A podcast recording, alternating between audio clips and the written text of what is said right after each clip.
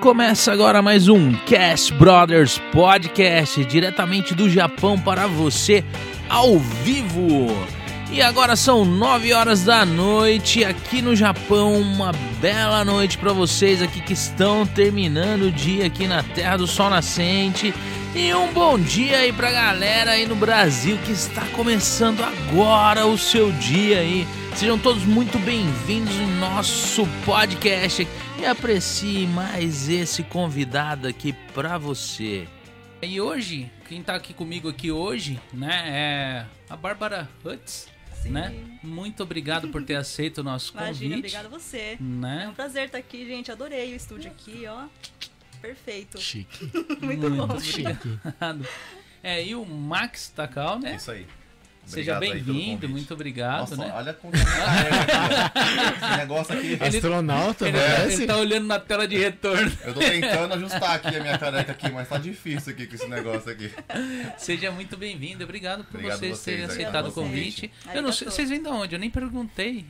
É perto de Nagoya. Perto de É, Nagoya? mas fácil falar assim que fica mais. não é, não, é mais tão, rápido. não é tão longe, né? Mais ou Hum, menos. Deu uma hora e né? quinze, mais É, ou menos, né? Uma hora e vinte. Por cima, né? Ah. Agora por baixo, não sei. Acho que daria umas duas horas. Sabe que é você que mora longe, né, É, Christian? eu não, vocês que moram Ah, é lá. a gente que mora longe. É, eu falei, nossa, eu acho que ele se esconde aqui. Nossa, gente. aqui é longe. Olha que eu morei perto, né? É. Então, Então é, é o- foi um tempo vizinho seu aí, Sim. quando tá em Wakura. E quem veio aqui como meu anfitrião convidado pra me ajudar nessa empreitada foi.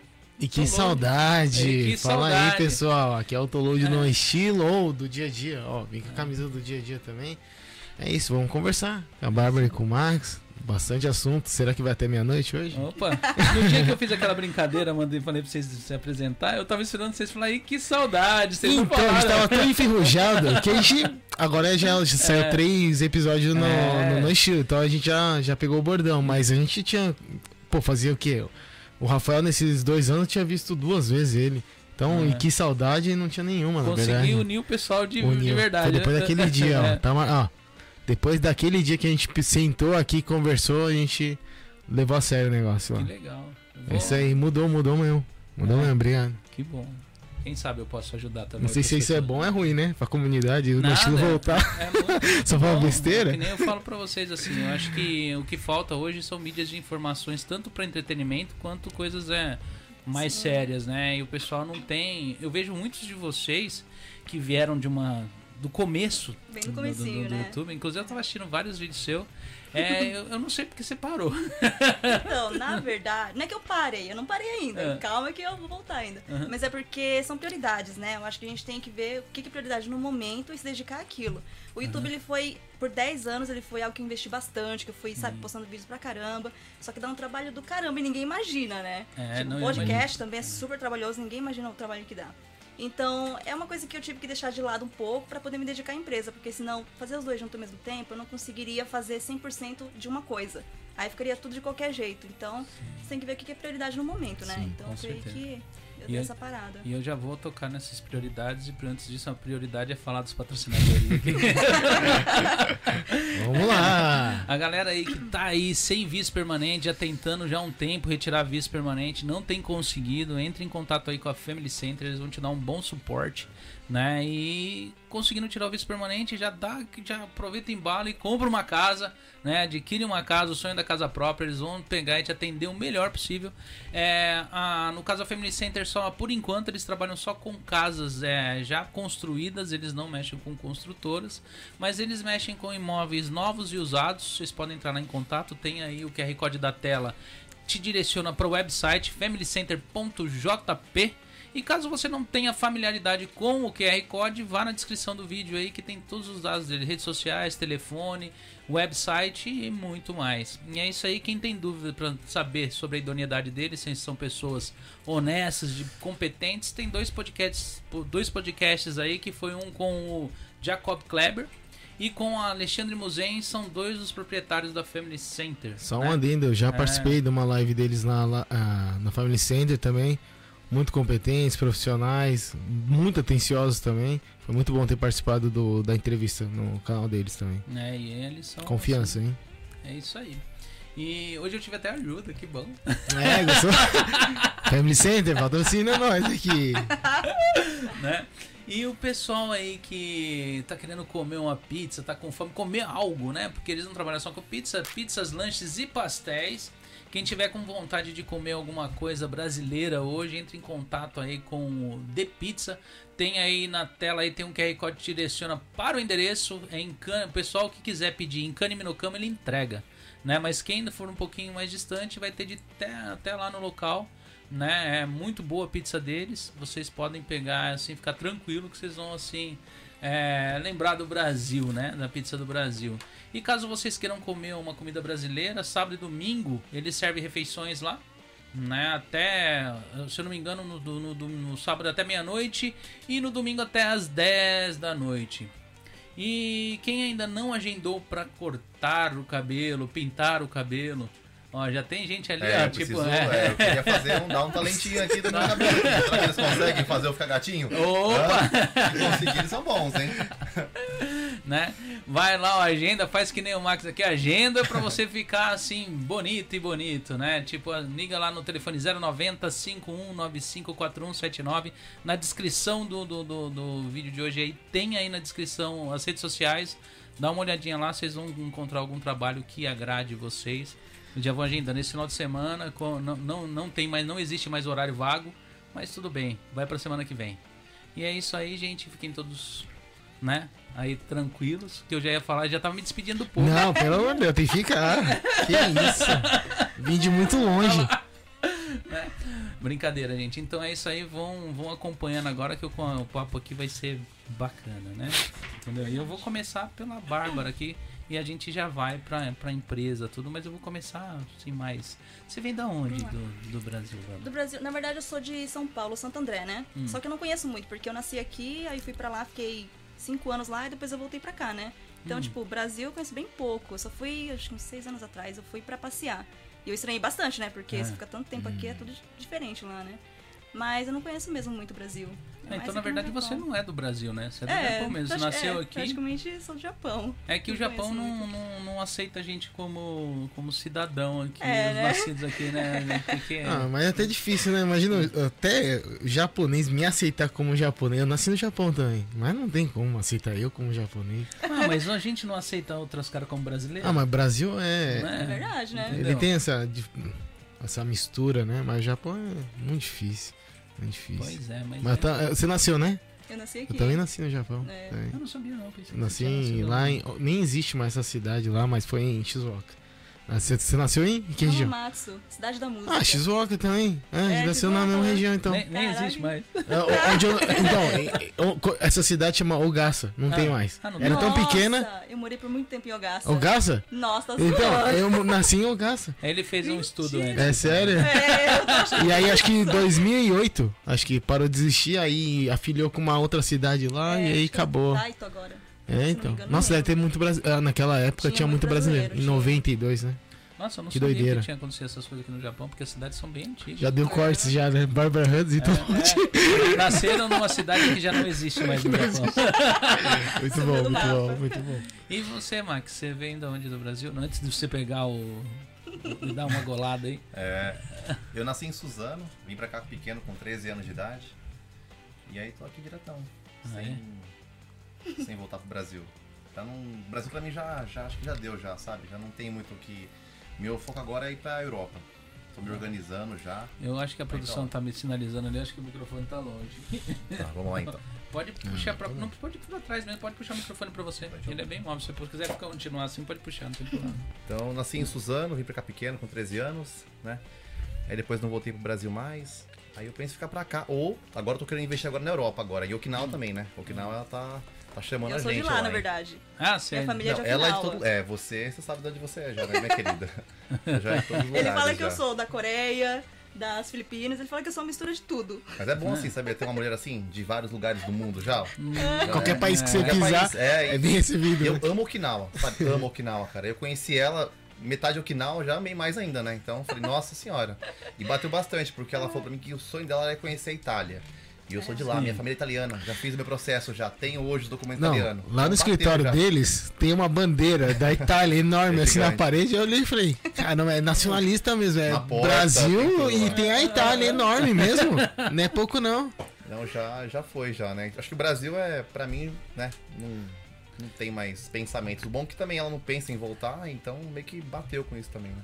Agora Ah, eu, é. Eu acho que o Brasil é. É que eu falo, o Brasil é grande, né, cara? Às vezes a gente limita muito os, os locais onde a gente conhece. Você falou São Paulo. Eu sou de São Paulo, mas eu não volto mais pra lá.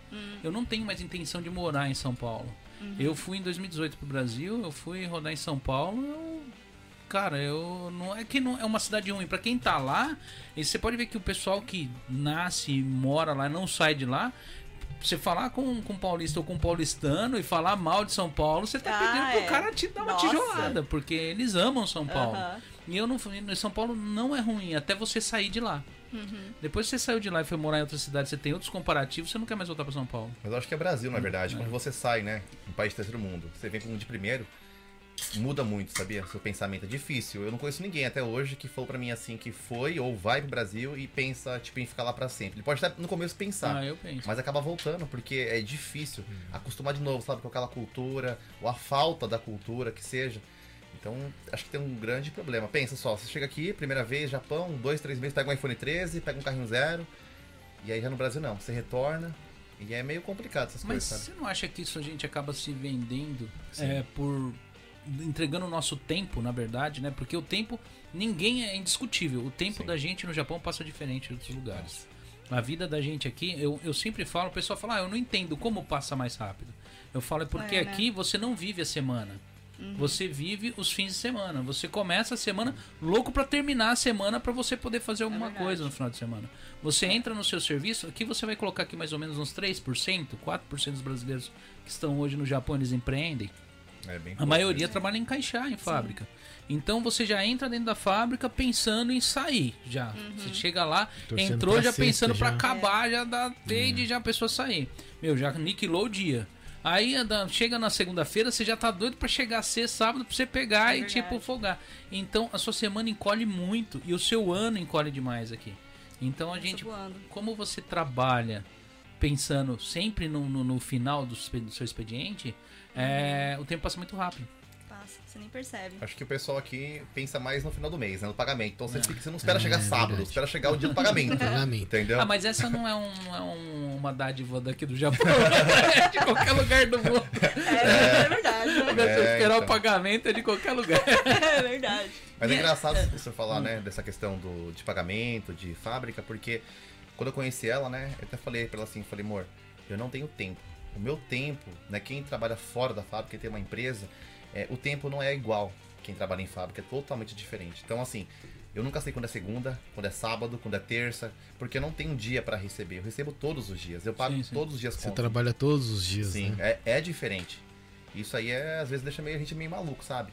O pessoal da fábrica, às vezes, eu, assim, eu não vou dizer que eu tenho um pouco de inveja deles, mas é bom em termos, porque, olha, ele vai lá, bate o cartão, vai embora, fez zangueou, acabou. A gente não, né? A gente trabalha gente- todos os dias. É porque é aquela coisa, tem aquele sacrifício, né? A gente tem que se doar pra ter. E trabalha duas vezes mais do que o pessoal em fábrica. Trabalha bastante. É, e o pessoal tem uma imagem um pouco distorcida de, de um empreendedor, né? Eles pensam que ah, você é seu próprio chefe, então é tudo mil maravilhas. Só manda, né? Mas Vai, essa- faz, faz. Pensa que é assim, Eu né? tô indo pra Okinawa, faz ah, aí. você vai ter tempo bastante pra você, você pode parar a hora que você quiser, ninguém manda em você, mas não. Na verdade, você manda em você, você tem que reservar um tempo pra você, você tem que achar um tempo pra você que você É. nem tem. Então é bem complicado essa parte, né? É que são poucas pessoas que estão dispostas a ser um né? empreendedor. Sim, é difícil Sim. mesmo. Porque o pessoal pensa que você. Né, eles, falam assim pra mim assim, Max, olha só, eu quero sair da fábrica, quero ficar em casa que nem você, sem fazer nada. Ficar boa. Cara, eu escuto muito isso. Tipo assim, eu fico, meu querido, quando você falar quatro idiomas, ter mais de 15 certificados, aí sim, entendeu? Nem o Nihongo básico você não consegue fazer, imagina.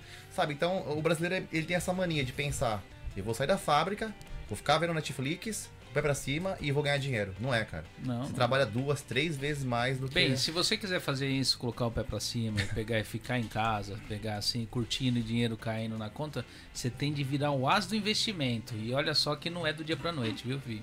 Você vai demorar uns 20, 30 anos pra você chegar nesse patamar. É mesmo. e poupando direto. Não, até foi bom ter me chamado como anfitrião, Ah. porque eu já acompanhei algumas vezes, né? Hum, Ah, na, na, na primeira vez que a gente saiu, a gente se encontrou, que foi que a, a gente foi fazer uma social.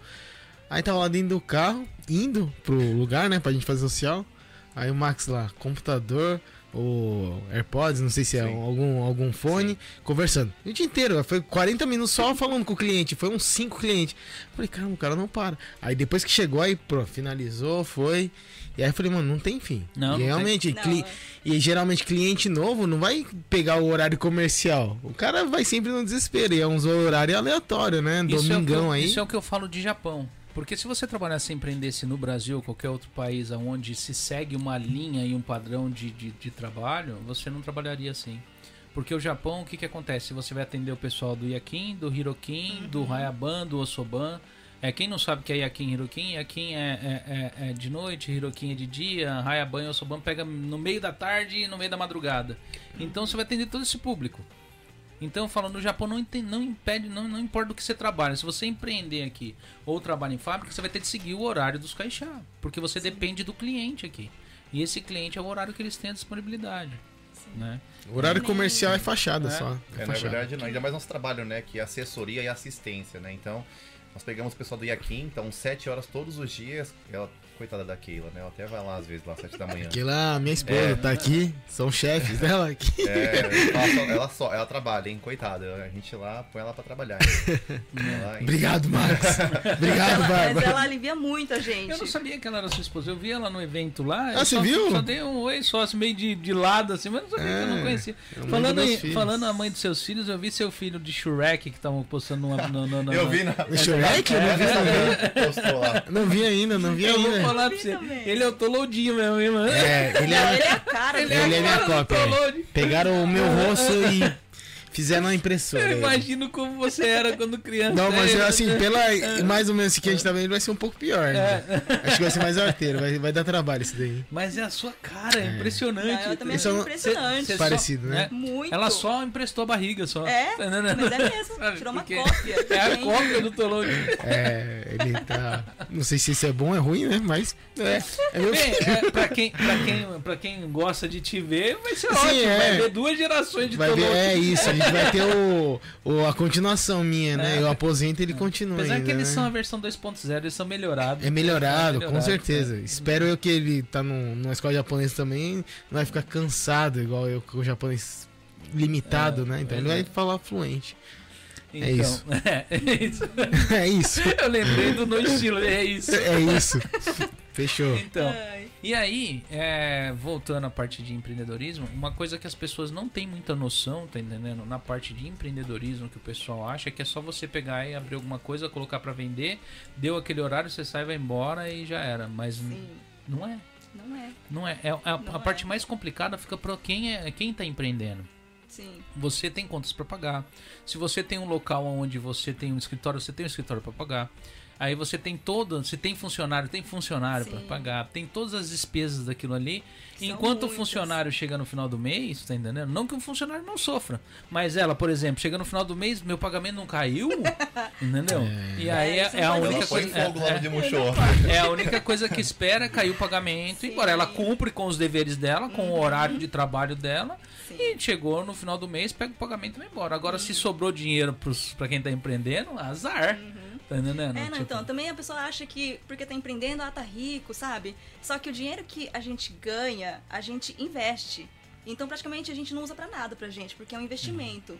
Porque o empreendedor, ele tem que investir, ele tem que se reinventar sempre, tem que estar sempre investindo, porque senão uma hora acaba. Com certeza. E eu tenho certeza que tem gente nesse exato momento falando assim, então pra que que empreende? Tá? Eu Se vou é tão te- difícil, né? Vai pro lado mais fácil. Eu vou falar pra você, esse é o primeiro passo pra você conquistar essa liberdade que vocês tanto falam financeira que as pessoas que empreendem já têm, que no começo não tem, né? Ainda é, uma, é, um, é um degrau que às vezes muitos anos você fazendo você ainda não consegue. É Entendeu? isso mesmo. Eu tô já há 11 anos já vivendo nessa, nessa vida sem trabalhar em fábrica. 11 anos. 11 anos. Eu tenho eu tenho estabelecimento comercial aqui já há 15 15 anos, né? Então assim, que eu empreendo aqui no Brasil também já empreendi E é engraçado isso aí, voltando a falar, Hum. né? Quando você tem a sua empresa, trabalha por conta, né? Quando você posta uma foto lá em Okinawa, nossa, esse cara não faz nada da vida. Ele não trabalha. É. Entendeu? O cara fica tipo um ano sem folga. Um de 365 É, tipo, é, a né? vida E inteira, o cara né? consegue, né, tipo, um dia de folga, eu vou lá, pega aquela, aquela passagem bem baratinha, de tipo 5 contos, sabe? Naquele navio chinês, vai pra Okinawa, aí. Nossa, não trabalha. Eu ainda faz não nada. cheguei nessa fase ainda de pegar aí pra Okinawa. Não? Não, ainda não. É que você trabalha muito, Eu Christian. trabalho pra Depois desse podcast aqui, você não vai ter mais folga, não. É porque o meu, eu, eu tenho um salão de cabeleireiro, né? O salão que eu anunciei é meu. Ah, Então, assim, é, eu tenho, eu mexo com cabelo há 30 Sim, anos. no entanto que a foto, É, a tem- propaganda tem foto minha, da- não tem a minha ali do tem lado? Foi eu. Ah, foi você que É. fez. Foi ele que fez corte. Essa, aquele corte dos 20 risquinhos, ele quilômetros. apareceu o cabelo todo destruído lá no salão, foi quando eu conheci ele. Foi. E aí eu até falei, foi a primeira vez que eu me senti. Falei, cara, tô bonito. Tô, nossa, tô, É. tô estiloso. E aí tá- a foto que aparece, o pessoal fala, ah, mas isso daí é Milena. Eu falei, é, mas foi o cabelo que eu cortei, então... Eu Não é só o cabelo, a sobrancelha, é, também, sobrancelha né? também. Foi. Fiz o risco meio bad boy Foi e mesmo. tal. Caramba. Ele queria... a Minha esposa, malha minha esposa não né? gosta muito dessa época, não. É. Que a gente tava junto e eu tava muito bonito. Certeza. Ai, meu Deus do céu. Brincadeira. Amor, então você pegou na época boa, né? Que eu tô feio já, né? Então, Então já... tá tranquilo já, né? Época boa já. E esse negócio aí não dá, esse negócio de feio, bonito, isso daí depende dos olhos de quem vê, né? É a, gente, a gente fala assim, não, pegar ali pra ninguém mexer, na hora que vê tem uma que acha maravilhoso. É tipo, verdade, então isso não é tem. verdade. Até falei pra ela, né? O legal, na verdade, de ser feio tem que ser engraçado, tem que balancear, né? Então a gente tem que ter meio que 50-50, né? Eu falei Ah, pra então ele eu que ele é chato é demais, né? É, já é muito também já, né? Então eu tô lascado, eu sou feio e chato. Aí complica, André tá ali. Não, é Será? verdade, né? Confirma? Sou feio e chato? olha lá, olha lá, não. Então, mas eu vou, eu vou, eu vou lá pro seu canal e a Ai, gente meu vai, Deus. vai, porque o seu canal vai fazer parte dessa conversa em relação a, a- Aham. a- a empreendedorismo. Aham. É, quais são os seus projetos pro seu canal? Então, Não, Pro o canal- seu canal com a sua empresa. ah, com a empresa? É, Do meu canal com a minha empresa? é. Não, é que assim, é que existe a Bárbara Huds, que é Sim. cantora, que faz né, esses vídeos de vlog Uhum. e tal. E tem a Bárbara Huds, empreendedora, que Sim. é totalmente diferente. Só que eu acabo juntando duas coisas, né? Porque Uhum. como eu sou um pouco conhecida, assim, digamos, tem um É. pessoal que me conhece, então eu uso, né, essa vantagem pra poder fazer a empresa crescer também. Porque, Uhum. querendo ou não, se a pessoa me vê lá, ela vai ligar uma coisa com a outra. Então, fala, ah, é Bárbara, deixa eu ver. Acaba entrando na minha empresa. Então, eu Hum. acabo chamando todo mundo pra minha empresa, né?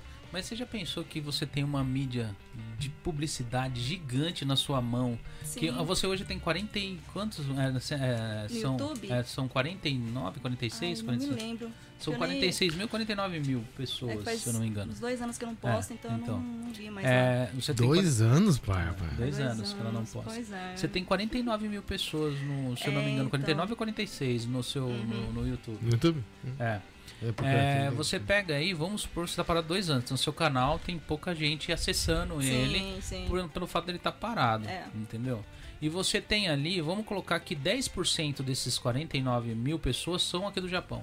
Sim. Eles estejam aqui no Japão. Sim. Vamos colocar 10%, eu não sei qual era a sua métrica quando você fazia, qual era a Nossa, não me porcentagem de pessoas agora. que assistia do Japão. Aham. Se você colocar que essa, né, de- desses 10%, 1% é um público ativo que ainda o que você postar Sim. eles vão estar consumindo, Aham. você vai ter média de 400 e poucas pessoas aí que vão estar vendo o Olha, seu... ele é bom em matemática, gostei dele já, hein? seu- ó, fazendo o baita lá de Mushu. 10%, Eu tô assim, tá é. Eu gostei O seu- dele já, seu- Eu gosto de matemática, hein? Entendeu? E o seu canal ali. Aí você pega aí, vamos, vamos supor que você faz um vídeo, um jingle, alguma coisa, um vídeo desse cantando mesmo, você Sim. coloca no fundo a publicidade da sua empresa e no meio desse vídeo você anuncia sua empresa e você atinge 49 pessoas. Não, mas isso é verdade. que é mesmo. 1% disso É porque, daí. na verdade, a gente tá mais.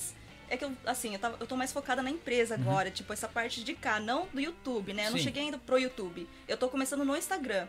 É, mas é uma, é uma publicidade, entre Não, aspas, sim. gratuita, Sim, porque é, você é o- o gratuita. canal é seu, você Sim, pode gravar sentado num lugar, numa praia, vai lá pro Okinawa, pega um violão, canta, o Max Mas- filma, coloca um cartaz Mas- atrás, no meio do um- negócio você uma Mas, anuncia sua então, mas, mas não sei se a, Bar- a Bárbara deve pensar a mesma coisa. Você tá dois anos sem. Do nada, quando aparece, é propaganda. Como não, que a o propaganda, que, o- que a propaganda é patrocinadora, ela não precisa Como vai empurrar pegar, isso? tipo, É, ou tipo, vocês fazem. Você também faz vlog, Aham. tá ligado? Faz um Sim. vlog e cria um problema, tá entendendo? Do qual vocês solucionam. Ah, já tem personagem Tá aqui, aquilo, usa Ah, é, É personagem. um problema do qual Verdade, você usa soluciona. pro mundo. Nossa, eu preciso fazer. Vai lá, o download de alguém, eu preciso. é, Passaporte, renovar o visto. passaporte, passaporte. Nossa, tô com meu visto pra vencer. Documento brasileiro. Chegando lá, abre o passaporte. Nossa, meu visto tá pra vencer. Hoje a gente Então, não com quem a eu gente- entro em contato? Hoje É bom, a gente é pensou já em fazer, usar mais assim essa a imagem né, da- dessa bonequinha para poder crescer mais a empresa. Só que tem um problema Ah. que desde o começo eu falei com ela. Falei, amor, minha maior dificuldade hoje aqui no Japão é mão de obra. Sabe? Porque eu tentei várias e várias vezes pegar o baita, o pessoal para trabalhar e não dava certo. Por quê? Infel- Infelizmente, tá? Até agora, o pessoal que eu conheci, né, que veio trabalhar conosco, a maioria deles, inclusive, né, a Keila tá aqui de prova, ela já viu que eu já mandei embora, acho que umas 6, 8, oito pessoas já. O pessoal, o que acontece? Eles vêm até aqui a empresa, começa a crescer o olho, porque vê entrando, vê saindo e fala, nossa, eu quero. Aí ele já pensa que, tipo, nossa, eu posso fazer, eu vou fazer, tal, tal, e começa já a virar bagunça, virar zoeira.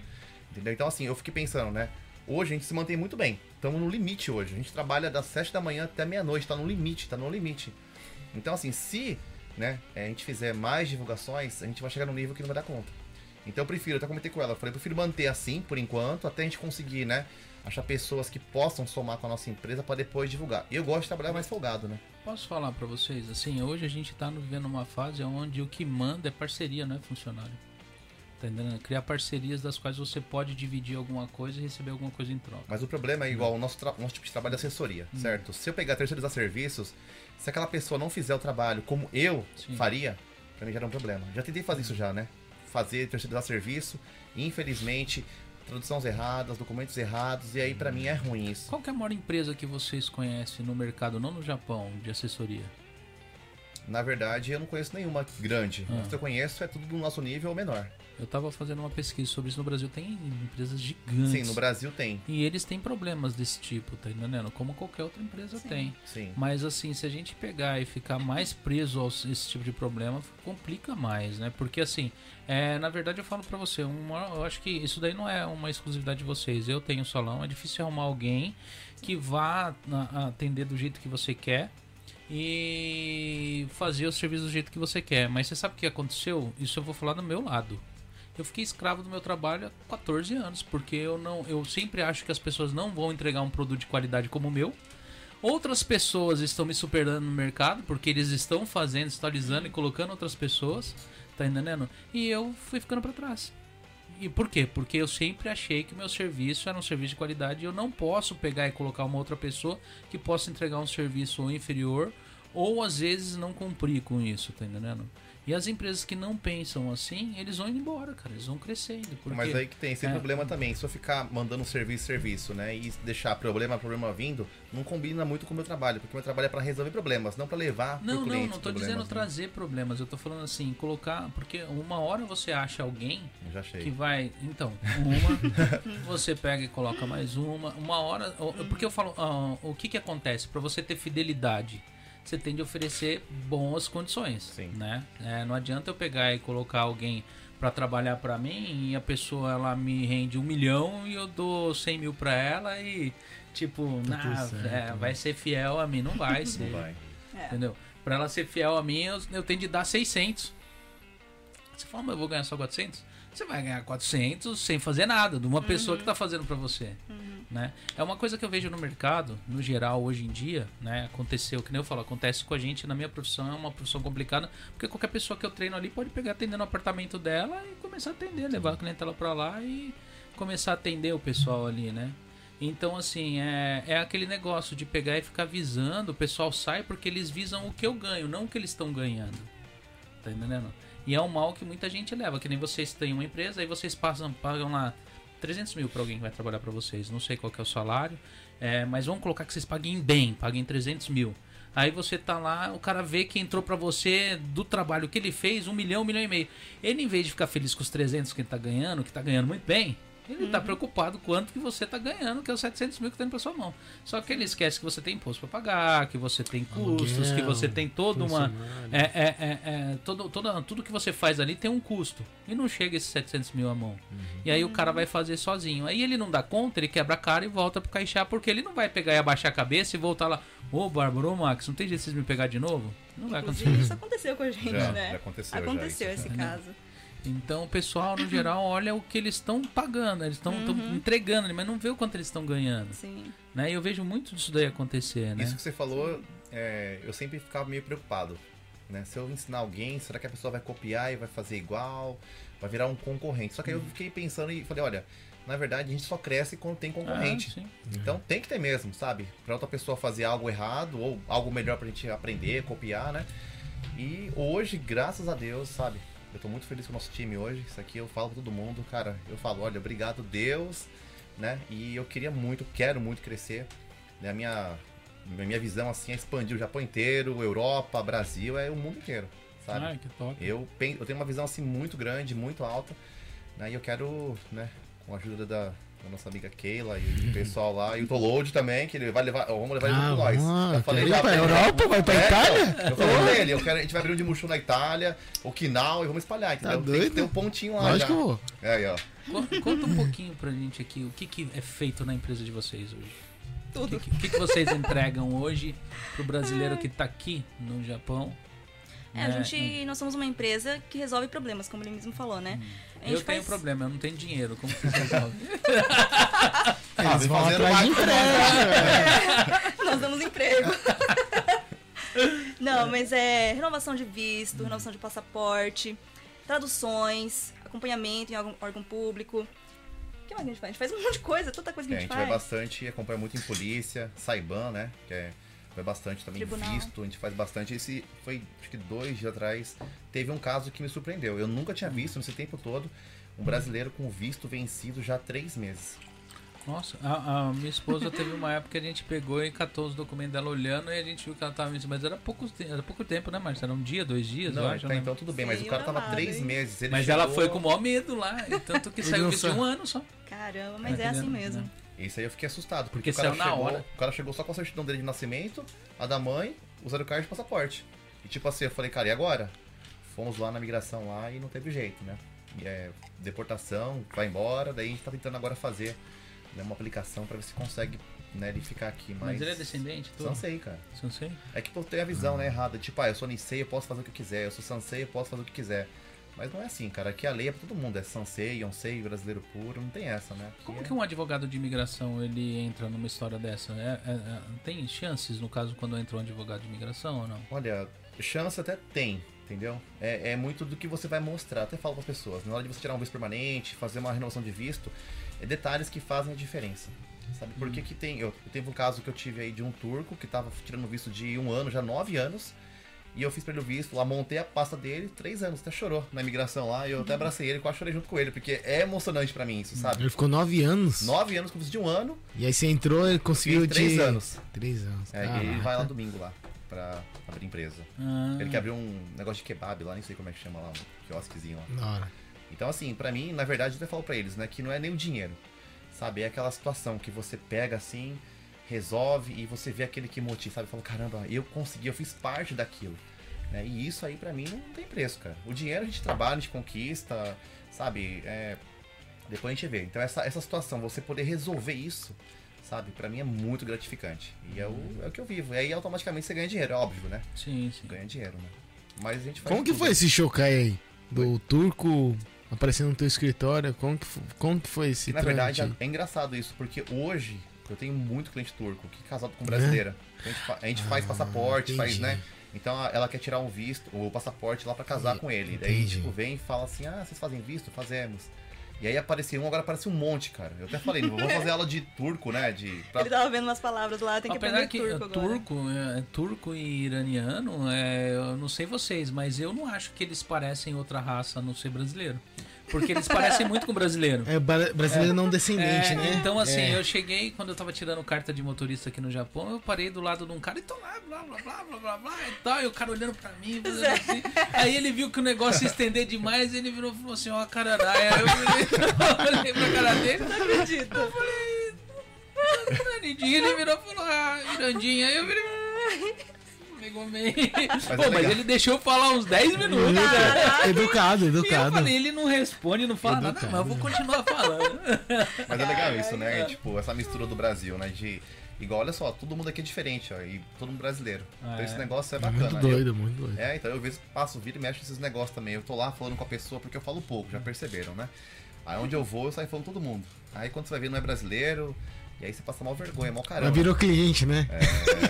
Não é brasileiro, mas virou Virou cliente. cliente. E você vem, voltando pra música, você começou a cantar quando? Profissionalmente, assim, Não, fazendo. cantar, tipo, você a falou assim, ah, eu tenho talento pra isso. Não.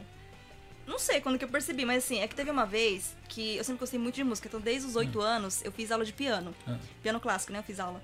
Aí teve um dia que eu tava num, numa churrascaria brasileira lá de, de Shizuoka e eu vi um músico tocando e cantando. E aquilo brilhou meus olhos. Porque eu sempre quis ser cantora, né? Eu sempre via a Sandy Júnior e você falava, ah, vou ser igual a Sandy. Aí eu, quando eu vi ele cantando, eu falei, nossa, como eu queria estar lá, né? Tipo, cantando. E eu nunca tinha feito nada de apresentação. Tipo, pra mim era uma coisa que nunca passava pela minha cabeça. Eu só, queria, só tinha um sonho de ser cantora. Aí eu fui lá, cheguei nele e falei assim, ó, parabéns, você canta muito bem. Aí ele falou assim, você também canta? Eu falei, eu canto. Aí ele falou, você quer cantar? Eu falei, quero. e eu já tocava violão, né, nessa época. Aí ele, ele falou, vem aqui então. Aí eu peguei, ele me deu o violão dele, né? Não ficou nervosa, não? Porra! Podia parecer que eu ia morrer, fartar ali. Aí, que eu não tava acostumada com o público, né? Aham. Aí eu subi lá tremendo, tremendo, tremendo. Eu tava tipo, sabe quando você fica bamba assim, você não consegue nem falar direito? Aí eu fui, peguei o violão dele, aí eu comecei a cantar bem baixinho, morrendo de vergonha, né? Você cantou qual música que foi a primeira música Eu que tinha cantou? 18 anos, eu cantei a música da Avril Lavigne. Até lembro. E aí eu comecei a tocar, tipo, todo mundo me olhou lá do restaurante. Eu morri mais de vergonha ainda, né? Porque, tipo, eu tava cantando baixinho pra ninguém me olhar. aí eu tava tocando lá, aí todo mundo me olhou. Aí eu acabei a primeira música, todo mundo aplaudiu, aplaudiu, falou que era mais um. Eu falei, nossa, ferrou. Oito anos? Não, eu tinha 18, Ah, 18. quando eu comecei. Aí eu falei, não, beleza. Aí na segunda eu já fui mais, né, confiante. Aí falou, toquei mais duas, aí ele deixou eu lá, tocando. Falei, nossa, meu, quando eu subi em cima do palco e eu toquei, eu vi aquele pessoal olhando pra mim, me aplaudindo e gostando da música, eu falei, é isso que eu vou fazer. Aí foi aí que eu comecei. Mas aí você só, você tem música sua própria? Tenho música minha. Ah. Só que, assim, eu, tinha, eu gravei um mini álbum em 2013. Aí depois disso eu não gravei mais, né? Porque na verdade é um investimento muito alto é pra você gravar alto. um CD. Então, se você não tem patrocinador, se você não tem uma pessoa que te ajude financeiramente. eu não faço é nem ideia difícil. quanto que é. Muito, Apesar muito, que hoje tá muito mais gravar. fácil em relação a gravar. Sim, a porque hoje gravação, ninguém usa mais né? CD, né? Então Sim. hoje você vai é, Hoje- hoje já tá mais Spotify, fácil. vai... Ah, só estúdio, É. arquivo, subiu, já era, Você né? precisa ter algum. Você tendo um bom microfone, uma mesa de som. Já, é, então, só que já- tem, tem os Uma mesa músicos, digital, tem a tudo. gravação, tem a mixagem, é todo um processo que as pessoas que estão de fora talvez não entendam, mas é um processo muito demorado e muito caro. Então, pra você gravar um CD, é muito investimento. Você tem que realmente ter alguém pra, pra te patrocinar pra você conseguir manter.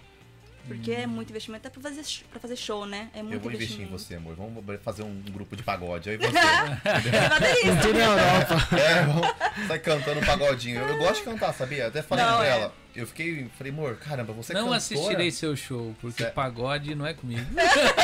Ah, pagode até iria, mas aí tem que ser, né? Churrasquinho ali do lado, aí é legal. Agora, ir por ir pra ver, não Eu tô nunca fui, muito eu fã, sempre não. quis ir, sabe? Nesses roda de pagode, pra ver como é que. Eu nunca fui nesses shows assim brasileiros. Eu acho mó legal, cara. Fico olhando ali assim, Não, é revelação. gostoso o eu clima, gosto assim, é muito. Ah, é gostoso, é festa, gostoso. sabe? É. Não tem como ficar triste num lugar É verdade, desse. não tem tem como ficar não triste. Que bom que eu já meio que tomei caráter já, né? Essa minha carequinha já entra no grupo É, já, né? se De pagodeiro, se né? pintar a barbinha É, de então, loirinha, tá loirinha, ligado? É, isso. Não, amor. Muito bom. Já vai estar no clima É, já, né? pan- já, já ou cavaquinho ou um pandeiro, mas aí você toca bateria, né? Então tem que ser um. É, então. Não, eu até falei, nossa, amor, mentira, você com bateria, a gente pode montar uma banda, porque meu sonho sempre foi ter uma banda, né, de rock. eu Sim, sou sim. roqueira na veia. Ah, Aí só que eu nunca consegui montar uma banda, porque é muito. Aqui no Japão, eu não sei o que acontece, mas as pessoas não levam muita coisa a sério.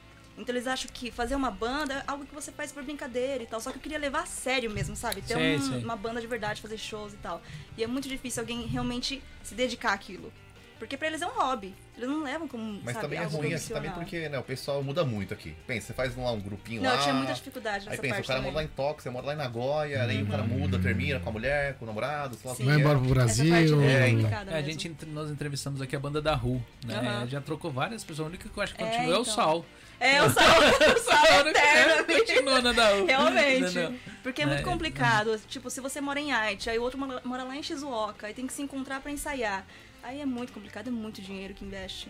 Você É já muito tocou em caro. eventos aqui Já, grande aqui no tem Japão? Já tocou no Brazilian Day? Já? Toquei no Brazilian Day, O Rafael Foi tocava no- com você É. também, né? é, ele tocou comigo. Eu toquei no Brazilian Day do ano que foi o Lua Santana. Eu acho que foi 2013, não me lembro exatamente, mas foi Lua Santana. Tava lotado, lotado. Como que é pegar um palco lotado? Meu. Essa época aí, 2003, Surreal. 2000 e pouco, assim, é- era É absurdo, né? Não tinha muito De brasileiro, era. Muito brasileiro. E E é que- totalmente diferente, né? Porque você vê aquele público enorme lá, o pessoal gritando e tal, e cantando com você. É, É porque ainda tava na época do IPC também, ainda Tava tava, ainda. forte. A É. IPC que eu digo, o Globo, Globo Internacional. Internacional, né? Era forte. Agora não tem mais aqui, né? Mas era muito forte. Por isso Era que eu acho que essa forte. época 2000. Acho que nada vai superar essa época. É verdade, 2013 é não vai superar. Daqui pra frente não. Muito difícil superar. É. E, e foi, foi quando que você resolveu falar, eu vou jogar isso pra internet? Vixe. Vou deixa eu transformar esse Eu acho, tipo de... é que eu não me lembro a data, o ano, mas eu acho, o último vídeo, que foi o primeiro vídeo, na verdade, que eu vi, que foi em 2011, que tinha um vídeo lá.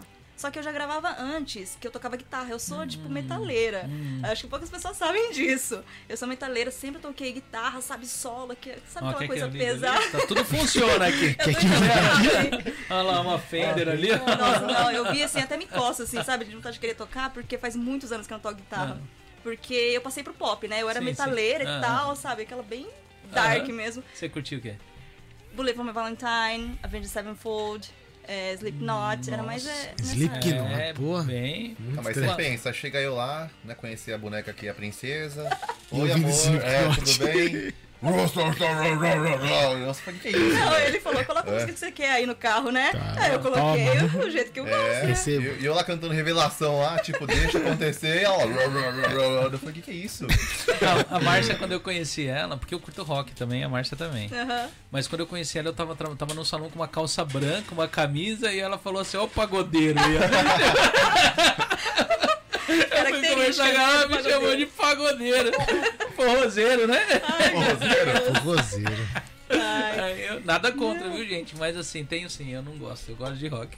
É um estilo bem oposto, né? Não, mas é, eu Legal. acho que, eu acho que com, a, com a idade você vai ficando mais velho, você vai ficando mais eclético. é Principalmente. verdade, né? pra- é, vocês ainda não têm filhos, né? Eu tenho. Não. É, eu tenho filhos, então a gente vai se adaptando também às músicas que eles ouvem também. Então, na hora que você vê, você acaba é, conhecendo bandas que jamais você colocaria pra ouvir. tá entendendo? Então a gente vai ficando um pouco mais eclético por causa dos filhos, Ah, é? Assim, eu sou bem na verdade, porque como eu sou musicista, eu tenho que ter essa, essa noção de vários estilos, né? Pra quando você vai compor, pra quando você vai ter uma referência, assim, você ter uma cabeça mais aberta, sabe? Pra música. Então eu sempre ouvi todos os tipos de música. Agora, pra colocar pra tocar, é, aí já é mais específico, né? Tipo, não, a música que eu gosto é No rock. seu fone, no É, seu no meu fone no meu de mundo, ouvido. No é. meu mundo, aí já é outra, é outra história. Mas se Nossa. tá tocando, eu deixo rolar e, tipo, não, eu não me importo, não me incomodo. Porque eu, tô- eu tô sempre aberta, sabe, a novas, novos sons. Se né, atualizar, É, né? eu percebi isso ultimamente. Você tá bem aberto nesses sons diferentes. Qual que são os últimos sons? Porque lá no escritório toca falar. som lá na rádio. O que que toca lá na- no escritório? Lá é. Lá Então, passa, tá né? Depende, da pessoa que É. tá colocando a música. É porque lá, assim, todo dia lá alguém é DJ, mas geralmente quem é mais é a Keila que é a DJ lá. Porque lá- DJ. É, então, lá a gente é, é engraçado lá, sabe? Eu, eu, eu criei uma empresa como se fosse a Google, sabe? Tipo assim, não é aquela coisa tipo, ai meu Deus, uma de meia, não. Todo mundo free, livre, mas é sério. Então, é muito legal, sabe? É o dia inteiro rindo, fazendo os- o, o trabalho. E aí, tipo, eles escolhem a música É, lá. quanto Então, você tá pagando de salário? Já gostei do É. ambiente. Quer ir lá, né? Quem, quem entra lá Também não quer sair. Quem entra não quer sair. Não, mas é, eu, eu, eu gosto. Eu falei pra elas que eu quero ter um clima, sabe assim, mais família, mais amizade, sabe? Sim. E o legal é que elas respeitam isso, sabe? Não, não passam aquela linha de tipo, elas sabem o lugar delas e eu sei o meu. Então, Uhum. na hora que tem que brigar, eu brigo, na hora que tem que pegar no pé, eu pego, mas na hora que elas têm que falar, Max, olha, tá errado. Ok, combina sai. Sim. Então eu nu- nunca fui mais e nunca fui menos. A gente mantém essa mesma linha, sabe? Uhum. O respeito. Porque eu falo pra elas, né, que eu preciso delas e automaticamente também elas precisam de mim. Aham. Então se a empresa tá bem, elas ganham. E eu também ganho. Então é, é uma troca, na verdade. Quando você entende isso, cara, tudo flui. É, Tudo isso é flui. ótimo. Né? Mas é, é, o- é o da Google também é um emprego que muita gente gostaria, né? eu Até acho que eu. Até eu queria Eu acho que tem a, se eu não me engano, é da, é da Pixar. Pixar. A Pixar também falam que é assim, o pessoal de criação tem lá os negócios ali. É. Tipo, o pessoal fica sentado lá, tipo, na beira de um lugar bonito, só olhando pro nada. O que Não, tá nossa fazendo? ideia é essa, Eu tô né? com bloqueio criativo. Eu vou ali mergulhar no mar ali, depois eu volto, aí eu tento, continuo aqui o, o serviço, né? Só que eu, eu tava, assim, eu fui procurar esse pessoal do Google. Ah. O, o pensamento normal seria assim: vou entrar no Google, não quero mais trabalhar, vou ficar só zoando, né? Só que, lógico, existe baterias de teste que o cara, ele fica. Existe o bloqueio de criatividade, lógico. Só que se o cara tiver num bom momento, é muito prazeroso ele trabalhar, né? É. Esse demais. bagulho de, ah, ficar no pimbolim, game, faz coisa. Ele, isso daí pra ele seria o último, realmente é pra desestressar mesmo, né? É, Esse é, gatilho, esse pensamento é muito diferente, por exemplo, do meu, né? Que eu falo, nossa, se tivesse uma partida dessa, eu ia ficar vendo Netflix e tal. Mas não fica. Não, é, talvez não fique. Fica. Porque ele também se sente, tipo, ali na, na, na, na posição dele, ele não quer ser inútil. Mas não é, Né? quando você tem um emprego onde o emprego ele te oferece muita coisa pra você se relaxar, é difícil você ter um bloqueio criativo. Se você trabalha com pessoas muito criativas, tá entendendo? é difícil você. E eu acho que é um local extremamente competitivo. Sim. Então a Não, pessoa ela não vai querer. Desperdiçar, né? É, porque. Se ela conseguiu entrar é porque ela tem talento, né? Aí pegar e falar assim, ah, quero ser o último da minha equipe inteira, o mais, né, vamos por medíocre. Pô, aí é muito triste, né? É, aí você vai pra rua. É, então. É mais fazer ele sair pra uma empresa mediana e ser o melhor, então, né? Já que ele tem todo, tanto talento assim. Né? Com certeza. Eu tava vendo, porque eu tava vendo no início você, não sei se aqueles são os vídeos iniciais do seu canal, se você chegou a tirar alguns de lá. Eu, né? Eu É. dei uma bloqueadinha. Mas tem o último vídeo seu que está lá, é estilo musical, que tá Aham. todo mundo ali. Tem um que o, o, o Tolô tá dançando estilo os carinha do Backstreet Boy. Eu virei meme lá, eu virei meme. eu virei meme lá, né? Foi muito bom Pô, mas muito Esse bom vídeo- aqueles vídeos. É, então esse Nossa, vídeo que um o trabalho, participou, Ah. Na verdade é um tipo de vídeo que eu gosto, porque eu sou eu gosto de produzir, né? Aham. Eu gosto de reinventar, eu gosto de fazer uma, uma coisa diferente. Porque tudo igual, todo mundo vê, todo mundo faz. E aí eu queria fazer uma coisa diferente. Falei, o que, que vamos fazer? E, eu, e assim, não sei se vocês conhecem, né? Mas é tipo ah, vídeo de one take, que não tem cortes. Aham. Então você não pode errar. E tem tudo uma posição, na hora que você passa ali não pode passar, porque a câmera vai pegar. O tempo que você tem que estar ali, né, no lugar. É como um teatro mesmo, né? É, É, um é. teatro ali sem erro, né? Ah, aquilo ali não teve edição? Não. Não. Cara, que legal. Não, mas quantas horas a gente ficou? não, a gente treinou muito, muito. Porque, ó, a gente. eu- o MQD que a gente gravou tava lá no Combine, lá zoando. E aí, o final desse MQD era de noite, já vendo as estrelas já. Então, eu não sei, umas verdade- 7 horas, 6, 7 Deu horas. bastante, deu. É. É que na verdade era pra pegar um dia pra ensaiar e outro dia pra gravar. Hum. Só que não dá, né? Porque Era gente muita é gente, ocupado, é. é muita gente Muita pra juntar. gente. É aquela coisa, né? Juntar todo mundo é muito difícil. Quando você consegue, você tem que aproveitar o máximo ali. Porque Daquele é muito- pessoal hoje, você conseguiria juntar quantos deles? Porque. Nossa, é muito difícil. Ó, o No Estilo voltou. É, Então, o o No No Estilo dá pra não, então contar. é, já ia chamar o pessoal É, lá. O No Estilo entendeu? dá. Mas, não, eu já pensei em fazer de novo, né? Esse tipo de vídeo. É que eu tava esperando a pandemia passar, sabe? Cara, eu acho não- que hoje, é, talvez, talvez hoje eu acho que fique um pouco no, per- no- na- tá, não é que perdeu o hype, mas esse tempo que o povo tava em casa, esses vídeos era fantástico. É. Porque o pessoal tava consumindo muito a internet. Tava, Esse, tava, esse vídeo pegou. internet. É. Esse vídeo pegou uns 400. Foi uns 400 mil? Uns 300 e poucas mil. 300 e pouco, né? bastante. É. Tem bastante vídeo. Teve duas Eu Acho versões, que né? é o vídeo com mais visualização. É, né? Tá ali É. aberto, não sei se tem outro. Acho que a, última vez que eu vi era 310, tava alguma Meu, mas assim. é muito bom, porque é tipo, tem uma história, tem um musical, tem, Tem todo- personagens. tem personagem. Eu achei muito legal, cara. E É. tipo, o o que que afetou a- essas mudanças do, do algoritmo, do, no caso do YouTube, em relação a, a direitos autorais, essas coisas pra você? É que assim, o algoritmo. trabalhar com YouTube, é porque cada dia eles inventam uma coisa diferente, Sim, né? sim. Tipo, como no Facebook também, no Instagram, em qualquer plataforma digital, né? Então você tem que estar sempre acompanhando como que é essa mudança. E como eu fiquei muito tempo parada, tipo, eu postava um vídeo, depois eu sumia. Porque, que nem falei, né? São prioridades. Tem que dar prioridade àquilo Sim, que sim. tô fazendo no momento, né? Então, eu colocava mais o YouTube como uma- um hobby. Não era uma profissão, algo que Aham. eu queria levar como, sabe, crescer e virar mega gigante. Não, era uma coisa por hobby, que eu fazia muito. Eu queria crescer, claro, mas não era uma coisa que era o meu foco, né? Então eu fui postando aos poucos, aí eu sumia, aí aparecia de novo. Então o algoritmo ele vai mudando, se você não, não acompanha, você vai perdendo, querendo ou não. E se você não posta também, você vai perdendo, né? Os inscritos. Então é. É, na questão- verdade, eu acho que perder os inscritos não perde, ele só se torna um público frio, né? Onde É. você não consegue. Sim. Apesar que hoje, com a gestão de tráfego, você consegue aquecer qualquer É, público. consegue então, alcançar bem. É, né? você consegue pegar e apesar que existe uma ferramenta hoje, que eu depois eu até vou falar com vocês, é, que vocês, na na verdade, vocês não têm, porque não tinha Hoje nem na usa época. ferramenta nenhuma. É, não existia não onde você vai armazenando todo o seu público que assiste os seus vídeos. Não importa se for uma vez só, ele vai armazenando tudo. Se um, chegar uma hora onde não está sendo entregue, você tem como atingir esse Isso no público. YouTube? No YouTube. Ah, legal. Na- do- é uma Ah. ferramenta do Google. Né? Hum, Porque hoje, se você tentar mexer com tráfego pago e lançar o seu. Vamos supor que você faça um vídeo hoje excelente e tal, e você tenta lançar para o seu público. É difícil você atingir todo ele. Sim. Por quê? Porque você não tem uma. O, o, o YouTube ele não armazena quem pegou e visualizou os seus vídeos. Uhum. Entendeu? Já no Facebook é mais fácil porque o Facebook, tudo que ah, verem seu de conteúdo dentro do Facebook, ele armazena esses dados, fica armazenado lá. Então você consegue fazer o quê? Você consegue pegar e captar ali esse público dali, mas o YouTube não. Eu achei que fazia também, uma pessoa falou pra mim que não. Ah. Que tipo, você tem uma ferramenta que hoje é disponibilizada por essas eh, eh, essas na, da parte do ads, que é de você pegar e tipo Ah, fazer sim, sim. tá, ali você pega e cria públicos. Aham. Tá entendendo? Dentro da sua conta, onde tudo que o pessoal consumir seu fica lá armazenado, guardado. E aí você até 500 e poucos dias você consegue buscar esse público. Então vamos supor que você fez um vídeo, vamos supor que vocês resolveram fazer uma- um vídeo publicitário, Uhum. tá entendendo?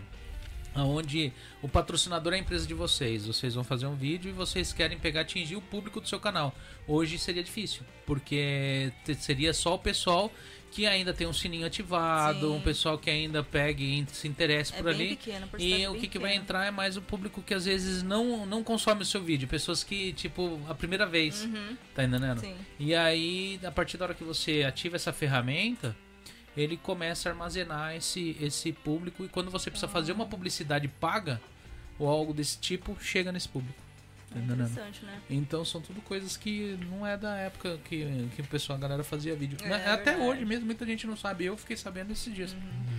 Não sabia também. Eu já tinha ouvido falar sobre isso, mas não sabia desse armazenamento de dados no caso de pessoas que. 500 dias Então, é, dá quase dois anos aí, então você tem de histórico. entendeu? É, que Legal. você tem esse público e você consegue atingir eles novamente de algum modo. Vamos supor que Uhum. vocês fizeram ontem, um, um, um soltado. Foi ontem ou foi quinta? Foi ontem? Ah, né? foi quinta. é Quinta, ontem, ontem. Vocês soltaram um vídeo sobre crianças no Japão Filho, tal, né? esses negócios, sobre filhos. É, de repente, dá um up esse tipo de assunto, tá entendendo? E Uhum. você quer resgatar esse público, você põe um pouquinho ali e já aparece pra Já esse público que assistiu, que curtiu, né? Que tava dentro Uhum. dessa métrica. E que você consegue atingir esse público. E Uhum. às vezes quando você, vamos supor que você No orgânico É. só. é, trava, hoje né? você. É que hoje o orgânico tá, você tem rede social hoje, assim, de todos os tipos. Tem da empresa, tem o pessoal. Você pode ver o que você fez com a, é, é, com o seu Instagram, ou às vezes com o Facebook, na época hoje você não consegue fazer. É. Você não consegue pegar uma conta do zero, montar Bárbara Huts lá. O pessoal te conhece. Mas você não consegue mais porque o algoritmo te bloqueia. Ele quer dinheiro, ele quer que você injeta grana ali. Se você não injetar grana, e antes eles entregavam tudo de graça. É, hoje a gente, a gente investe bastante hoje também nessa parte. A gente paga. É, eles estão com o TikTok, né? O Esse orgânico canal, do TikTok eu, aí. eu, eu, vi- estão- eu não sei se o canal que vocês têm de junto é pra, pra, pra trabalho, porque eu vi você fazendo coisa de vista, tanto que eu pus um videozinho. Sim. Aquele canal, se vocês forem usar pra isso, é legal vocês fazerem isso daí, criar público. Pra vocês poderem estar reutilizando a métrica. É, então aqui na verdade a gente tá se organizando ainda, porque a gente começou a fazer esses trabalhos e tem bastante trabalho. Então a gente primeiro tá fazendo por etapas, Ah. né? O YouTube a gente tem em mente de fazer, sabe, pegar aquele YouTube que a gente tem, o canal de nós dois, né? Que a gente tinha começado, a gente tinha um projeto, mas só que a gente, né, deu prioridade para outras coisas. Então a gente tem essa intenção, né, de fazer algo voltado para esse canal sobre a nossa empresa também. Porque é a gente, né? Somos nós dois e o canal é de nós dois também. Então a gente pretende sim. Sim, é que nem ele falou, esse, esse negócio de você ter um público, né? Que você já tem um. um- você já tem um. um tão no meio que num ápice já de. De, de, de, de- trabalho, às vezes não consegue agregar, colocar mais pessoas, e às vezes a divulgação ela é boa, mas ela pode atrapalhar também. É que nem eu, eu tenho um estabelecimento onde o pessoal liga pra mim, eu Christian, tem horário? Eu não tenho. Uhum. Tem horário? Não, não tem. Tem horário? Na terceira vez, eles procuram outro. É. A pessoa precisa cortar o cabelo. Uhum. A pessoa que tá precisando de um visto, tá precisando de um É documento, ela precisa fazer aquilo. Uhum. Então chega, o que, que vai acontecer? Às vezes aí o pessoal pega e fala, ah, mas fulano faz bem, o Max, a Bárbara. Ah, mas eles nunca tem tempo, a Uhum. gente liga lá, nunca tem tempo. Então é bom, mas ela pode te derrubar, porque é com um, dois, três, quatro, na hora que você vê aquele monte de gente, além deles não estarem mais procurando vocês, eles estão falando mal. É. Tá entendendo? Hoje mesmo a gente trabalha só com hora marcada só. O cliente liga, a gomena sai, não dá pra falar agora, você agenda um horário, porque tá num nível muito alto. Inclusive a gente tem três linhas telefônicas, né? Tem o pessoal que é VIP, que paga mensalidade, pra te dar uma. Né, atende um pouquinho mais rápido, né? E tem o pessoal que é de reserva. Então, essa parte de tempo assim é bem complicada mesmo. Bem complicada, né? É, o que a gente tá querendo mesmo, na verdade, agora, no momento, é encontrar um funcionário qualificado, sabe? Ele não precisa saber, que nem ele sempre fala, não precisa saber fazer, porque a gente ensina. Só que tem que ser uma pessoa que queira realmente, sabe, fazer o trabalho e se dedicar àquilo e fazer com profissionalismo. Sim, sim. Porque isso é muito difícil de achar.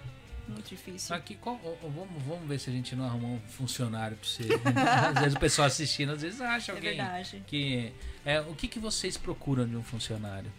Tipo, de perfil da pessoa. E o que, que vocês oferecem? Pra, ah, tem o salário, mas o que, que vocês oferecem pra pessoa assim? Starbucks, tipo, a gente oferece Starbucks, que a gente vai muito Starbucks, Starbucks. Muito mesmo. As nossas reuniões é no Starbucks, pra você ter uma ideia. Qual que é a idade mínima pra vocês, pra trabalhar pra vocês? Então, eu falei agora, só quero só de 40 pra cima agora, porque as novinhas e os novinhos tá dando trabalho lá, hein? É, É, então, mas assim, de início eu falei, olha, a partir dos 20 anos até uns 60, pra mim, idade não, não pesa muito, porque o nosso tipo de trabalho não é, não é, não é força, É no entendeu? escritório, né? Ah, não, não, que eu falo que idade é porque cada, cada idade existe um interesse diferente de pessoas, né? Eu falo que uma pessoa, um pessoal que eles são muito malquistos pelas empresas no Japão é um pessoal acima dos 40 anos. Mas são pessoas que têm muito a perder, então eles são mais difíceis de faltar, eles são mais difíceis de pegar e pisar na bola, porque eles têm às vezes tudo de filho para pagar, contas para pagar, então ele tem uma responsabilidade maior. E o que as empresas não entendem é que essa pessoa ela é mais, ela tem uma fidelidade maior à empresa do que um menino de 20 que não tá nem aí, que ele saiu do emprego hoje, ele procura aqui o Japão é um lugar que a oportunidade não falta, né? É, a molecada aí, principalmente que fala japonês, eles podem trabalhar em qualquer lugar, eles não estão nem aí. Mas é engraçado isso, porque eu falo pra ela, né, que eu não busco ninguém que saiba, mas que queira aprender. Hum. Né, porque já veio várias pessoas lá pra falar, não, eu falo Nihongo fluente, eu sou bom nisso, eu sou bom naquilo, quando chega lá não consegue nem, né, preencher o nome direito. Então, Hum. Pra mim isso é meio complicado. Se a pessoa, tipo, tem força de vontade, quer aprender, já é o começo já, entendeu? E tem que saber trabalhar em grupo, né? Em grupo, né? Porque a gente fica o dia inteiro, a gente trabalha muito lá, então, né? A gente fala assim, às vezes, vai embora, pelo amor de Deus, meninas, vão embora. Sério, porque a gente fica muito tempo. E a pessoa que no caso vai trabalhar com vocês, ela precisa ter conhecimento do japonês. Sim, hoje a gente pede pelo menos aí o N3, aí o mínimo O hoje, N3. né? Porque o time já, da parte de marketing tá pronta, a documentação tá pronta. Hoje o que falta pra nós mesmo é a parte japonesa hoje, né? Ah, É o que tá pegando pra gente, né? O que, Sim, que sim. falta hoje. Que é o mais difícil, na verdade, de encontrar. É. Não é saber falar japonês, é saber desenrolar aquela situação. Que isso eu acho que é o mais importante, né? É porque eu falo que o pessoal que fala japonês, normalmente você vai encontrar galera aí de 30 pra baixo, né? Que é que nem o pessoal que nasceu aqui, que estudou aqui. O pessoal, às vezes, de 30 pra cima vai encontrar muita gente que nem eu, Nihongo Akaranai, né? Mas assim, assim que é bom, sabia? O Nihongo Karanai consegue resolver problemas. Porque um moleque que cresceu aqui, estudou aqui, quando vai lá na prefeitura, exemplo, porque eu negocio muito dívidas na prefeitura. Chega lá, o cara do cheque show lá da prefeitura chega lá e dá um berro lá com o cara lá, uai! Entendeu? Aí o moleque já vai chorar já. Então assim, tá vendo? Então às vezes um cara que fala menos Nihongo, né? Assim, mais de idade, assim, tem uma postura mais forte do que o moleque que cresceu aqui naquela postura japonesa, né? Que a gente percebe que tem, assim, uma certa, nem sei falar como isso pra não soar, né? É, teve até um, um- Não teve. Acho que foi na semana passada. O Josué. Sei, o Josué? O José Fontes. ele tava comentando, tava- é. ah. Ele é um dos caras que, assim, ele briga muito ali, É. hein, na prefeitura também. Ele dá um trampo ali que não é fácil, não. E ele comenta nos stories e tal, né? Então, tipo, assim, igual o Max falou. Por mais que pegue esse pessoal novo, o problema é jogo de cintura. É, não E isso daí, na, na- até na empresa que eu trabalho, assim, o nosso problema é. O jogo de cintura brasileiro tem. Por mais que não fale o japonês fluente, ele dá um jeito, ele sai com o que ele quer ali. Sim. Por mais que seja 10% de japonês, mas ele sai. Porque ou ele faz, vamos por aí a palavra, um barraco, alguma coisa, mas ele sai com o que ele tinha que fazer. Agora, quando é mais novo, cresceu às vezes escola japonesa, não tem tanta inocência, e aí assim, só de olhar já é inocente, fala assim, ah, hoje não dá, volta semana que vem. Aí o fala, ah, tá bom então, semana que vem eu volto. Mas não resolveu o problema. Esse é. É. o problema, se for dentro de uma empresa, é um problema muito grande. Porque você tá, precisa do cliente, né? A resposta pro cliente, né? E aí chega pro cliente e fala assim, ah, só semana que vem vai resolver seu problema e É, eu às vezes, pelo fato de não saber falar, às vezes a gente joga bomba na mão de outros, né? Que nem você chega lá no, no lugar, chega com o papel, a pessoa vai entender o que você quer. Aí você fala, mostra pra pessoa, a pessoa pega, ah, fala, ah, cara, não, é o Negashimasu aí. ó. né? Duas, duas.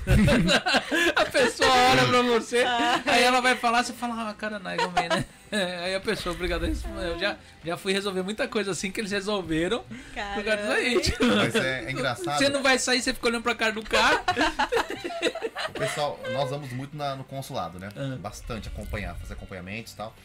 E aí nós falamos, olha, nós vamos até o consulado para fazer o tsuyako, Ah. porque tem uma dificuldade grande ali de comunicação ali, né? O cliente, né, nosso- no caso o nosso cliente, ele já vem ali estressado, cansado, cheio de problema.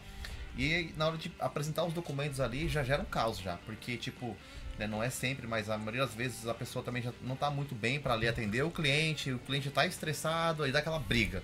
Então nós entramos no meio já pra ficar todo mundo em paz. Mas sabe que é, eu acho que vocês devem ter cliente, muito cliente igual a mim.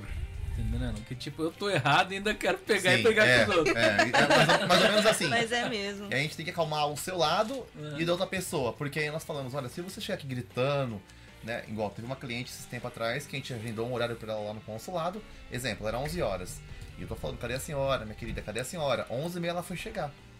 E aí o que acontece? A moça lá me falou, olha, Gomena sai, eu não vou te receber. E ela veio lá, Deus sabe da onde. E ficou brava comigo ainda. Falei, minha querida, 11 horas sua reserva, não foi 11 e meia.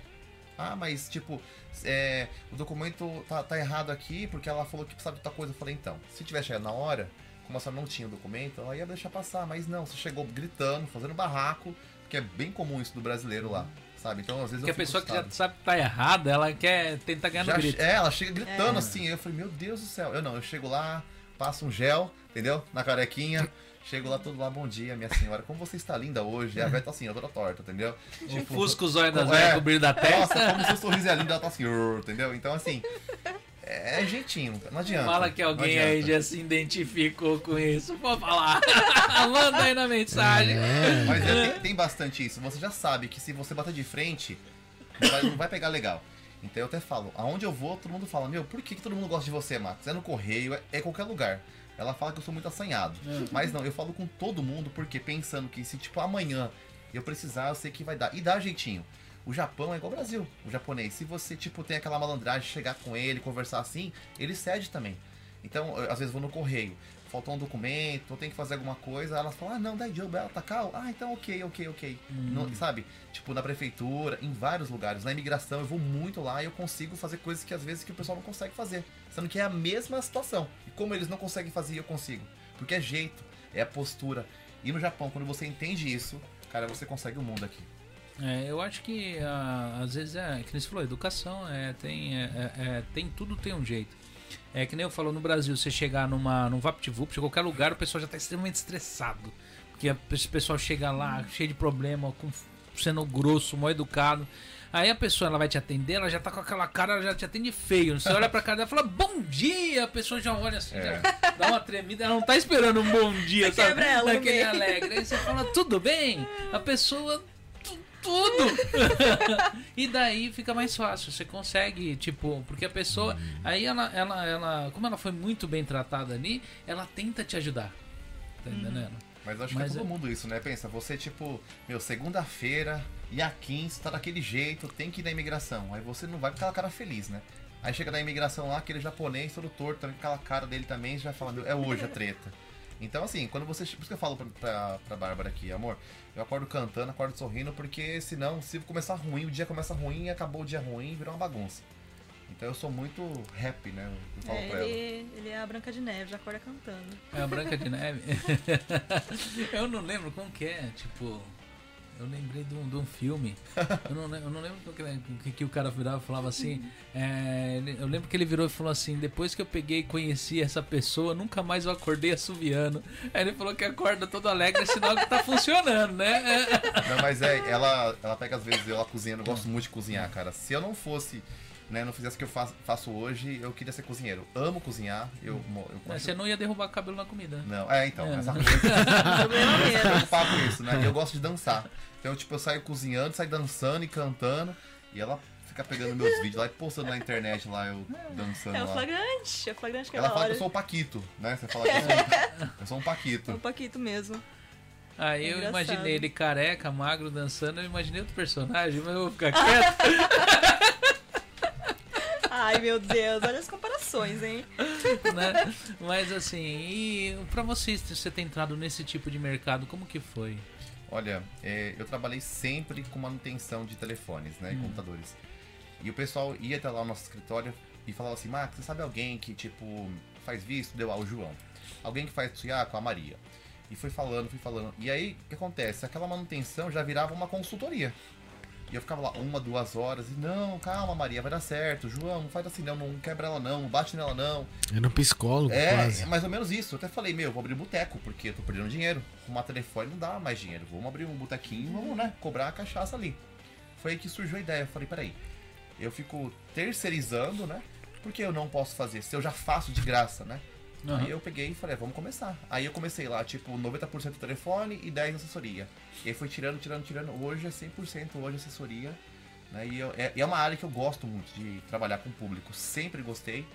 Né? Eu gosto de falar, gosto de estar com as pessoas e né, minha, vontade é virar um prefeito. Eu acho que eu ia me dar muito bem sendo Ele prefeito. tá quase prefeito, ele sai na rua, tu nem Max, e aí? Aí e Já tem uma referência, prefeito. né? O da, da comunidade foi o Johnny Sasaki, É, o né? Johnny Sassari. Vereador, próximo pode ser o o Max aí, ó. Olha que eu vou prometer pra vocês.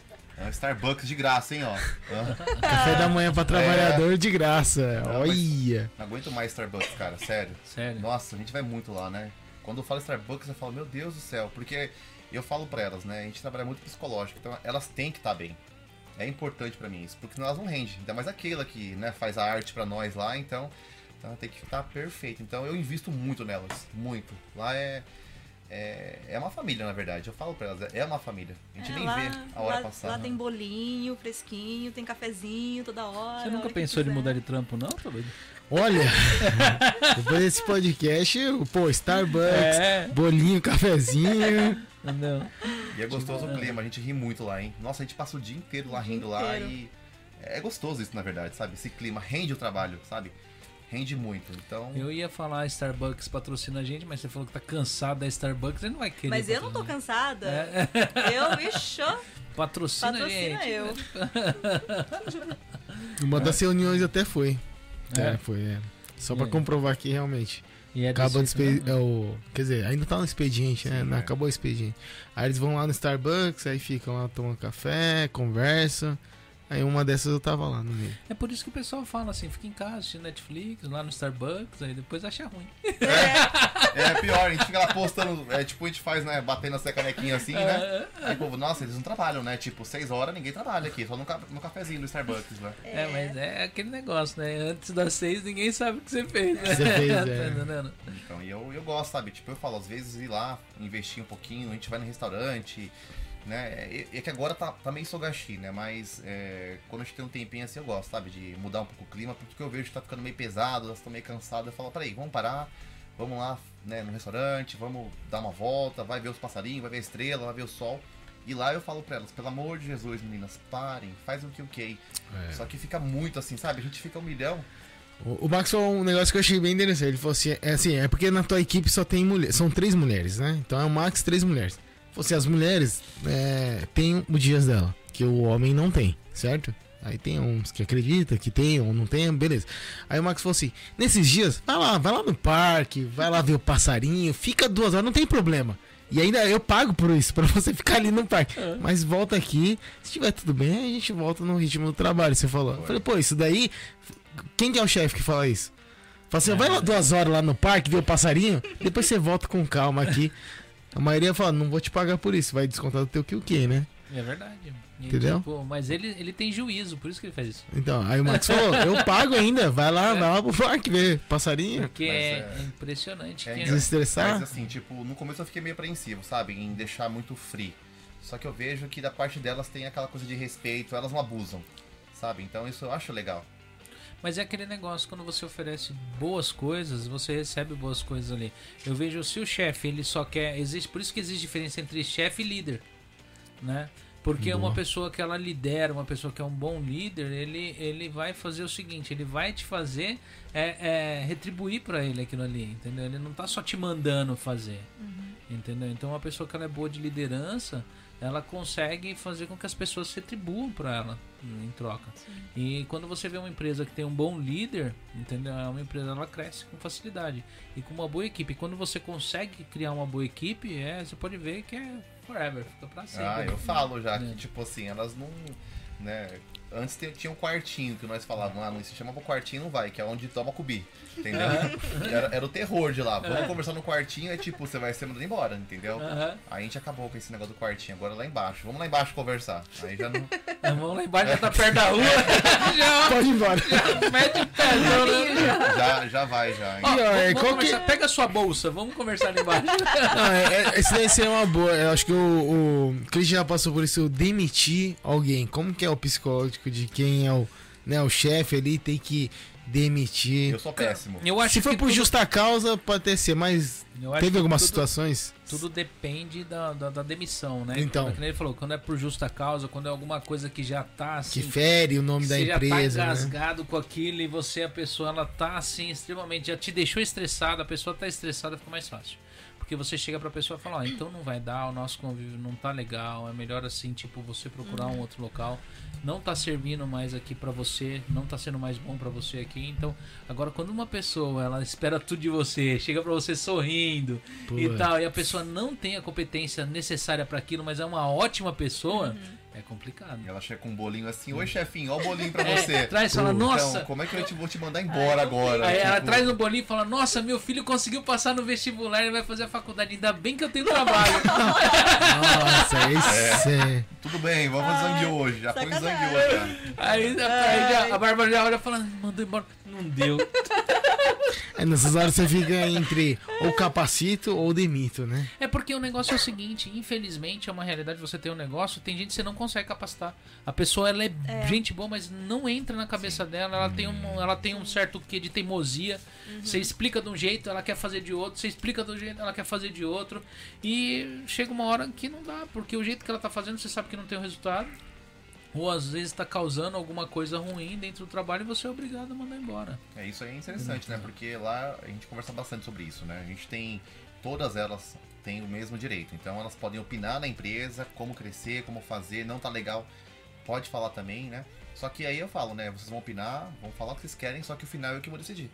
Né? Pra ver se é ou não né, viável aquilo. Porque né, eu vivo já 11 anos disso já. Então, assim, se eu ver que aquilo vai ser bom pra empresa, né? A gente absorve e aplica, né? E graças a Deus agora só boas ideias. Então, eu tô muito contente com isso. Ó, aqui, ó, o Rafael falou que é igualzinho você, Tolor. Não dá pra capacitar. ó. Tem, tem, tem, é, né? tem um book tem que amarrar no tronco e deixa lá mesmo. Deixa ver o que, que dá pra produzir. Não dá pra soltar, não. Não, mas tem Vai pessoas. dormir, Rafael. Mas tem pessoas que, infelizmente, se você pegar e der a mão, ele quer o braço, se der o braço, ele quer o pé, se der o pé, já era. Aí ele. tá entendendo? É Ele engraçado tenta. porque o pessoal fala que não tem oportunidade, né? E quando tem, não sabe aproveitar. Cara, eu, conhe- eu conheci gente que pegou uma pessoa, deu oportunidade pra pessoa. E a pessoa foi lá tentar fazer a caveira dessa pessoa, sendo que ela era a dona e o cara não sabia, tentando fazer com outra pessoa, achando que o cara era o dono. Caraca. Aí, pra tentar mandar embora a pessoa que deu a oportunidade, a pessoa falou: Mas ela é a dona da empresa. Meu Deus, como assim? E a pessoa ficou com a cara lá no chão e aí acabou, né? era. Porque aí foi mandado embora. Nossa, meu. Entendeu? Isso aqui no Japão, hein? Caramba. Porque é, é, era caso de brasileiros casados com japonês, né? Uhum. Tipo, achou que o japonês era o dono e o dono era a brasileira. Entendeu? Putz.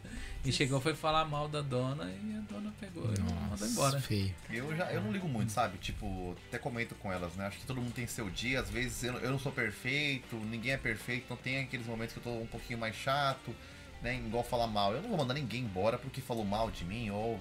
Pra mim, acho que isso aí é muito pessoal. Pra mim, o mais importante é fazer aquilo que tem que ser feito. Então, se a pessoa me rende né, o que é necessário, cara, pra mim. Não, ela não Tá dando dinheiro, né, pra empresa, mal, tá fazendo funcionar. outra pessoa mesmo, tá entendendo? Tipo assim, querer tomar Puxar o o serviço é, da outra Não, pessoa. Puxar o tapete aí É, já é. tipo, O quartinho, vamos pro quartinho. Quartinho. Foi, ela não foi falar mal, ela foi tentar derrubar a chefe como se ela não tivesse a capacidade pra estar ali naquele cargo. E ela querendo o cargo, que achou que era um cargo, né? E não era, ela era a dona. E aí ficou feio pra ela, entendeu? Mas aprendeu a É. lição, né? Pelo menos. É, eu acho. Tem gente que não aprende. Tem Ai, gente pior não que tem aprende. mesmo. Vocês, ah, é que nem vocês mexem com muita gente, como eu mexo com muita gente. Tem gente que você olha e fala, não acredito que existe gente assim. Não, é realmente, né? Eu falo, gente, não acredito que eu tô ouvindo isso. Mas é, o nosso trabalho é legal porque nós conhecemos pessoas de todo tipo mesmo. É. Olha, tem assim casos que eu já tô tanto tempo assim, né, trabalhando com o público e é novidade pra mim. Eu falo, meu Deus do céu. Inclusive, quando nós entramos lá, eu falei assim: olha, se preparem, porque aqui vocês vão ver coisas assim que vocês não imaginam. E vê.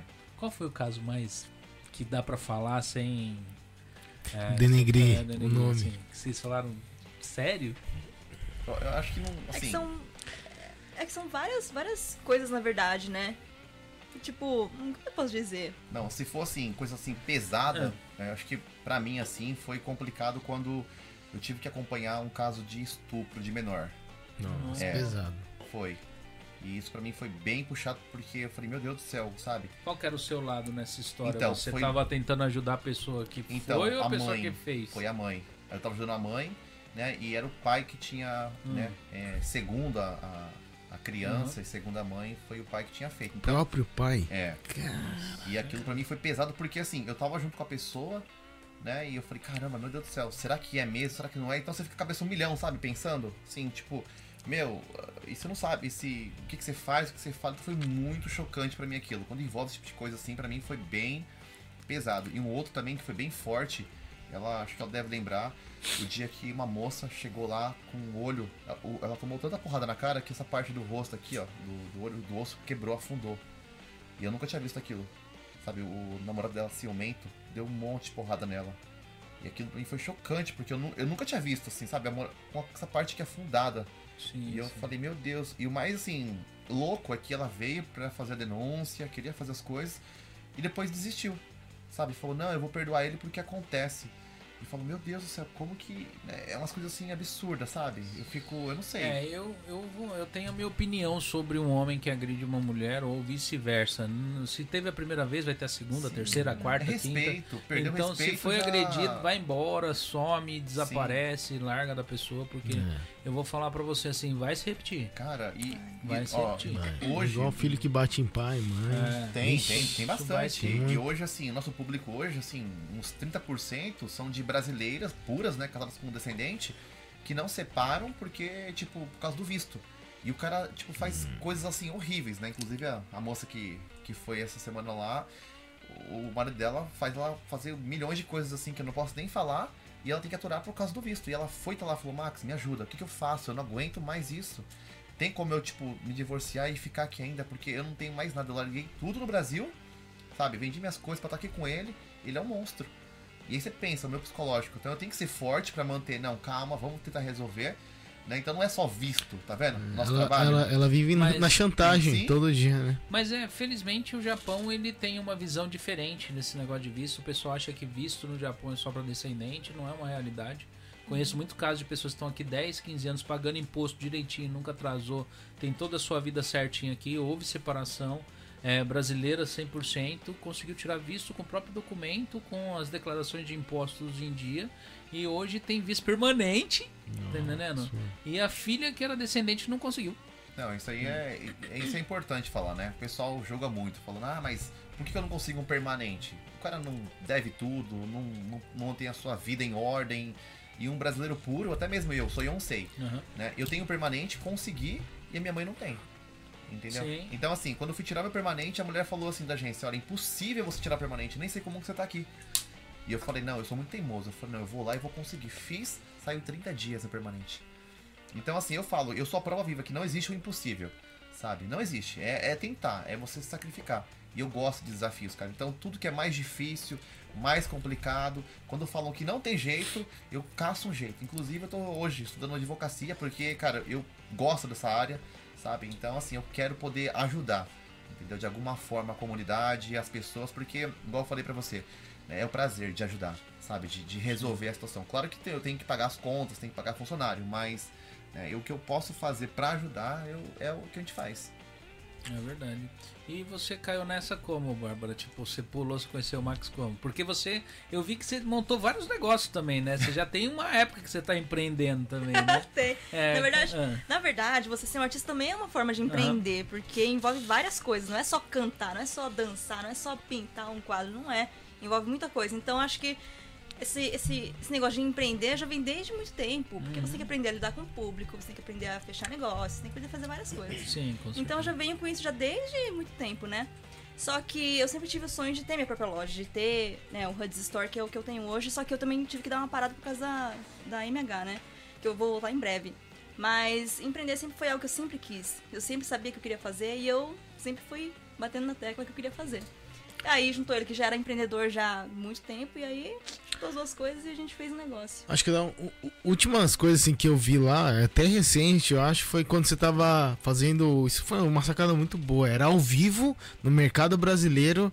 E aí a gente só falava, ó, eu quero um desse. Aí já ia separando na hora, né? É, não É tinha as ninguém. live, Nossa, né? é. Essa, essa daí foi. Daí, Essa sacada foi muito boa. Era ao vivo ali. Era com, é como se estivesse fazendo compra ali. É, mas essas lives eu não sei o que, que a mulherada faz, mas elas compram coisa pra caramba nessas lives. né? É na emo... Sai compra. É na emoção. Não, é, eu, eu não É emoção, compra mesmo, eu gasta mesmo. Você, eu lembro daquele Polishop, tá ligado? De madrugada passava no Brasil esse Polishop. Meu, era. ah, ah, Cara, se você tiver um cartão de crédito na mão, você compra tudo aquelas porcaria que eles falam. Tá ligado? Compra. Porque é a faca que corta tudo, a meia que não Ai. rasga, o aspirador que aspira sem energia. Tá entendendo? Você fala, eu preciso do negócio. Pra quê? Não sei, mas esse negócio é incrível. Tá entendendo? E aí sempre vem o parcelado, né? Aí você vai no parceladão, nem dói o bolso. É, Esse, essa parte de vendas aí que a gente fazia online, né? Eu sou um cara, eu, eu gosto, eu sou um cara oportunista. Eu vejo algo e vejo ali, dá pra ganhar dinheiro, dá pra fazer, vou, sabe? E aí eu falei pra ela, falei assim, amor, vamos vender doce? Ela falou, doce? Eu falei, ah, vamos, vamos. Mas, Doce vende, né? É, eu falei, mas como? Com que dinheiro? Eu falei, vamos sem dinheiro.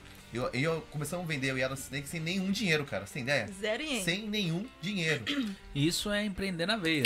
Tá fazendo a ponte do. Isso do, do Brasil, que a gente. Que, do, do, do ao vivo lá. Aham. Esse daí que a gente tá. É, que você tá falando? daí. Então você fez uma parceria com, com um Não, comerciante lá. Parceria com ninguém. Nenhuma? Nenhuma. Quem, quem, quem que era a mulher que filmava lá pra vocês? Minha prima. Ah, era tua prima? Ela era funcionária do mercado? Não, Não. é nossa funcionária. E... Ah, tá. Ela entrava lá e filmava. E sem saber que tava dando lucro também pra empresa, lógico, né? É que assim, eu, igual eu falei, eu, Cara, eu, que eu doideira. Montei, eu montei um, né, um projeto, Entendi. eu vou fazer assim, assim, assim, assim.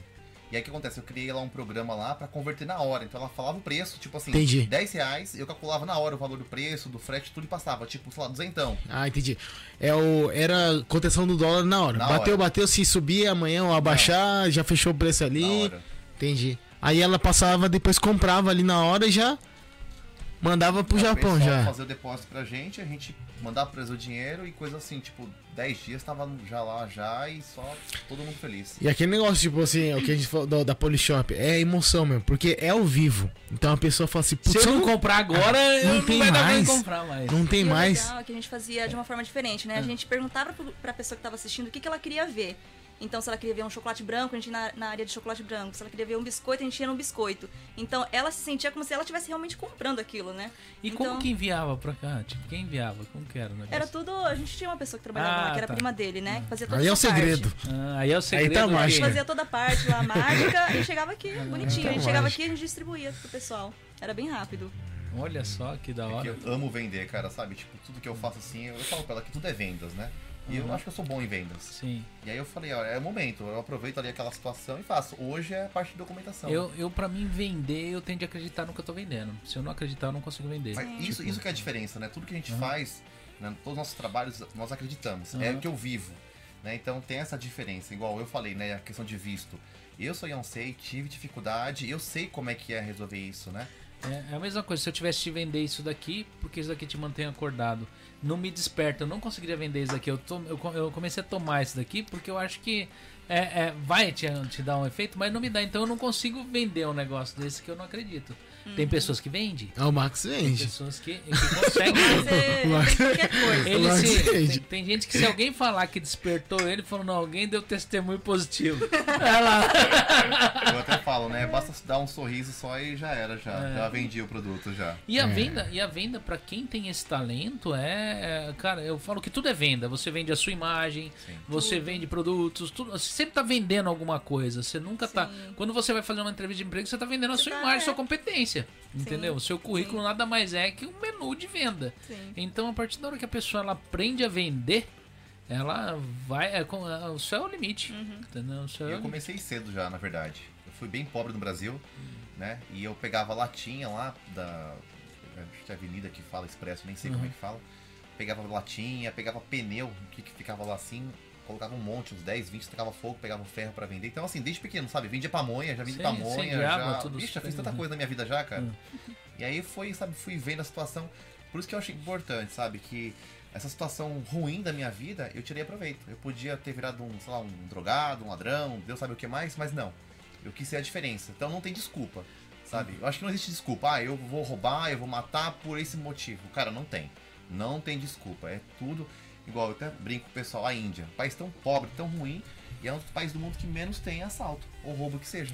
É, realmente Cultura, lá é é incrível. cara. É É incrível. Mas lá por- é rigoroso. Se, se pegarem também é. Corta a mão lá. Corta a mão, é. Então, mas é, enfim, eu acho que não tem desculpa, sabe? Eu já vi casos Sim. aqui que o cara falou pra mim assim, nossa, eu vim pro Japão porque minha mãe não quis me dar um iPhone. Eu falei, cara, e o moleque é fazendeiro. Eu falei, meu querido, eu vim pra cá com tênis furado, falando Mizu, só sabia falar Mizu, cara, no avião. Pensa, eu vim tomando Mizu o avião todo, o voo todo. Eu não, quando eu vim eu, sabia, eu aprendi a falar Nihongo Akaranai. Eu só quero no banheiro. E meu, avô- meu avô chegava pra mim e falava assim, não fala rai. Não, Você não tá entendendo o que o pessoal tá falando, o pessoal vai falar, você tá com droga na bala? Rai. Você pegou e trouxe, rai. Você, você tá com Droga alguma coisa lista na câmera? Rai. É verdade. Então É não tudo- fala rai. Você lembra qual foi a primeira palavra que você aprendeu japonês? Ou a... Cara, as, as, as primeiras palavras que eu aprendi a falar foi. A Core? primeira eu não lembro, mas as primeiras foram Kore, Gomen, né? É, Daijobu. Os básicos, né? Os básicos. Gomen, Daijobu e. O Hayo, né? a- a- Arigato. Arigato. Não, acho que nem o. Arigato, Shigoto. tipo. É, Bacaiaro, né? O é. chegava Esse aí e te tem, xingava. esse é o assim, brinde. Ai, Falou, se falar isso pra você, estão te xingando. Então, vê o que é você tá brinde. fazendo errado. Aí eu virava e falava assim, eita, então tá bom, então. Porque eu conhecia o meu avô japonês, a gente era criança, ele falava muito em bacataré, né? Entendeu? E aí era uma palavra que a gente tinha conhecimento, mas aí quando eu cheguei aqui eu conheci uma outra vertente da palavra, que era um negócio mais Caramba. pesado e tal. Mas era uma palavra que eu escutava, com- que eu aprendi assim, é porque os brasileiros falavam, "Ó, se falou isso pra você, é alguma coisa tá errada, você tá fazendo alguma coisa errada, porque ele tá te xingando. Quando eu cheguei aqui, eu morria de medo de sair na rua. Porque eu pensava que tinha ninja, cara. Acredita? No meio da rua. Cara, Sério, eu tinha medo. Eu falava, meu, vai que tem um ninja louco japonês sai com uma espada aqui. Então, no Brasil, e tipo assim, eu, né, que cresci com a minha avó baiana, comendo farinha Ah. e feijão, então eu pensava, meu, deve ter uns loucos ninja. Você aprendeu lá. a comer farinha de hash? Nossa senhora. opa, esse daí tem que Aí, ser é- bom, aí tem hein? que ser ninja Esse mesmo. aí tem que ser ninja. E aí eu morria de medo, cara. Morria de medo de, tipo, sair na rua e. e foi, na época que eu cheguei aqui, não tinha nada em Romandia, tudo kanji, katakana, hiragana. Então, assim, foi muitas histórias. Já comi carne de cavalo, não sabe o que que era. Tipo, eu já comprei açúcar pensando que era sal, sal que era açúcar. Eu acho que são coisas padrões, assim, que não, não Eu, tinha. eu esses, esses problemas eu nunca tive, cara. Sério? E eu vou te dizer por que eu nunca tive. Eu sempre fui muito bom com embalagem. Eu olho as embalagens e falo, mano, isso daqui não tem cara disso não, Ah. cara. Tá ligado? Eu, a primeira vez que eu comprei sal, eu sabia que aquilo era sal de algum modo. Caramba. Porque se você for ver as embalagens do Brasil de sal, elas são azul e vermelha. Aham. As letras. Ah, E as de sal daqui Ah, também, é, né? elas são azul e vermelha. Verdade. Mas pra você Então, entender é. isso, pensa, pequeno. Eu tava no combine, aí eu via, porque tudo junto, é pequeno, né? Meu sal, açúcar, tudo junto lá. Eu falei, o que, que é isso aqui? E, sabe, já tive várias situações, cara. Várias, várias. Tipo, mas acho que a mais chocante foi. Eu fui num é, baikingo, né? Que é tipo comer tabe rodai as carnes. E, cara, uma carne vermelha, bonita, gostosa. Daí eu falei, caramba, que estranho, né? Daí eu vi lá, depois de muito tempo, que eu estudei um pouquinho, fui ver carne de cavalo. Eu falei, nossa, agora já. Agora Ah, já era, cavalo já. é- pra mim, gostoso, pra mim cavalo é igual vaca, boi. Não, mas é que eu amo cavalo, cara. Tipo assim, eu sou. Eu também amo Sabe, as vacas. adoro né? cavalo. Aí eu falei, caramba, eu tô comendo cavalo, tipo, uma loucura, sabe? Assim. Pior É caro, é? pior Carne se de cavalo? É caro, né? Até língua também. Ai. Sabe, Tan, tan? tan, Cara, aham. tava lá no restaurante, tan. O que que é isso, tan, né? Tipo, ah, me desce tan aí, vamos ver esse tan aí. Aí depois você vê a língua, cara. E é bom, sabia? É bom, é bom, é bom. Cara, eu gosto É bom. de língua. É, eu... É, gosto- é, é fina, é uma carne leve, né? Você come de boa, não tem. Depende de como é preparado todas essas É. carnes, né? Sim. Eu acho que é cultural, cara. O negócio é, é- é- depende da- da- do, do, do povo que, que se alimenta daquele tipo de coisa. Que nem quando eu cheguei aqui no Japão, falava-se muito de carne de cavalo. Eu, particularmente, nunca dei de cara num lugar onde vendesse. Caramba. Eu também nunca comi. Eu nunca Carne de cavalo. também. Eu tive sorte, Hã? então. Pois é, mas eu nunca vi. Pra vender, nunca olhei. Acho que eu já vi, mas nunca comi. Eu acho que eu nunca Nunca comi, comi. também. Eu já vi carne de baleia já, que eu também. É ela caro. que me falou que era carne de Baleia. baleia, porque era uma carne muito vermelha. Eu virei e falei, que carne que é essa? Ela falou de baleia. Nossa. É que ela olha pra mim com essa cara, mas ela lê. Eu não sei ler em japonês. Então eu não sei, eu olho pras embalagens, eu olho ali, se eu, eu conheço a carne olhando. Se é uma carne que eu acho meio suspeita, eu não sei do que, que é, eu, não, eu nem, eu nem me preocupo em comprar. Entendeu? E eu vou na seção, que nem eu, eu quando eu vou comprar carne no mercado japonês, qual seção que eu vou? Onde tem frango e porco. É as carnes que eu compro no mercado brasileiro. É japonês, Ah. quer dizer. Carne no mercado, é, é, é, no caso, no mercado brasileiro, eu vou atrás do quê? De carne de boi. Aham. Entendeu? Então eu não vou lá, no, eu fico olhando outras carnes, eu vou direto no Você, porco. você come aquelas comidas japonesas diferentes? Não, Tipo não. natô, essas Não. coisas? Não. Cara, admiro quem come, hein? Eu adoro. Porque ah, eu como, eu pergunto pra quê? Eu como quase tudo. Comida japonesa. Ah, eu É, minha- eu também. eu Natô, meboshi, em peixe vermelho, tu- é, Minhas filhas eu compro natô em casa, né? Eu não sei. Você sabe por que eu não como natô? Ah. Não porque eu tenho nojo, porque eu não gosto do cheiro de fermento. Ah, o cheiro é. E ela tem cheiro de fermento de pão. Porque é, um- é algo fermentado, né? Sim, é. Então quando você abre aquilo ali, vem aquele cheiro de fermento de pão. Então Ah. eu, eu- eu não. Você não, Não, pode nem é. pensar no cheiro. É. Ele passa mal. Eu, eu gosto muito assim, eu, eu, eu- quando era moleque, minha avó fazia pão, Ah. e ela, quando tava fazendo a massa, eu- todas as vezes que eu chegava perto daquilo ali, meu estômago embrulhava por causa do cheiro de fermento, Ah, entendeu? Caraca, então ah, o pessoal abre lá, e fora que, meu, faz uma meleca, e faz assim, estica. Ah, mas é um Aí, pão. É, mas isso que é legal, é isso que é legal. É isso que é Aí legal. eu olho aquilo e falo, não vai É descer. isso que é legal. E o pior é que eu gosto de quiabo, que é um negócio que tem baba Eu também também. ah, eu também gosto, gosto. Mas o, o natô não, não foi. Goiá, Ele- Goiá. Ah, não, Goiás. Goiá como? Mas tem que ser fino, porque é muito Eu amargo. como várias coisas derivadas da soja, mas não como natô. Caramba. hein? Tem uma coisa que eu experimentei, que era o Ni. Ni? Ah, é. Ouriço, né? Por isso. É. Meu Deus do céu. Ouriço eu nunca comi. Não faça Eu nunca comi. isso. É ruim? Nossa Eu senhora. nunca comi. Sério, foi, foi traumatizante. Traumatizante. Às vezes tem no YouTube, eu vejo e falo, nossa, parece ser bom o negócio, Gente, já mas. come com tanto gosto. Você fala, nossa, deve ser gostoso, É, parece ser né? bom, é. É, Não não, não, é? faça isso. Nossa, nunca comi. coisa também que eu comi, que eu não me lembro o que que era. Mas era muito ruim. Comi. Eu já vi o pessoal falar que dá pra fazer, e eu já vi alguma, eu já vi em alguns lugares o pessoal falando que faz sashimi Ah. é, de água viva. Nossa. Ah, já vi. É. Já tem de. Em Tóquio tem de, de rã também, né?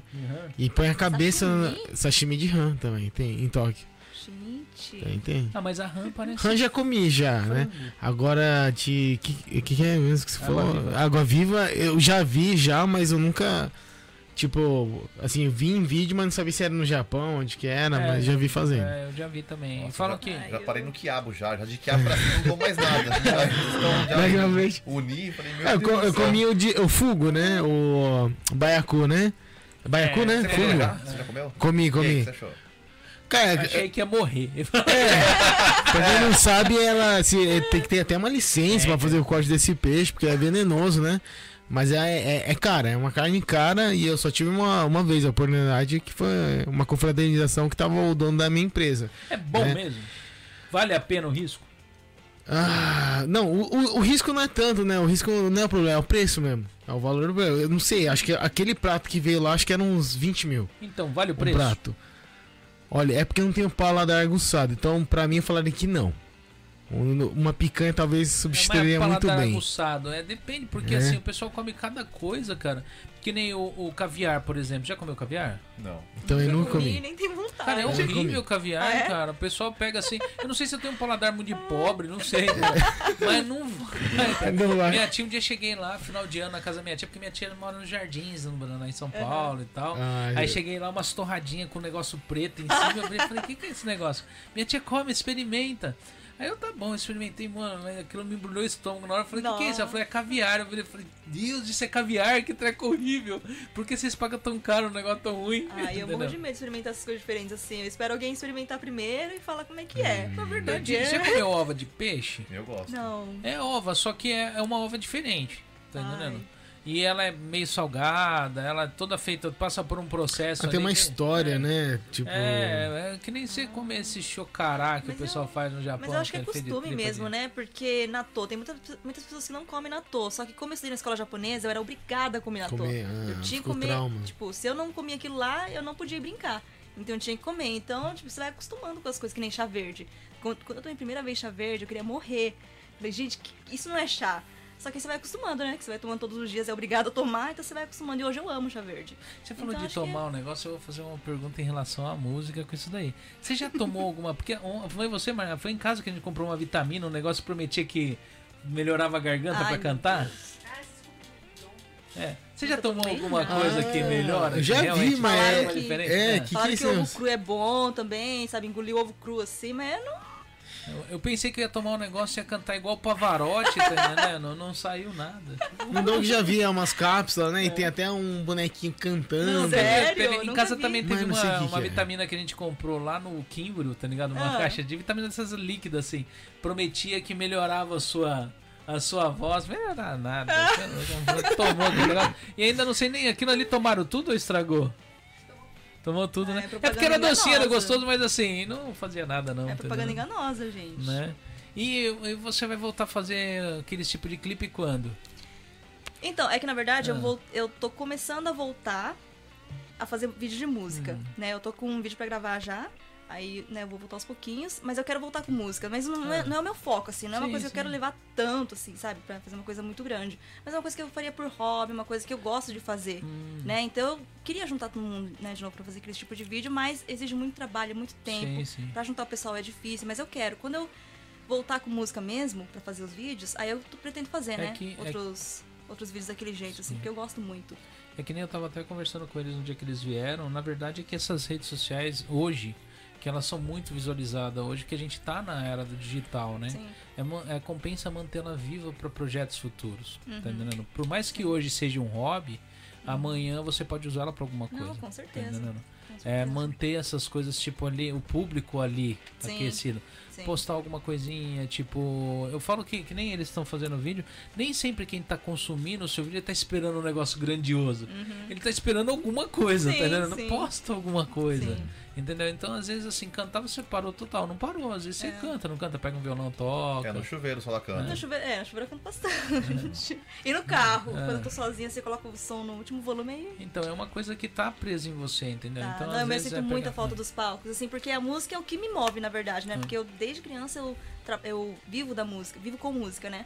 Então a música é uma coisa que me move. E esse período que eu fiquei longe dos palcos, me deu uma certa. Como é que posso dizer? Um desânimo. Porque eu tô longe do que eu gosto de fazer, que é a música, né? Hum. Então, eu pretendo sim, eu não parei com música porque eu não consigo, não, não é uma coisa que eu tenho em mente, em parar com música, né? É uma coisa que eu talvez faria por hobby, uma coisa, sabe? Mas assim, de vez em quando. Mas eu pretendo voltar sim, eu pretendo e já tô com os planos já, Olha na lá, verdade. tipo, ó, ó, olha só. Daqui a ó, pouco eu já vou começar a convidar o pessoal. Olha só, tipo, no brincadeira, né? Você vai tocar o que pra gente hoje aqui? Às 11 horas da falei- noite, ao Eu já vivo, falei que se eu Bárbara e cantar aqui, todo mundo vai cantar junto. Ah, a gente canta. Sandy Júnior. Ai, Você, acha, você não acha que você vai fugir daqui hoje sem tocar, Ai, né? meu Ó, Deus, tô até vendo. o pessoal né? É, olha lá, tem violão, tem tudo aqui, Ai, cara. Sim. Ai, Aqui ai, sempre, sempre nos podcasts, quem sabe tocar ou cantar alguma coisa, a gente coloca Ah, cantar. é? né? Só cantar uma música e tal. Eu preciso de back vocal, hein? É. E dançarina, ó. Tem uma dançarina. Não, o dançarino aqui do lado. É, eu sou o né? Paquito, né? É, É o Paquito. É o. É. Também. Não, o, o Tolode vai fazer o que, Tolode? Ah, qualquer coisa que se mandarem, faço aí. Nessas horas da noite, Anfitrião, já- qualquer coisa. Faço, danço, canto também. Daí eu... E o canal que vocês dois montaram junto, esse daqui, ó, que vocês estão aqui, qual que era o projeto dele? Na verdade, a gente criou, não digamos uma parceria assim, mas a gente teve um contato muito grande com a prefeitura lá da nossa cidade, né? Que a gente queria fazer trabalhos voluntários para ajudar, na verdade, o pessoal, os brasileiros que não sabem falar japonês ou que não compreendem, né? o- os japoneses. Então a gente conseguiu é, conversar com eles pra gente criar projetos pra, para os brasileiros. Pra eles se unirem mais, sabe? Participar mais dos eventos Olha que tem que da legal. cidade, porque as pessoas não acabam não ficando sabendo dos eventos que tem e tudo. Então a gente queria, a gente criou um canal. Na verdade a gente criou um canal nosso, só que a gente queria incluir isso junto, sabe, Pra unir o pessoal, porque querendo ou não, o pessoal mora ali, só que é tudo muito, sabe, distante um do outro. A gente não conhece nosso vizinho, sabe? A gente não conhece a pessoa que tá ali no outro prédio. Então a gente queria juntar esse pessoal porque a prefeitura fornece várias festas, várias coisas, sabe, pros brasileiros, só que eles acabam não sabendo. Então a gente fez esse vídeo, na verdade, pra juntar o pessoal, pra falar pra eles que tem coisas boas da cidade, sabe? E não só pra eles, mas também pra filipinos tem bastante. pessoas- Porque eu falo inglês, então eu Sim, consigo sim. me comunicar com os filipinos. Então, é mais nessa questão, assim, de juntar o pessoal, sabe? Porque a gente trabalha, sabe, não, eu não, mas o pessoal trabalha muito em fábrica e às vezes não tem muita diversão, não tem pra onde ir, não tem, sabe, diversão, festas, porque tinha parado tudo. Então a gente conseguiu conversar com eles pra fazer vídeos, é, chamando o pessoal, né, Pra participar das coisas. Eu também do- comunico bastante com o Felipe nesse espaço, eu faço assim. Tá bom, só conseguindo falar oi já tá bom, né? Ai, Não, mas Filipino é um povo bem assim, tipo, eles é. Eles são bem parecidos com os É brasileiros. brasileiro, É, né? são bem alegres, falam, né? ó, as pessoas que têm contato ou foram pra Filipinas falam que parece muito. O, o, o feeling, né, do brasileiro. E o Japão oferece muita coisa que o brasileiro não sabe aqui. É, Eu acho que, infelizmente, é. Mas só que também varia de prefeitura para prefeitura, viu? sim. Tem prefeitura que tá muito surrada com as coisas de brasileiro aqui. Eu vi um post, eu acho que foi ontem. Foi ontem ou foi hoje? Não lembro como se foi ontem ou se foi hoje. É, numa praia com a placa proibido som alto, Ah, né? lá, É. lá perto, lá, to- é, em. É. Mas o. E aí falando assim que se insistirem a praia vai ser fechada, E fecha mesmo. entendeu? E aí você vê Mas só, tá né? certo mesmo. Eu acho que a placa tem que ficar lá visível mesmo, porque já que tem muito brasileiro, né? Tem que estar em japonês e em português, lógico. Mas é que é Escrito, diferente né? também, né? Exemplo, geralmente quando você vai pra praia, você quer o quê? Tranquilidade, paz. É, e o pessoal É. fica no funk, outro pagode, outro axé, uma bagunça, uma gritaria. Já É uma, mas é, mas é uma coisa que isso daí, até aquela sabe disso. Quando a gente tá lá e tal, falo assim, ó, se- todo mundo quer ouvir, mas não precisa, pô, estourar a caixa de som, colocar um volume e eu fico Pra incomodado. você ouvir em Incomoda. grupo. Me incomoda, né? me incomoda. Eu tô ali na festa, mas me incomoda, sabe? O som tá. Eu acho que não é nem só o som, mas é o tipo de música, cara. O tipo de pô, Você tá com música, criança é. ali, um- Tá, uns funk também, boladão, boladão sabe? lá até o chão, pensa. Aí eu não. Cara, consigo. a gente foi numa praia, tava eu, a Márcia, todas as crianças, tudo, aí começou uma turminha a tocar uns funk que eu falei, meu, vou chegar e falar pros caras assim, não, já tem criança aqui, meu. É, isso que é E uns falando né? palavrão, não, não tem falando, sabe? respeito, né? E eu acho o seguinte, dá pra pessoa. é, O som, ele, ele num lugar aberto, né, dependendo do, do lugar, ele não propaga, ele não vai pra muito longe. É, a pessoa, se ela colocar num volume ali que só dá pra ouvir o grupinho dela ali, tá ótimo. Não, é né? justamente Assim, a maioria quer né? mostrar o som que ela gosta, né? Esse é o problema. Fala assim, ó, eu ouço música de bandido. Esse é o problema, né? Mas tem todas essas. Ver... Eu não sei agora, mas até um tempo atrás, todas as versões do funk proibido, quando eles faziam funk rádio, eles censuram tudo. Então tudo que é, é uma palavra mais forte ali, eles trocam por outra palavra e aí esse dá pra tocar. Porque não tem palavras obscenas, é só ali rimando mesmo com a frase, né? Então, se for tocar isso daí, não tem problema, não tem nenhuma palavra ali. É música de rádio mesmo, né? É, Isso aí é legal, na verdade. Agora ele falou agora, música de bandido. Até engraçado falar isso, porque o brasileiro cresce aqui, a molecada, e os moleques pensam que é bandidão, que é hip hop, e usa suripa de coelhinho, entendeu? Cara, vou bem, desculpa. Tem uma molecada Da que Hello Kitty. "Ô, tio, isso aqui, eu sou mano, pá, o moleque, entendeu? Tá usando Não fralda sabe ainda. qual é que é, tem um iPhone não 13, fala que é mano pra mim. Ah, na boa. Porque fuma um cigarrinho.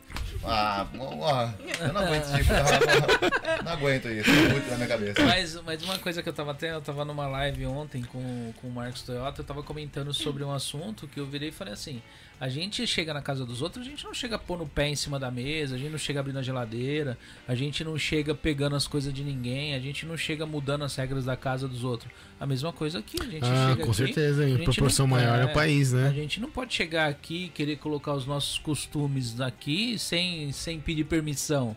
É. É tipo, já é uma coisa colocando o pé na mesa dos outros. Você tem de. Você quer pegar e mostrar sua cultura?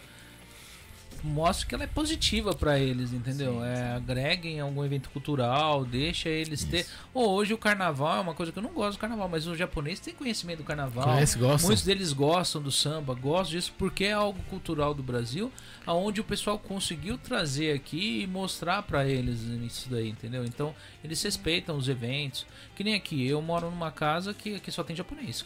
Se olhar em volta de mim, só tem japonês, não tem um brasileiro aqui na nossa rua. Não é só japonês.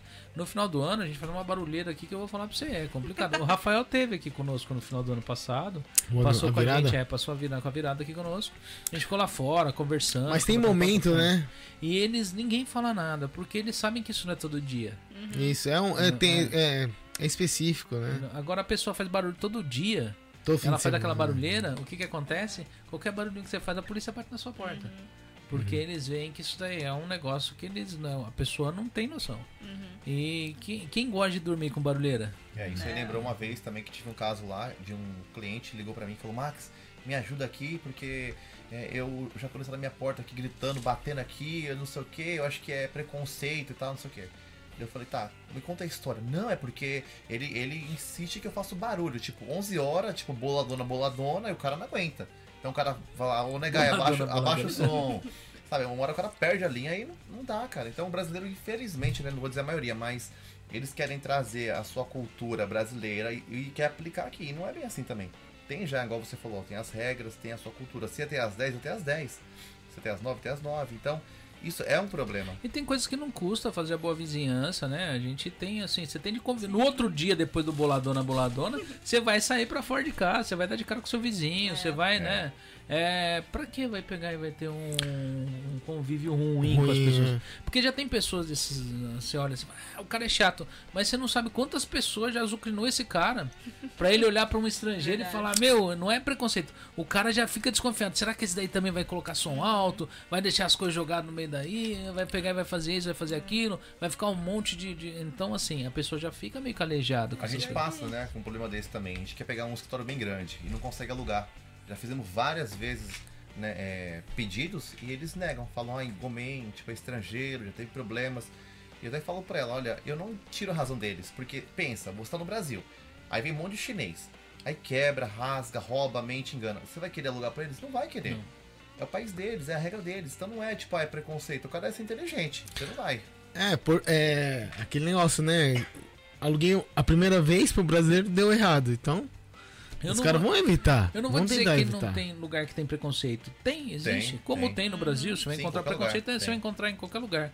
Mas é muitas das coisas que acontecem, tá entendendo? Não é bem preconceito. A não. experiência já São, passada. são coisas que já aconteceu Já aconteceram. já em outras É. épocas, tá entendendo? Isso é sobrevivência, né? É, não é defendendo nem criticando o brasileiro, mas a gente sabe que a gente é, a gente tem Dá um trabalho. é, a gente é barulhento, a gente, quem cresceu aqui às vezes tem já tá acostumado com o ritmo daqui. Mas ó, quando eu cheguei no Japão, a primeira coisa que eu falei, meu que silêncio. Né? Você vai, ó, eu, eu- meu primeiro meu, meu, meu primeiro dia no Brasil, eu falei, meu Deus, como o pessoal dorme com tanto latido de cachorro. Tá ligado? É bem Sabe? diferente. né? Ah, Nossa, os cachorros. aqui você nem ouve, né? Eu Aqui achei você nem estranho ouve. também porque antes de vir pra cá, no Brasil, lá onde eu morava, todo mundo sem camisa, de chinelo. Quando eu cheguei aqui, todo mundo, sabe, tipo, ninguém sem camisa. Achei Só rachando, É, tá de camisa, né? eu achei bem estranho essa. Essa- é, é, é grande, é, é assim, é muita diferença. A cultura japonesa e brasileira muda muito, cara. O- a- voltando um pouco os- o, o assunto sobre boa vizinhança, isso daí eu e aquela passa. Isso eu acho que qualquer um que mora em Dante sempre tem um velhinho. Ah. É, Fica lá. velhinho, é, os É, o Que nosso cuida. são todos é os vigia, eles são os Os vigias. vigia. E eles são chatos. Só que, parando pra pensar, ele é o do cara que assim, a gente tá estacionando no carro ali. é, pode ser, vai, 10 horas da noite, tá estacionando no carro, ele tá lá na janelinha olhando. Incomoda, incomoda. Só que se for parar pra pensar, se você é um cara do bem, sua família é do bem, o cara tá fazendo um. um, um, um- ele é segurança. Tá fazendo serviço. Ele tá fazendo É, de segurança, graça ainda, de mais graça. É. Porque ele sabe quem tá entrando, quem tá saindo, quem tá fazendo baderna lá. No fim das contas, por mais que ele cuide da sua vida, e, mas ele tá protegendo o lugar. E eu falei, pô, é um cara que é um veinho, que é chato pra caramba, mas a gente tem mais segurança por causa dele. É. Porque ele não deixa rolar bagunça. E se tiver bagunça, ele chama a polícia, porque ele tá nem aí também, né? Então é sempre tem um cara, um veinho desse. Então se você for ver um veinho desse, não reclama dele não, porque às vezes é ele que tá, tá zelando ali pelo, pelo prédio que você tá morando, né? Eu já, eu já aprendi já. O Zelinho é os caras gente boa, porque é incrível. Tipo, se você. Um tempo atrás, acho que uns meses atrás, tinha uma abençoada que parava todo dia na minha vaga. Eu tenho duas. E eu falava assim, não, tô vou parar na outra vaga. Eu falei, não quero confusão. Só que ficou tipo um ano, cara, parando toda vez, eu não se lembra, na vaga. Aí eu não aguentei, cara, eu não aguentei. Eu tava naquele dia, aí eu tava lá embaixo lá, aí tipo tinha um velhinho lá. Aí eu falei pra ele assim, sabe de quem que é aqui esse carro? Daí ele falou, não sei, mas vamos saber agora. Cara, ele pegou um walk-talk, ligou pros velhinhos, desceu um monte de velhinho, cara, assim, ó. Aí... A gangue, Já fez o tchorei já dos ela, velhinhos. Nossa, da onde surgiu tanto? gangue organizada, tá ligado? Cara, o grupo organizado. Começou a ligar um pro tchau. outro e vamos procurar e acharam a senhora, era, era uma senhora. Daí eu fui na porta lá e falei, olha, Gomen, mas a senhora já tem um ano já que você para na minha vaga, tipo, quase todo dia, atravessado. Ai, desculpa, que eu confundo, não, tudo bem, né? Aí eu falei, ah, mas, né, só me avisa, ou, tipo, negai, né? Cara, ela mudou, acredita? Pensa, um carequinha chegando lá, eu fui super bem educado com ela. Ela mudou o quê? De É, apartamento? mudou.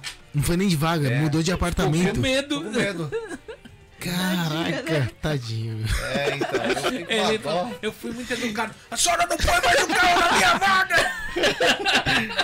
Já foi de regata, começou a tatuar. Não, porque só a presença dele já assusta, né? É que ela fala pra mim, né? Eu, eu falo, amor, tipo assim, hoje eu sou mais, assim, rap, né? Mas antes eu andava mais fechadão, né? Eu falo, amor, eu não sou uma kenga que anda tudo arreganhado, sorrindo pra todo mundo, entendeu? Só que depois que você começa a trabalhar com o público, no começo foi difícil, porque eu trabalhei um tempo de segurança já, né? Nas baladas. Então você tem que ter aquela postura mais. E aí, tipo, cara, todo mundo que olhava pra mim assim já queria, tipo, falar comigo e eu pensava, meu, quem que é esse doido? Quem que é esse doido? Quem que é esse maluco, né? E depois que eu comecei a trabalhar com o público, todo mundo que eu vejo olhou pra mim, opa, tudo bem? Como é que você tá, meu amigo? Sabe? Já fiquei assim. Porque você não sabe se é cliente ou futuro cliente, então é ruim também, porque É. sua vida fica muito exposta, cara. Você não pode estar bravo, você não pode estar infeliz. Você sempre tem que fingir que conhece também o cara. né? É, tipo, e ela fala, amor, sabe quem que era? Eu falo, não, é, eu sabia que você não sabe quem que é esse cara, entendeu? É, porque muito cada lugar comum. que ele vai tem alguém que conhece ele. Mas eu, eu, tenho, eu tenho um problema com isso aí. Como eu, eu trabalho no, eu trabalho com salão ah, aqui no Japão, já tem 16 anos.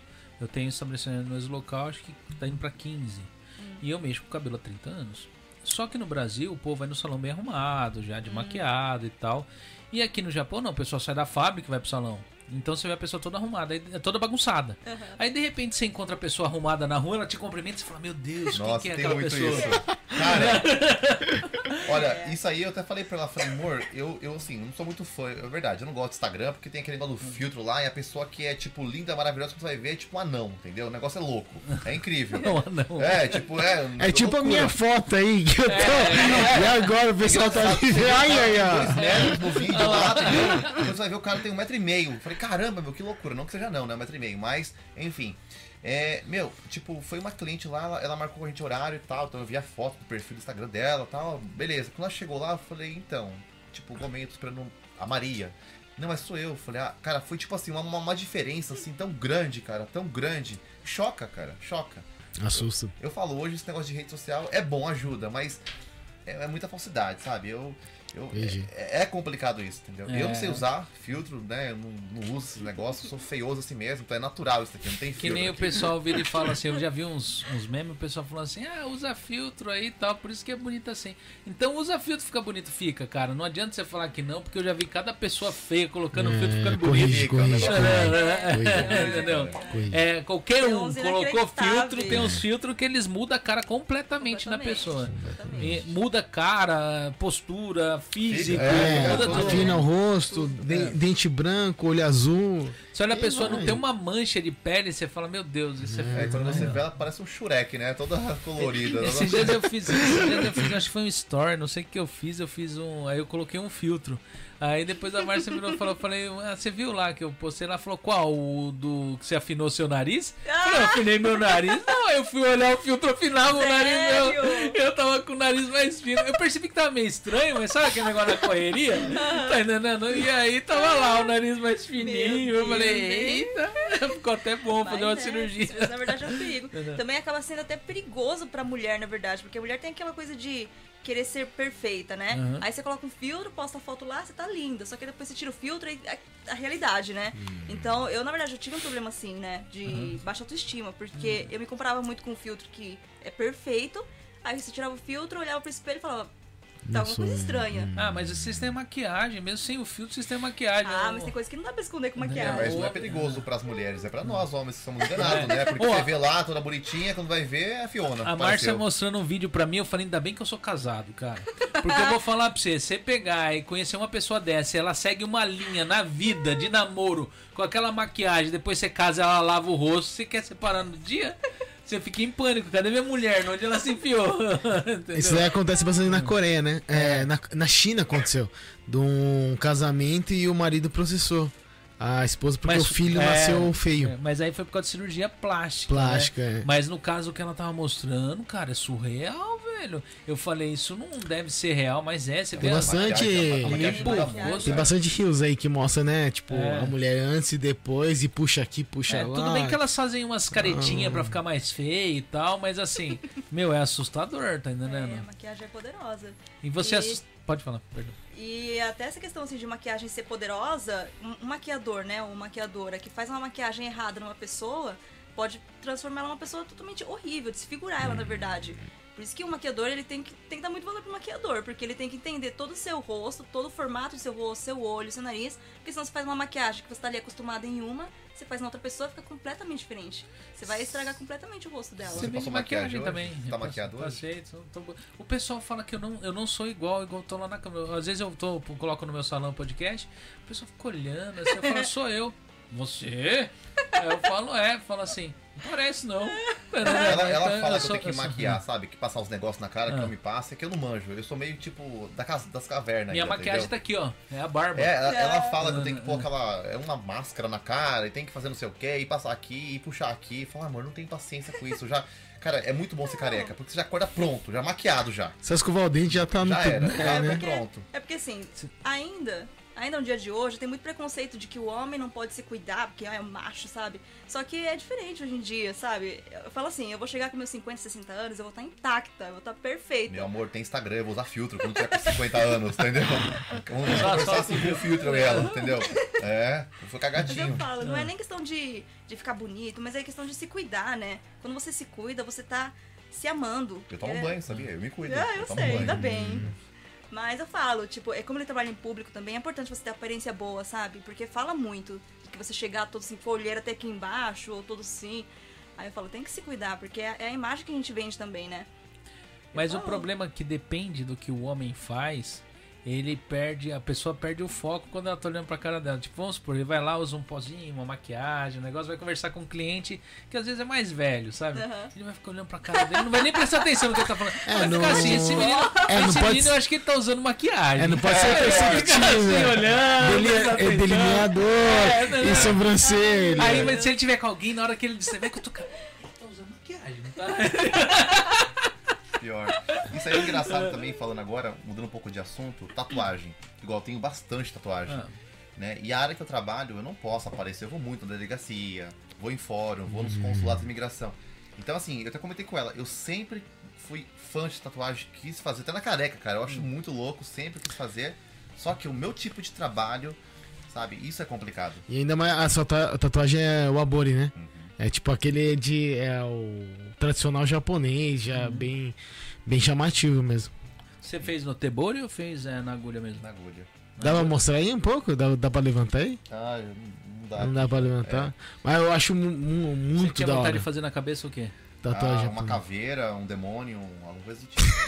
Aí você vai dar lá na prefeitura com o demônio é. na cabeça. O cara, o cara curte um pagode e vai fazer um demônio na cabeça. Não, eu acho legal, cara. Eu sempre gostei desse tipo de coisa assim, sabe? Eu sou bem eclético em tudo. Mas é. Eu, eu sempre quis fazer tatuagem no braço, fechar aqui assim. Só que eu pensava muito no futuro. Igual eu falei, meu, eu quero ser cozinheiro um dia. E eu lá cozinhando. Por mais que você fale que não, você julga. Pensa um médico. O cara com uma regatinha aqui, um monte de tatuagem do demônio, do cão, do capeta, você fala, puta merda, o cara vai operar, vai arrancar meu pé fora. É porque se for no Japão, no Brasil, é quase. A maioria dos médicos tem tatuagem, né? No Brasil lá. É bem comum, né? Agora no Japão realmente você fica meio assustado. Você vê um japonês, médico, os dois braços fechados com, por exemplo, o abore. Você fala, cara, será mesmo que ele é médico, esse cara aqui? É, né? então, eu fiquei pensando. E outra, né? Os clientes eu sempre usam manga comprida. Porque Mas o pessoal não- que vê fica meio assim ou não? Fica. Ainda mais quando usa regata. Hum. Eles ficam bem assustados. Já, tipo, várias vezes já fui em lugar assim, a criança chora. Ou é pela minha feiura, claro. Mas quando é japonês, né? É japonês. que, Japonês, é, né? é que você de regata, careca, você fica muito parecendo Aí põe mexicano. um. um- Não, É, põe um óculos, mexicano né? que tipo tem essa característica. Falaram que eu pareço muito turco. É. é, com do nariz, ou russo. Já me fala que quando põe terno preto, fala, nossa, você é da Rússia? Eu falei, é, eu sou da Rússia. Olha a minha cara de russo. E agora que tá em guerra ainda. Agora em guerra ainda. Tá Sou vodka, viborol. Ai, Cara, mas eu, eu gosto da Rússia, sabia? Tipo, por mais que agora tá em guerra e tudo e tal, cara, é um país que eu sempre quis conhecer. É pertinho daqui, né? E eu acho, assim, a cultura deles, assim, bem interessante. Eu gosto de país, assim, bem, sabe? Já fui pra alguns países, tipo Alemanha, já fui já. E eu, eu gosto, sabe, desse tipo de, de país mais doidão, assim, eu sou desse tipo. Eu acho, eu acho legal, cara. Um dia, né, quem sabe, depois que acabar essa guerra aí, a gente não vai lá tomar um picolé lá. É uma, é uma, é uma, eles têm- são um gênio muito forte, né? Então, no tanto que se vê uns vídeos da Rússia lá, não é brincadeira não, é gente pulando do sexto andar na brincadeira pra pular na neve ali, tá, é saudável. É, eu, eu lembro que eu, teve uma época que tinha muito esses vlogs, esses canal de blog, vlog, o blog, é, é, como que é? Blog, é, Vlog é Não, vídeo, não, blog de blog é não, é de blog. site. é site de blog. site. Tinha muito na época que tinha assim, tipo, comédia, humor russo. Russo, é. Tá tinha tem- categoria tinha- russo, cara. Que é um negócio de hardcore o já, negócio né? é tão hardcore que tinha categoria russo. Que era- Que era cara de, andando com a AK-47 no meio da floresta, tipo, bem aleatório, né? né? Tem, tinha, tinha, tinha. Não, até hoje ainda tem, É. tipo, não tão explícito assim, mas se for categoria russa assim, você vê o cara malhando do lado de um urso. Tem uns vídeos assim, cara, o urso do lado ali É. e o cara tá malhando numa boa, assim, nada assim, numa brincadeira. E eles vão fazer parkour em prédio de no 80 É, andar, tá entendendo? Eles são Cara, doideira é, mesmo. Eles, é, Eles são doideira. O negócio com o russo é Não hardcore. é brincadeira. tá? E, e aquele negócio de tomar vodka de manhã pra aquecer o corpo, porque é até uma sobrevivência pra eles, né? É. Aquecer o corpo não é também não, é não é assim, ah, toma por brincadeira, é por às vezes necessidade mesmo, por ser tão frio. E aí uma é, tinha uma mongoliana que trabalhava comigo e ela toma vodka, assim, quando a gente tava no nome ela tomava vodka como se fosse água.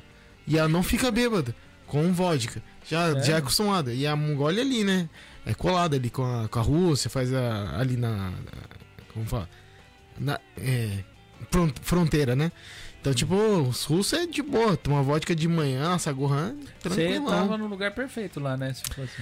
Não, então, mas no ritmo dela não dava, não. Não. Não, não dava. Né? Dela e tem mais um kirguistanês também. Os dois, o ritmo deles é pesado. É vodka, assim, é brincadeira pra eles, não é nada. É assim, é água mesmo, toma três shots, tá Aí, suave. E eu fico tonto. Não dá nem bafômetro. Toma Smirnoff e eu tô doidão Ai, eu já. também, É. sou muito fraca pra álcool. É cultural lá já. daquele jeito. Eu, eu parei de beber há muitos anos atrás, então. Mas eu, Ah, tenho, é? eu tenho uma boa resistência ao álcool. Vixe, eu. Só que eu fico vermelho. Aí eu Eu, fico. começo a também. beber, eu fico vermelho parecendo pimentão. Tá Eu fico entendendo? vermelha inchada. Minha cara fica, tipo, enorme, mais ainda. Eu é difícil eu beber e ficar bêbado, assim, de pegar e É. demora aí. Mas também quando vem dá quase um coma alcoólico. Mas você é aquele cara que bebe e tipo, começa a chorar, fica feliz, Não, canta. né? Ô, Mar, você lembra quando eu bebia? Como que eu ficava? Eu não. Na verdade eu fico de boa. Normal. Eu falo muito quando eu tô sóbrio. Se eu estiver bêbado, eu, eu, eu vou, eu vou ficando quieto. Aí dá sono e dorme. Opa! Oi, boa noite. Nossa. Ô, bem Oh, na hora aqui. Já, já É. dele já. Hã? Ele já Pode chegar aqui na mesa aqui. Ó, é. O pessoal que tá aí. O que, já fechou lá? Não. O que, que é isso que tá nesse saquinho aí? Lanche. É, quantos lanches tem? Tem. Tem dois partidos. Ah, dois partidos do meio. Quem quiser lanche, Cara, tem eu, eu pizza. perguntei se eles entregavam lá em arte, Ah, acredita? ah. Porque toda vez que eu assisto aqui, cara, o povo comendo essa pizza, comendo os negócios, eu falo, meu, esse cara tem que abrir uma filial lá em arte lá, cara. Ó lá, Perto de tá nós, vendo? lá. Manda pro. Pois é, ó lá. Hoje vai experimentar a pizza, vai ver se é Nossa tudo isso senhora, mesmo. hein? Tá Gente, entendendo? Adoro Né? pizza. Caprichou, né? Porque O cheiro, já vi o cheiro já. veio, veio o que aí? Portuguesa moda, Ah, veio uma doce. Ah, Nunca veio- comi pizza doce. Sogra, desculpa, Olha lá, mas é. a sogra fez uma comida em casa hoje que eu falei, amor, é, sogra, não vou comer a pizza, mas eu vou ter que dar uma beliscada aqui. Mas, cara, minha sogra é um amor. É. Pensa a coisa que eu amo. Sério. E não vai falar outra coisa aqui não, ao vivo. Não, mas né? é, ela, não, ela, eu admiro muito ela, porque ela, ela é incrível, cara. Ela pega meu cafezinho, ela tem uma maquininha, cara, como é que chama De aquele fazer negócio? espuminha, não sei como é que chama, não. Cara, ela, ela é. Ela fez até bolo de que que é Tem aquele uma bolo bolsa que ela fez? sua aí De atrás. fubá. Bolo Fubá de fubá. cremoso. Meu, ela, ela é maravilhosa, minha sogra. Falou, mulher perfeita, viu? É. Então, é isso aí. Ela fez comida, você comeu lá ou não comeu?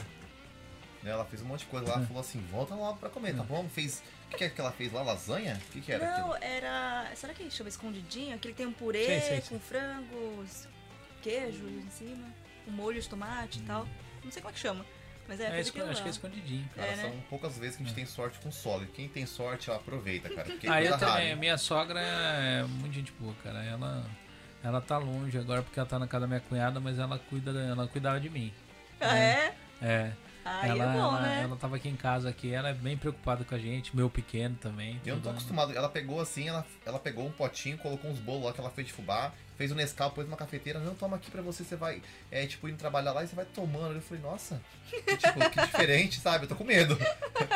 Sabe, eu gostei, cara, eu gostei, é gostoso, sabe? Ser mimado assim, né? Tipo, não que ela não faça, né? Mas nesse nível assim é bem hard.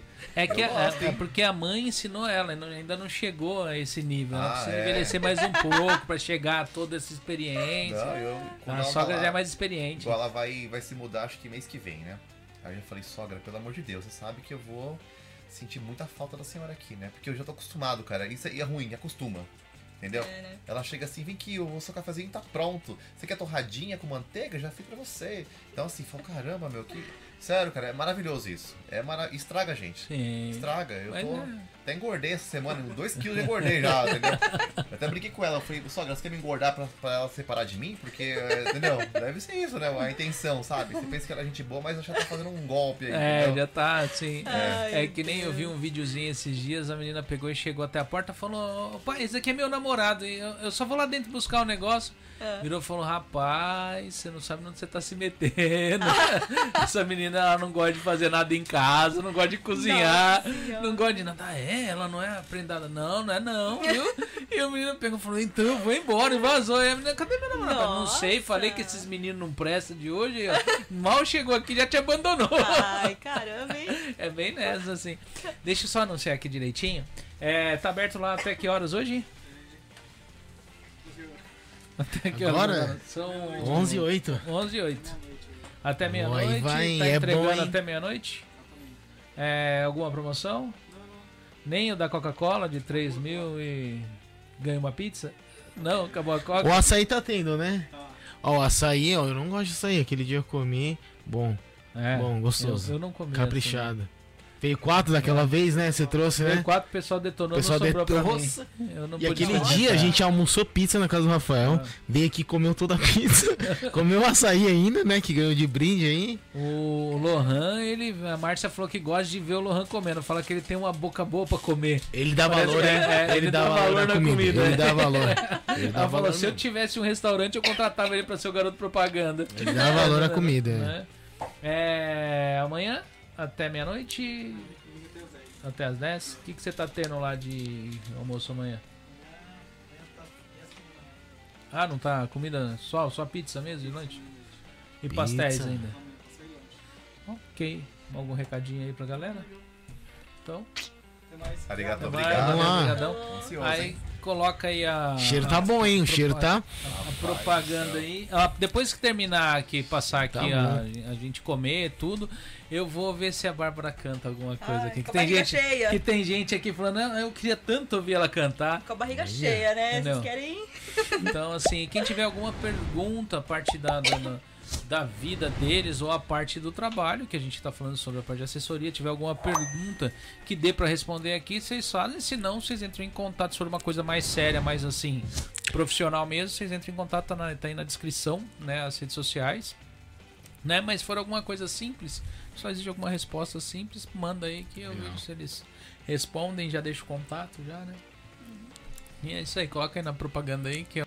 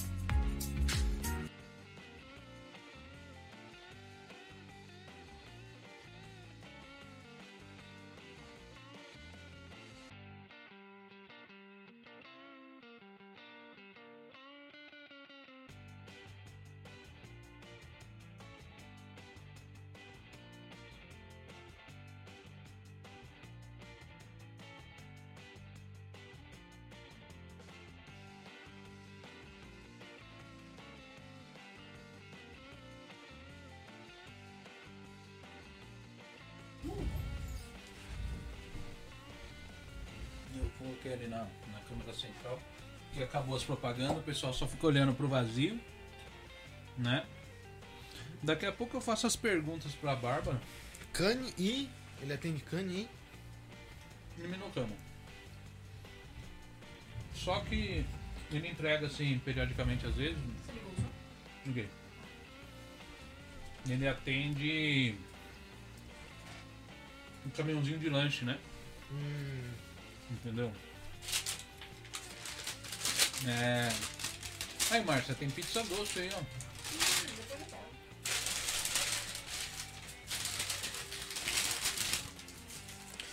é, como que é? D. DE mesmo? DE É. Pizza. Ó, aqui, ó. Quer experimentar o lanche, ó? Esse primeiro aqui. Não. Coloca. Deixa eu ver. De pizza. Não, é D, é D mudo. A D muda?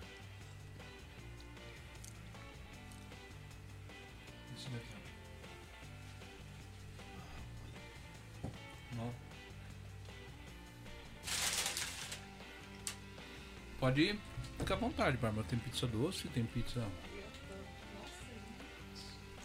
de queijo. Deixa eu ver Falar, aqui. aquele short que você fez o. No YouTube do Rodrigo falando que eu sou Pumba, não sei o que lá, com aquela música do fundo, é o que eu ouço da vontade de chorar. Sério? Eu me sinto e falo, caramba, ele tá comendo larva, não sei o que. É um- uns vídeos que eu. Uma, pelo menos uma vez por dia eu assisto aquele vídeo e falo, cara, Pode ficar sossegado, depois eu. aquele vídeo é pesado. refrigerante? Tem refrigerante? Ah, eu vou aceitar, hein? Pega o Joe, tem que mudar o som. Ah, Por que você começou a fazer esses podcasts aqui, cara? Surgiu assim do nada? Tava na vida louca? Vamos fazer ou já. era Não, um foi, projeto uma, já? foi uma, uma, uma pessoa que chegou até a mim, né? Só que a gente acabou Bom, não né? dando certo nele. Aham. Mas a. Porque o projeto não me chamou tá? atenção porque era para entrevistar os empreendedores no Japão. Ah. O meu interesse é divulgar o pessoal que empreende aqui no Japão. Certo. Automaticamente eu tenho, eu trago algumas pessoas que mexem com parte de, de entretenimento. Por quê? Porque essa pessoa, esse pessoal ajuda a dar visibilidade a quem está empreendendo. Porque como dá mais audiência, o pessoal vem, automaticamente o pessoal começa a assistir também quem está empreendendo aqui no Japão. Quanto mais eu puder divulgar o empreendedor no Japão, pra gente crescer como, como um povo aqui dentro do Japão, eu vou fazer. Teve algum, sei lá, convidado que você teve aqui que fala, puta merda, que cara chato do caramba, viu? Já teve um negócio assim?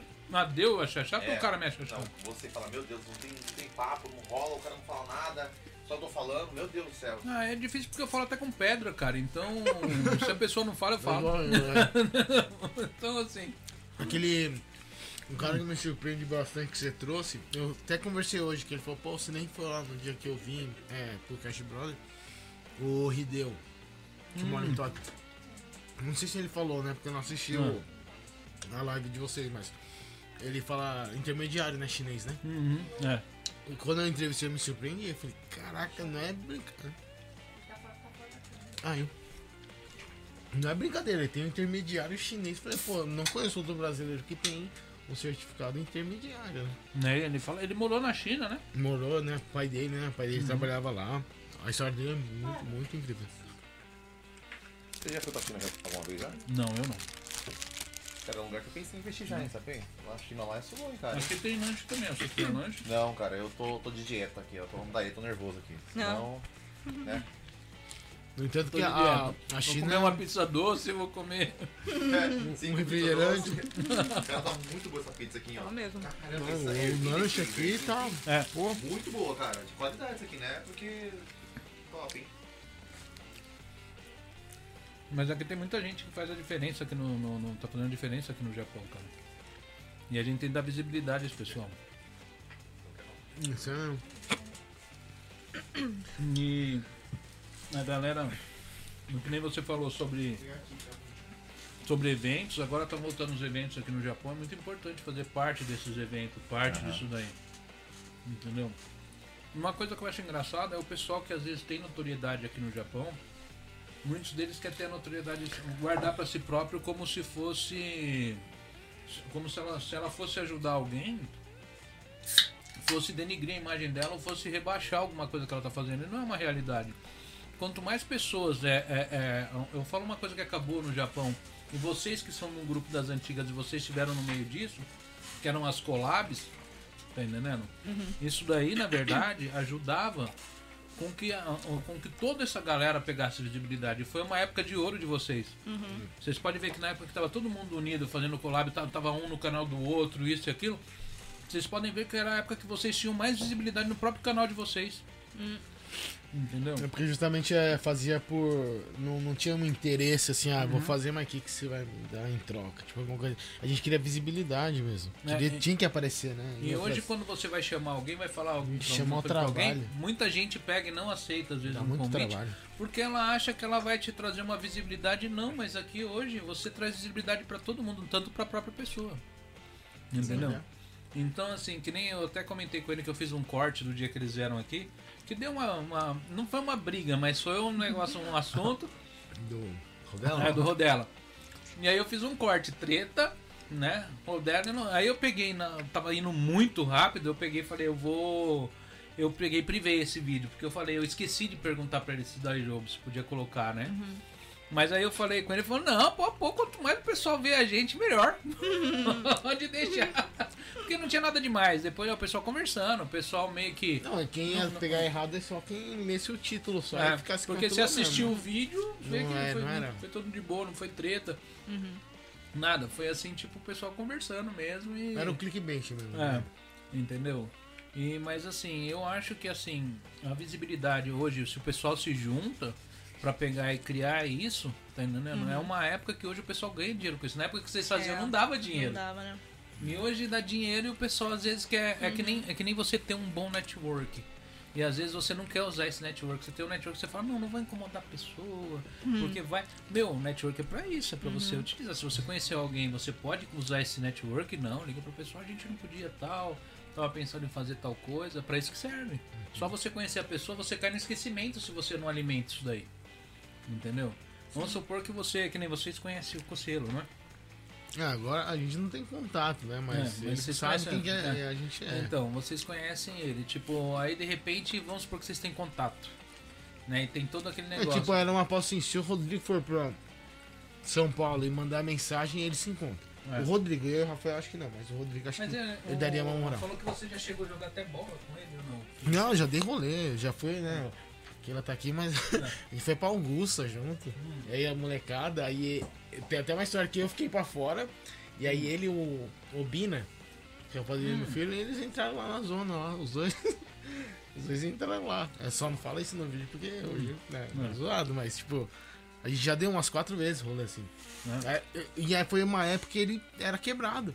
Que ele falou que, tipo, a gente ia sair, ele falou, mano, tô sem dinheiro nenhum, a gente vai ter que achar um banco pra tirar o dinheiro. Tá ao vivo? Tá ao Tá, vivo, não. e tá saindo do áudio ainda. Então vai pro corte. Eu achei estranho agora, eu falei, caramba, deixa eu ver se tá saindo o áudio aqui.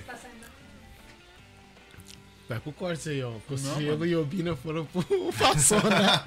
Falei, caramba, se eu mexer- aumentei o áudio aqui, será que tá saindo o áudio aqui, esse negócio aqui? Não, mano. No podcast eu falo que é o lugar dos confidentes. O pessoal passa pela vida inteira sem falar nada, senta num podcast e conta tudo. Tá entendendo? Mas esse é a hora passada do Cossielo. Pobre, né? É porque ele era pobre, não. Uhum. Assim, não era o, o patamar que ele tem hoje, né? Lógico. Não, eu acho que a maioria do pessoal da internet veio muito lá de baixo, né? A maioria sim. Você vê, ó, os grandes. O Whindersson. Não era pobre, não era pobre, Pobre não, é. Ele era mas era, era, era uma pessoa médio baixo, média, né? Você vai ver esse menino agora que tá aí fazendo sucesso, Luva de Pedreiro, pobre. É. Nossa, ele, ele é realmente é muito pobre mesmo, né? Eu não sei, eu não sei qual era a necessidade, mas o lugar que ele morava realmente era muito isolado. Era assim, terra batida, né? Não, ti, assim, não tinha nada, assim, acesso. Não sei nem se ele frequentava a escola ali, se tinha algum. Porque ele é analfabeto, ele é a família dele, né? Caramba. No entanto que o. O problema que tá tendo com- estudaram. Diz Então- que ele estudou, mas não foi assim. Aprender a ler parece que ele aprendeu. né? Porque parece que ele não tá conseguindo nem escrever o nome dele e tal, alguma coisa assim. Tipo, foi o pouco que eu vi, né? Mas sim. viralizou, né? E ele tá com 17 milhões. Ah, Pelo menos a última vez que eu vi de seguidores no Instagram. 17 milhões é, É muito. é absurdo. Mas hoje o, esquema é igual você falou com ela, né? Fazer vídeo, tipo, bonitinho não vira. Hoje é tipo vídeo zoado, caindo, quebrando dente, bagunçando, comédia. Dá muito, cara, dá muito. Esse TikTok, com esses negocinhos que eles fazem aí, meu, negócio bom assim. É umas coisinhas bobas, sabe, assim, de. Inclusive até no começo a gente falou de fazer um canal nosso e fazer esses negócios de casal, sabe? Tipo, vídeo de casal dá muito, cara. Ah, acordei, vou tomar seu café. Ah, vim aqui eu te dar um banho, vou lavar seu pé. Ah, vamos não sei o que. Gosta, né, o pessoal, cara? Porque. É incrível. Eu não, assi- eu não assisto nada, eu não vejo nada. Faz uma pegadinha com a pessoa. É, ela falou já, amor, não faz pegadinha comigo, tá? Tipo assim, aqui eu não sou de fazer pegadinha, mas. Eu vi um canal, cara. Era antigo esse canal, acho que nem tá. É que eu não acompanho, então eu não vejo mais se tem vídeo deles. Mas o cara, toda vez que ele chegava, ele zoava a mina assim, coisa de agressão mesmo, assim, Nossa. bater torta na cara da pessoa, daquela pancadona, a pessoa cair no chão, a mulher jogar sabão no chão pro cara cair e se machucar. Chega a ser já meio Então, que. Não sei, eu, eu não, não curto muito esses negócios, É sabe? a época do pessoal se matando na internet hoje. É que aquela coisa, né? Você tem que ver o que, que dá views e se você tá apto pra, né? Sei lá, oferecer aquilo, é, tem coisa que é demais. Eu, eu não, não gosto. Já pensei em fazer uns trote com você lá, mas aí eu desisti. Falei, ah, não vai dar certo não, porque não rola esse negócio, não. É, mas tem pessoas que passam do limite, né? Que nem teve um youtuber aí que ele ficou doente até porque ele viu que comendo bastante comida, o pessoal gostava daquele tipo de vídeo. E aí ele começou a comer, comer, comer, até que chegou, ficou doente, né? A saúde dele foi pro brejo. E aí já era, já era tarde, Aquele né? Muban, que eu chamo. Tem um monte de gente que Mubank. faz Ele era, assim. ele, ele era vegetariano, né? É, ele era vegetariano. vegetariano. Não é um que começou a fazer vídeo de comida mesmo? Tipo, ele chegava nos lugares pra mostrar comida. E só que ele foi engordando, engordando, ele tá enorme, tá gigante não, o esse cara. aí eu não sei não. Tem um que ele era mostrando ele no começo. Hum. Ele era bem magrinho, assim, magrinho, magrinho mesmo. Ele começou a fazer vídeos comendo e mostrando nos lugares, lugar de comer, e comia muito. Hum. Até que ele começou só a mostrar ele comendo. Hoje ele deve estar pesando quase 200 quilos. Nossa. Entendeu? Então, e aí ele começou moleque magrinho e hoje na internet tem muito isso, né? Tem. O pessoal faz muito por visualização, né? Porque querendo ou não, visualização dá dinheiro. Então acaba vendo por esse lado, né? Mas tem coisa que se prejudica a sua saúde, prejudica a saúde pra ganhar dinheiro. É que eu vejo bastante, né? Essa coisa de casal. O marido, ou o namorado, ou o namorado, assim, expõe muito, sabe, a outra parte. E eu não gosto muito disso. Pra ganhar views. Sabe, eu vejo muito esse tipo de coisa. Mas eu acho, eu acredito que tem muito dessas coisas que não é, é um teatro. Não, tem muita gente que não expõe a própria vida, é um teatro. Eles criam um, um- um- É roteirizado. um roteiro, fazem aquilo, mas na vida pessoal deles tem nada a ver. Eu acredito, não tô dizendo que seja assim, mas eu acredito que talvez seja assim, porque pra você fazer a comédia é, desse modo e ela ficar tão bem ali, a pessoa tem que estudar mais ou menos, porque ela não vai, não sabe a reação real da outra pessoa, se a outra pessoa vai confabular com aquilo ali ou não. É uma novela praticamente, É. né? Só que você acaba julgando, porque igual você falou agora, o cara batia lá na outra parte. Uhum. Então você pegou meio que já uma raivazinha já. Então você É. acaba criando algo disso, né? Então eu podia fazer assim, né? De você me bater e eu ficar chorando. Ai, você é a vilã. Ia combinar, eu acho. É. Eu sou uma santa. Né, o pessoal pensa, fala pra mim que eu sou o cara bravão, que não sei o que. Ela é brava pra caramba, ela. ela chega, oi, é o maior. Aí, ó. Tem, Não, um- mentira. tem uns australianos, sabe? É, que eles fazem, é uns irmãos, eles, é, eles têm uma casa, estilo bem grande lá na Austrália. E aí tem os amigos, tudo, e é esses negócios. É um zoando as coisas do carro do outro, um outro Ah. acertando as coisas, jogando as coisas lá do segundo andar em cima do cara machucando. Nossa. Neguinho chegando com máquina raspando o cabelo do É tipo outro. o Jackass, não era? Que tinha É. antigamente, não era? Acho que era isso, né? E- Jackass combinado, né? Cara, É. aquilo era louco. Só que lá, hein? eu- é- agora o Dia- é, o Jackass eu acho que um- uma das coisas, o assim, parou e tinha um, o, um canal brasileiro que era o que eles foram na mesma pegada que o que o Jackass era o alguma coisa Fênix, lá Fênix, lá Fênix. Eles estavam na mesma pegada que o que o que eles e aí pela política do YouTube, aí começou a tirar todas o- os menores de 18 e aí a monetização e propaganda diminuíram e não sustentava mais, né? É, porque esse tipo de canal é pra molecada. Moleque curte esses negócios. Você pegar aí no. É maior de 18, ah, bem difícil, né? Que nem o meu público aqui é de 35 pra cima. Quando vem o pessoal que é mais jovem e tal,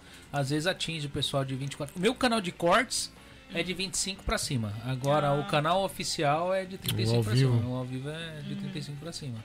O de corte porque é mais clickbait, mais essas Sim. coisas então chama mais atenção, Sim. entendeu? Então o pessoal chega a procurar mais ali, né?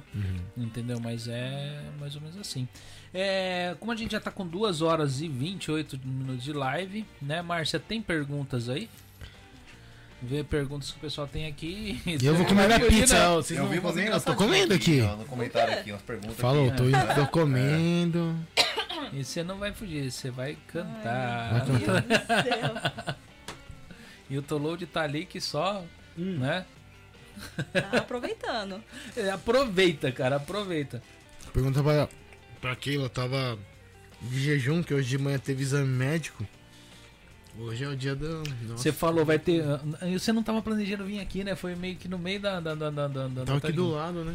É tanto que quando eu mandei, eu fiz arte, você pode ver que eu fiz duas postagens. Uma que eu coloquei ele como colaborador e vocês outra. Mas eu não faço isso. Normalmente na, propaganda já tem o, o- o anfitrião. Ah, Só que hoje, por incrível que pareça, eu fui, fui vendo com algumas pessoas, ninguém dava pra vir. Hum. E eu fui chamando pessoas que te conhecem, porque assim, era legal chamar alguém que conhece vocês Aham. pra ficar mais dinâmico, né? Uhum. Então, se eu vou trazer alguém, se fosse só falar sobre assessoria, eu traria alguém que conhece um pouco do assunto ou já utilizou isso daí ou conhece, Aham. né, desse tipo de coisa. Por quê? Para o assunto ficar mais dinâmico. Então, Aham. eu, eu, apesar de eu ser bom em comunicação, me converso bem e tal, tudo, eu não conheço de tudo. aham. É, e tem assuntos que às vezes você precisa se aprofundar Sim, um pouco sim. mais. E aí, de repente, ele mandou pra mim. Eu tinha até mandado convite pra uma outra pessoa. Era umas 5, 6, Aí, horas, né? Ele falou assim: Você já arrumou alguém pra vir? Eu virei e falei assim: Não. aí ele virou e falou assim: Não, então eu vou, porque eu chamei você. Foi no começo da semana, não foi? Foi na terça-feira. Foi na terça, Aí já né? mandei e falei assim, ó, não vai dar que eu tô indo É. pra Torre Racha e tal. Aí eu já fui lá, paguei a mensagem que eu tinha mandado pra pessoa, a pessoa não deu tempo da pessoa vir, sabe? Entendeu? Eu Não vou falar quem que é, porque de repente ele vai ficar chateado.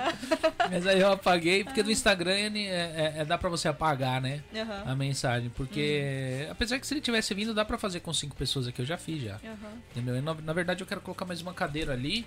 é, e mais um microfone. Se quando acontecer, ter mais um microfone, porque aquele microfone a Márcia não fala nele. Entendeu? Então quando eu faço, que nem no dia que eu fiz com eles aqui, teve cinco pessoas, né? Então ficou três microfones aqui, duas pessoas aqui.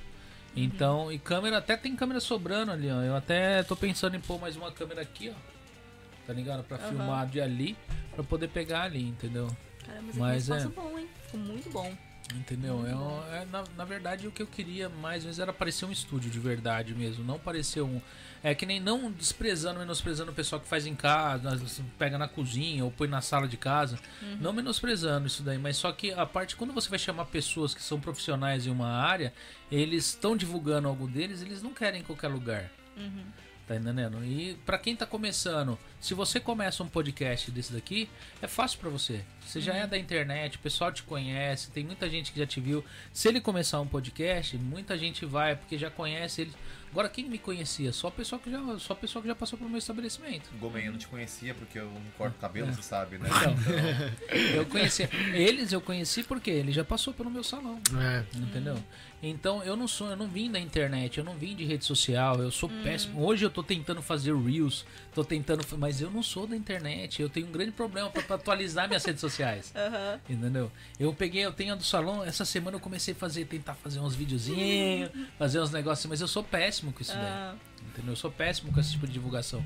Porque eu não vim da internet. Então, pra mim, foi mais difícil. Então, eu falei assim: vou fazer um negócio bem bacana que chama um pouco mais de atenção. Tanto que a maioria do pessoal que se inscreveu no canal no começo falou assim: eu me inscrevi porque na hora que eu olhei tava muito legal. Parecia os podcasts do Brasil e tal. E foi aí que foi. aí Ah, o pessoal foi vendo o conteúdo, foi vendo os negócios, o pessoal começou a. A credibilidade já, né? No primeiro contato. É, entendeu? Legal. É, achou aí, Márcia? Perguntas? Por... É, ela respondeu já. É, ah, Na verdade, é, isso? da onde ela é do Japão, né? Se Sim. nasceu aqui, é né, no Brasil, né? o Luiz perguntou, eu não sei né, se, se você já comeu ou não, mas é, a pergunta não cabe pro, pro, pro que você faz, mas tudo bem, é uma pergunta. O Luiz, ele inclusive ele entrevista o pessoal, ele já participou aqui do, do, do- do nosso podcast aqui, ele trabalha num, num manicômio, né? Não é, é uma clínica de, de maluco. É, ele perguntou pra você se, se você já comeu escargot. não. Escargot tem, de tem no sageria, tanto né? assim. Tem. Tem no Tem sageria, sageria? tem. Ai, É gostoso. Já comeu? Barato, já. Não, não Já tenho comeu muita... escargot? Não, eu não consigo não, hein?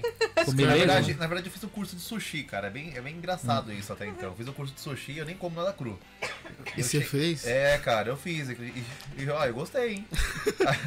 De fazer só, não, de Não, comer. é. O Sensei falou assim, caramba, mas tipo, não é, não é estranho, você não come nada cru e tá aqui fazendo os negócios. Eu falei, gomem. E fizeram uma brincadeira comigo lá. Você ia conseguir comer, cara. Aí eu não, não consegui. Não deu? E quem experimentava quando fazia? Você fazia, era os. Você cortava, montava. Não, é, eu montava, os preparava. outros comiam, é, tipo, experimentar. aí é só peixe cru mesmo, então tá tudo cru, já tá só entregar, né? Mas é mais a montagem, né?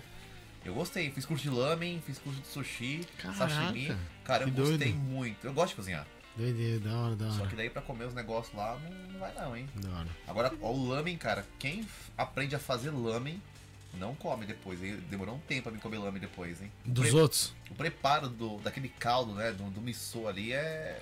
É meia, cueca suja. É... Ai, Cara, Não é quero cabuloso, saber. hein? É. Eu amo é, Não faz. miso, eu amo miso, eu amo, sério, não me dá amo. detalhes. Quando eu vi fazendo, eu falei, ele falou, é assim. Eu falei, cara, é assim que faz? É, e é isso que é o mais gostoso. Eu falei, não acredito. Demorou uns meses pra mim voltar a comer. Ah. Caramba, não sabia disso não. É porque, na verdade, é, quando faz é, aqueles molhos lá, é, é a carcaça, é tudo da sobra. É, as sobras do É a sobra, Hum, não tipo- é carne. É, a tipo uma sobra. feijoada, só que. É, não, mas não é, não é anti-higiênico essas coisas. É um tipo de É, coisa é, E é Sim, gostoso, cara. Fica tipo assim, 5 horas, 10 horas lá fervendo, fervendo, fervendo. Depois peneira tudo, cara. Então é olho, é pé, é unha, tudo lá, vai lá. É uma delícia. Caramba, não sabia disso não. É bom, hein? É bom. Caraca. Que Eu, doideira. eu, quando eu era adolescente, eu fui numa fábrica da Sadia, né? E não lembro se foi da Sadia, fui numa fábrica de linguiça. Eu trabalhava numa transportadora e a gente foi levar uns negócios lá. Eu entrei no lugar ali. Se você vê o preparo, você não come mais linguiça. E não tem contato humano, hein? Caramba. Mas é. O negócio é meio. Porque a Ah. carne, ela, quando eles temperam a carne, e ela, ela entra, a carne chega, ela é moída, toda moída, jogada numa sala. Uma sala enorme, mas é toda, toda higienizada ali, vai ter aqueles negócios que vai girando pra temperar a carne. É. E quando ela entra em repouso, ela entra numa temperatura baixa, mas não, não, ela não chega a ser uma temperatura ambiente, mas não chega a ser uma temperatura de refrigeração. E ela pega, ela vai descansar a carne. Quando a carne tá descansando, dá bicho na carne. Ai. Mas é da própria carne. É da própria carne, Ai, sai aquele não. negócio. E depois eles jogam pra moer com temperos, negócio, tudo e E a é. gente É come delícia. bichinhos. É. Entendi. Ah, igual pizza. Meu tio trabalhou por anos numa fábrica lá em Mie, fazendo pizza, aquelas congeladas que vende na- no mercado, né? Aí ele falou assim, Marcos, aquelas pizzas lá, tipo, você come delicioso, tem um- uma crocância, né? É as larvas, os vermezinhos lá, da farinha do É. trigo. Nem sabia. Hum, Cara, Não, mas eu, e vai. eu já trabalhei numa fábrica de sorvete, né? Aí você pensa, nossa, lá é frio pra caramba, passei calor pra caramba lá dentro de sorvete. E depois que você trabalha lá, você não quer mais comer sorvete. Que o Ah, jeito que é não preparado, o jeito que é preparado, gente, é que assim, lá não, não fica uma pessoa olhando pra você se você tá roubando sorvete, mordendo sorvete. Então, tipo, você vai mordendo sorvete, coloca ali e pronto. Aí não mistura fazia lá. isso não, né? Então, né? Olha lá. Ah, Dá uma mordida, joga lá na esteira, o Já fala onde sorvete. que era já essa Aí ficava um balde assim, com os furiô, né? Os sorvetes Ah. que estão com defeito, o pauzinho tá torto e tal. Aí você joga naquele balde porque é furiô e aquele vai derreter e vai de volta pro negócio. Ah, não Só que, acredito. tipo, quando tinha um furiô, as pessoas mordiam e, jogavam depois dentro do negócio. volta. E aí ficava ali, o negócio ali o dia inteiro. Não tinha tampa, Cheio não baba, tinha nada. cheio de- Tudo, tinha tudo ali dentro. Tudo. Aí depois ele volta pro mesmo lugar. Por isso que eu falo, a indústria, cara, a industrialização de alimentos é um negócio nojento. É. tá ligado? Não adianta o pessoal achar que não, não adianta ficar com nojinho, porque Não você dá, come isso todo é. dia. É. Não, não. Você vê lá o negócio vem tudo zoado, depois Ah, é louco, triturado. Quero mais sorvete. Agora a minha mente Não, bugou principalmente- agora, hein? Principalmente aqueles de baunilha, que é um sabor só, sabe? Que você gosta. Aqueles são os piores. Eu gosto de Que, tipo, mistura tudo ali, tudo igual, né? Então não vai mudar a cor, não muda nada, e bota ali e pronto. Tudo Da igual. hora. Nossa, meu Deus. Mas esse que é bons, um sorvete de baunilha. Esses na são os melhores, né? Mas é, igual Esses aqueles são os laminhados. Você melhores. vê aqueles. Meu, o cara vai de chinelo fazer a comida lá com a unha preta, tudo zoado. É o o mais gostoso, cara. É. Que nem, ó, eu, eu quando, quando morava no Brasil, você chegava naquela cidade interior assim, aí você vai comer um lanche na rodoviária, o cara vai fazer o lanche naquela chapa que tá grossa, tá ligado? E você coloca assim, fica assim, bife fica assim marronzinho por causa do de tanto coisa que já fritou Nossa. ali em cima. Esse é o melhor bife que tem pra comer, cara. Não, igual É, aqueles takoyaki, taiyaki, né? É. Que o pessoal pega o dinheiro, pega o negócio e é tudo a mesma coisa ali. Não tem luva, não tem nada. Ah, tem lugar da Europa que o povo embrulha batata no jornal, mano, frita lá e dá pro povo comer. Todo mundo catou o jornal, fez Ai, um lar nossa, quase com o é. jornal. Então é. Se você verdade- vê, tipo, se você for muito nojento, você não come nada. Na verdade, isso é anticorpos que você vai adquirindo tempo, tá? Mas é por Só isso, passa né, mal que um pouco e depois... Se você vê antigamente no Brasil, né? O pessoal andava descalço, comia terra, comia barro, não tava nem. Hoje é uma frescura do caramba, né? Por isso que vive morrendo hoje. Vem um cara aqui, pega uma gripe e fica em coma. Entendeu? Não tem nenhuma bactéria do corpo, não tem nada, né? Tem Pois é. Você já viu como limpam chapa de lanche, esses negócios? Com vinagre. Eles jogam vinagre, só raspa e joga pro escoador de gordura ali e continua, velho. Vai embora. Porque se você passar sabão ali, nem sempre você consegue tirar todo o sabão. Hum. Imagina colocar um bife lá em cima, cheio de sabão no negócio, com gosto de sabão. Ai, não. Igual é, aqueles óleos de fritar pastel na feira. É. Que fica o dia inteiro e usa no outro dia e vai usando. E no último dia, depois de 10 dias, é aí que você vai falar, que pastel gostoso, né? É, e aí depois que acaba a semana da feira, o cara faz biodiesel pra te levar a Kombi embora. Mas é mesmo.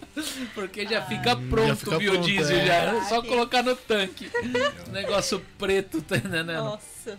Bem, é. Eu não teve. O pessoal perguntou algumas coisas, mas nada muito a ver. Né? O pessoal ficou conversando mais ou menos aí. É. O que, que você vai cantar pra gente aí? Vai cantar Oxe. mesmo. Cinco. Ai, meu Deus. Eu tô enferrujada, hein? Já Tá tô... bom, não tá ótimo. Vou pegar o violão. Faz tempo que eu não toco. Pega o violão. Amor, não canta vai- aquela você vai tocar música, bateria. hein? Não canta aquelas suas músicas sua de música favorita? É, pelo amor de Deus. Deixa eu só. Você, tá, você afina aí? Ah, eu tenho Ele não tá aqui. totalmente desafinado, mas ele tá meio desafinado. Chamou na chincha, vai afinar de ouvido. Nossa, sério, faz, faz um... Pode afinar Tempo com aplicativo se você quiser. Faz um tempo. Bicho, aqui é aplicativo, eu não sou tão assim, não. Eu... Faz tempo que eu não toco.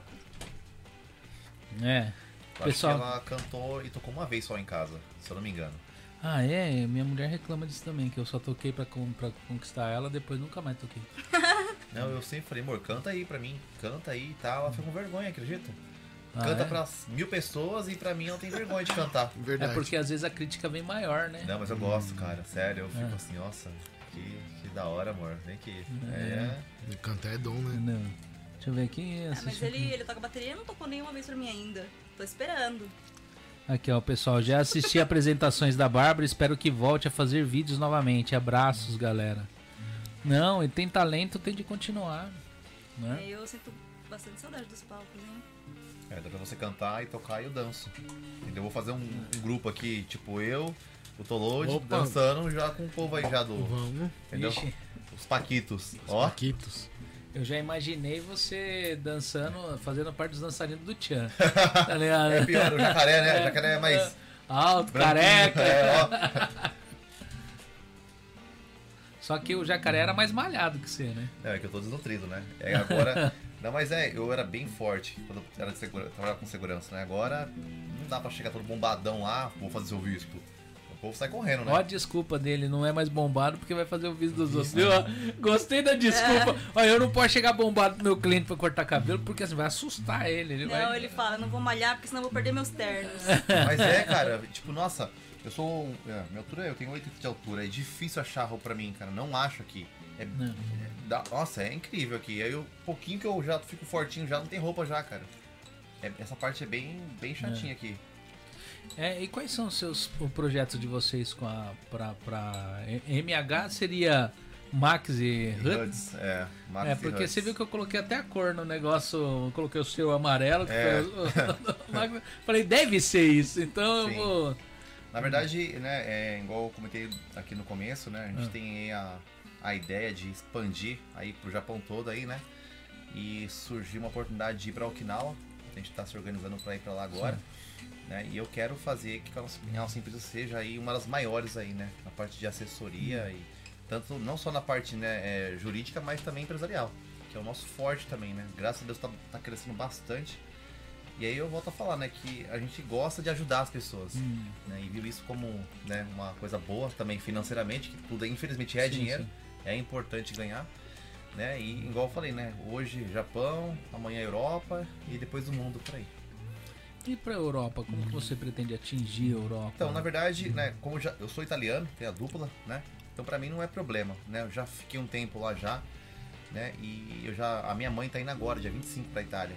Vai estar vendo já pra mim já um de show lá já e é, o que a gente faz hoje aqui lá dá pra fazer tranquilo também. E eu quero ligar essa ponte, sabe? Itália, Japão, e Japão, Itália, Brasil. Quero ficar meio que ligar esses três países aí. Dá pra fazer, cara. Tem mercado. É o que eu falo, tem mercado pra todo mundo, pra tudo. Sabe? Tudo é desculpa de falar que não consegue, que não quer. É desculpa, cara. Tudo é possível. É só meter as caras. Eu sou meio loucão. Eu vou lá e eu não tenho medo de errar. Porque eu vim do zero. Então eu sei sair de lá. Aquele negócio não eu já tenho?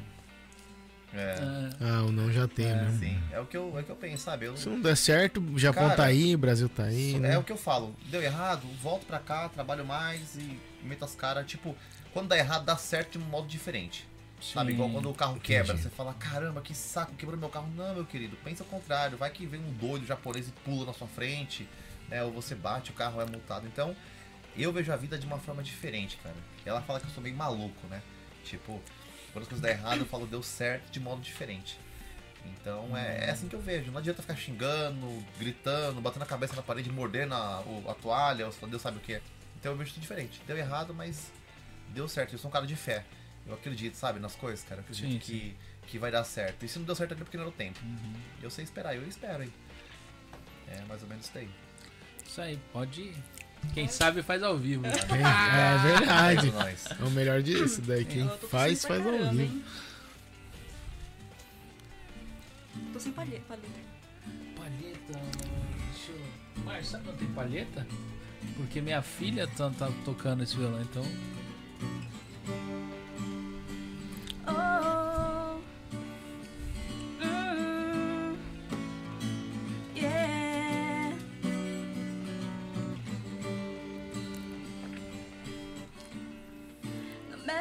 Said about love, I keep coming back for more. Keep my hand on fire. Sooner or later, I get what I'm asking for. No matter what said about life, I learn every time I bleed. The truth that a stranger, the soul is a danger. I can't let a spirit be free to admit that I'm wrong and then change my mind. Sorry, but I had to move on and leave you behind. I can't waste time, so give it a moment and realize nothing's broken. No need to worry about everything I know. Like every second, like even my last one. Don't look back, I need direction. I need you once, need a protection. You're still the one and everything I do. You want my heart just like a tattoo just like a tattoo. I'll always have you. I'll always have you. I'll always have you. Vou hein? Ó, Eu vou falar pra você, eu, eu vi- eu nunca vi ninguém olhar alguém com tanto orgulho que nem esse cara olhando aqui agora. ele tava assim, ele quase se explodiu aí. nem consegui disfarçar. Caramba, sugoi. Não, eu quando ele olha- cantando. Quando ele aí. olha, ele fica assim mesmo. Não, cara, admiro isso. Sério, eu. É engraçado, porque eu falo que a vida ela conspira, sabe, ao, ao favor das pessoas que Ó, buscam. ó, ela largando o violão, mais uma, mais uma música. Nacional, né? É, Uma você acha que música eu vou deixar brasileira. alguém aqui fugir assim? É. Olha aí que esse violão tá desafinando bastante. Que que é, mano? Que que é, Max? Já tá velhinho tipo, esse violão. né? Igual, eu sempre fui muito fã de música, sou baterista, gosto muito de música e eu sempre tive uma vontade de ter um grupo, uma banda que seja, né? De ter um monte de filho e, sabe, todo mundo cantar e tocar, né? Ah, da hora, E aí eu sim. conheci ela, tipo, foi um acaso, cara. O Foi... pessoal toca Raul, toca Djavan. Ai, todo mundo pede Raul, gente. É, deve ser por causa Não da é da barba e do não. óculos, tá ligado? É, igualzinho, É né? igualzinho. Não é da minha época. Não.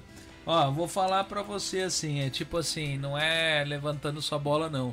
Já veio bastante gente que canta aqui, me desculpe os que vieram, ela canta melhor que vocês, canta muito melhor. Não, realmente, eu ouvi essa música é uma música, assim, eu como leigo não entendo nada, é uma letra difícil, né? Pra, né? Uma pessoa comum, ah, vou decorar essa música. Pô, é uma letra difícil. A, a única pessoa que eu acho que equipara, que, chega, que veio aqui, ele cantava gospel, como que ele chama, Márcio? o Glauber Felipe, que ele dava aula de canto, mas assim. Será É, que é o Glauber que a gente conhece? e canta, e canta a capela ainda, tipo assim. Você fala, caramba, mano. né? Mas é perfeito. Pode ir. Ah, O Bom, muito bom. que, que você vai cantar aí? Mas... Ó, ó, ó, ó, ó. Nacional? Nacional, hein? Ah, pode ser nacional ou Eu não internacional. sei tocar nenhuma da Sandy. Eu amo a Sandy, eu sei cantar todas as músicas dela, mas não sei tocar e cantar nenhuma dela. dela. Ah, tinha uma música que me pediam muito pra tocar. Que eu acho que não sei se eu vou conseguir tocar aqui porque eu tô sem o meu. Capo. Você tem capo? Capo tem lá na sala, deixa eu pegar um. Só um minutinho. Meu, fiquei agora orgulhoso de você. Olha lá, os comentários, hein? É. Sérgio e Tiro, parabéns, Bárbara. É, Japão e doce, mas não é mole. Quem sabe faz ao vivo, vários corações aqui. Toca guitarra. Nossa! Nossa! Toca guitarra? muito enferrujado, tipo, já faz muitos anos. Nossa, já faz quanto tempo que eu não toco guitarra? Guitarra. Já faz mais de 5 anos. É, eu acho. pediram mesmo pra tocar Raul. Gente, eu não conheço nenhuma música do Raul. Me desculpa, eu preciso, eu preciso conhecer. Quem que é esse Raul? Vocês conhecem? Conhece? Quem que é Raul? Tô ensinando. Raul Seixas? Ah, tá, tá. Eu só sei o nome, eu nunca vi nenhuma música É dele. uma música da. da ixi, eu sou muito pobre em cultura musical. Tente outra vez. Ixi, Nossa, não. não sei.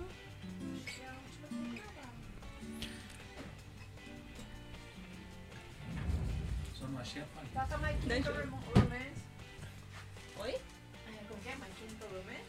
Nossa, nossa é trap, hein? Aí queria ver também uma música emo. Eu, eu era emo, hein? Eu respeito música, música de emo. Ah, Música nossa, de emo. tá. Ai, perdão, guitarra? Eu. Não, Pediram, antes, quando eu comecei a cantar em público. Tá dando pra me ouvir bem? Acho Quando que eu tá. comecei a cantar em público, eu fazia show naquela churrascaria, né? E eu ficava três horas direto cantando. Três sem, horas sem direto. intervalo, tipo, era três horas seguidas. Porque era uma churrascaria, né? Então Não. você tá lá pra, tipo, fazer o som pessoal. Hum. E eu cantava muita música. Imagina, são três horas de música. era É muita muito música. repertório. Tem um repertório muito É grande. muito grande, verdade. Não, o pessoal falando assim pra você cantar também, então. Eu? Pelo amor de Deus, gente. Você cantou já o Sabe Cantar Deli? Você cantou alguma música dela já alguma vez? Já, eu gravei um vídeo. Ah, é? Qual? eu gravei um Foi? vídeo da é, Estão Someone pedindo aqui, Like ó, You. Canta Deli. É verdade, esse aí ficou, ficou top também. Eu gostei. Ah, Então mas falando aí... pra você cantar Mas eu não sei, eu aqui. nunca peguei pra tocar. Eu posso colocar o karaokê aqui no fundo.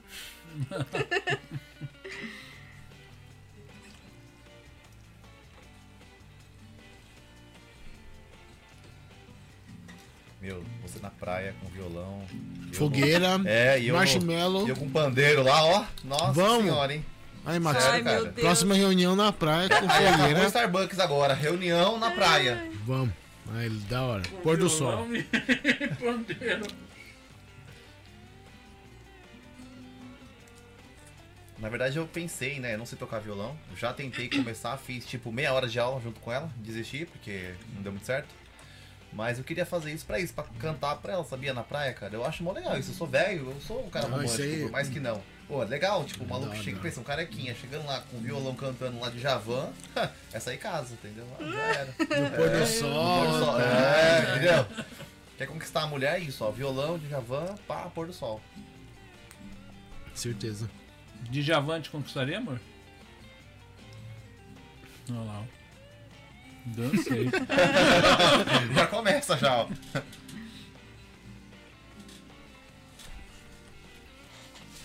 Não tá dando Vocês estão me afinação, né? esperando? Nossa, tá Ué. difícil.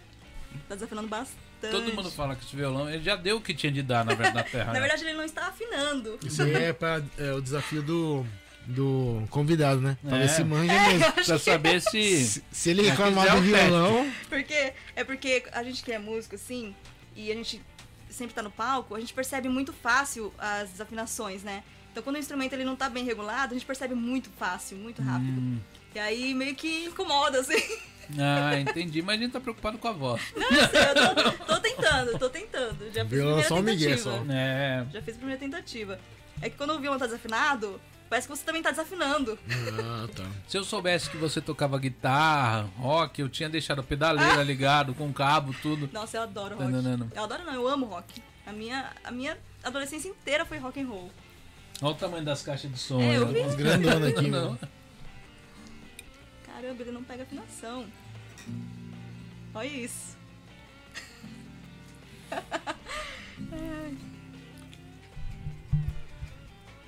Minha filha também reclama. É, tinha, na verdade, tinha que trocar as cordas. É, já faz muitos anos que essas cordas estão aí. Ah, é? É, faz muitos anos que eu parei de tocar.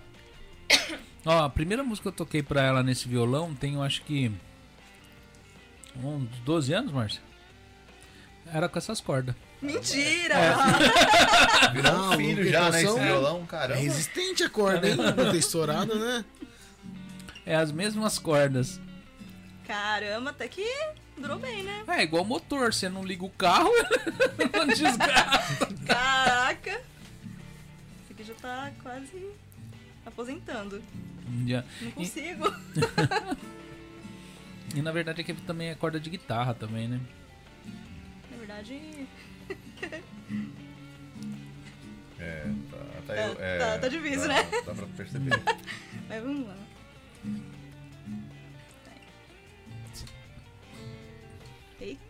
Penga! Eita! Ai, vai. Don't wanna believe you when you tell me that it'll be okay. Yeah, I try to believe you, but I don't. When you say that's gonna be, it always turns out to be a different way. I try to believe you.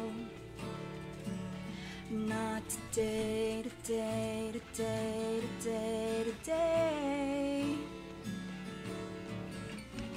And I don't know what to say tomorrow.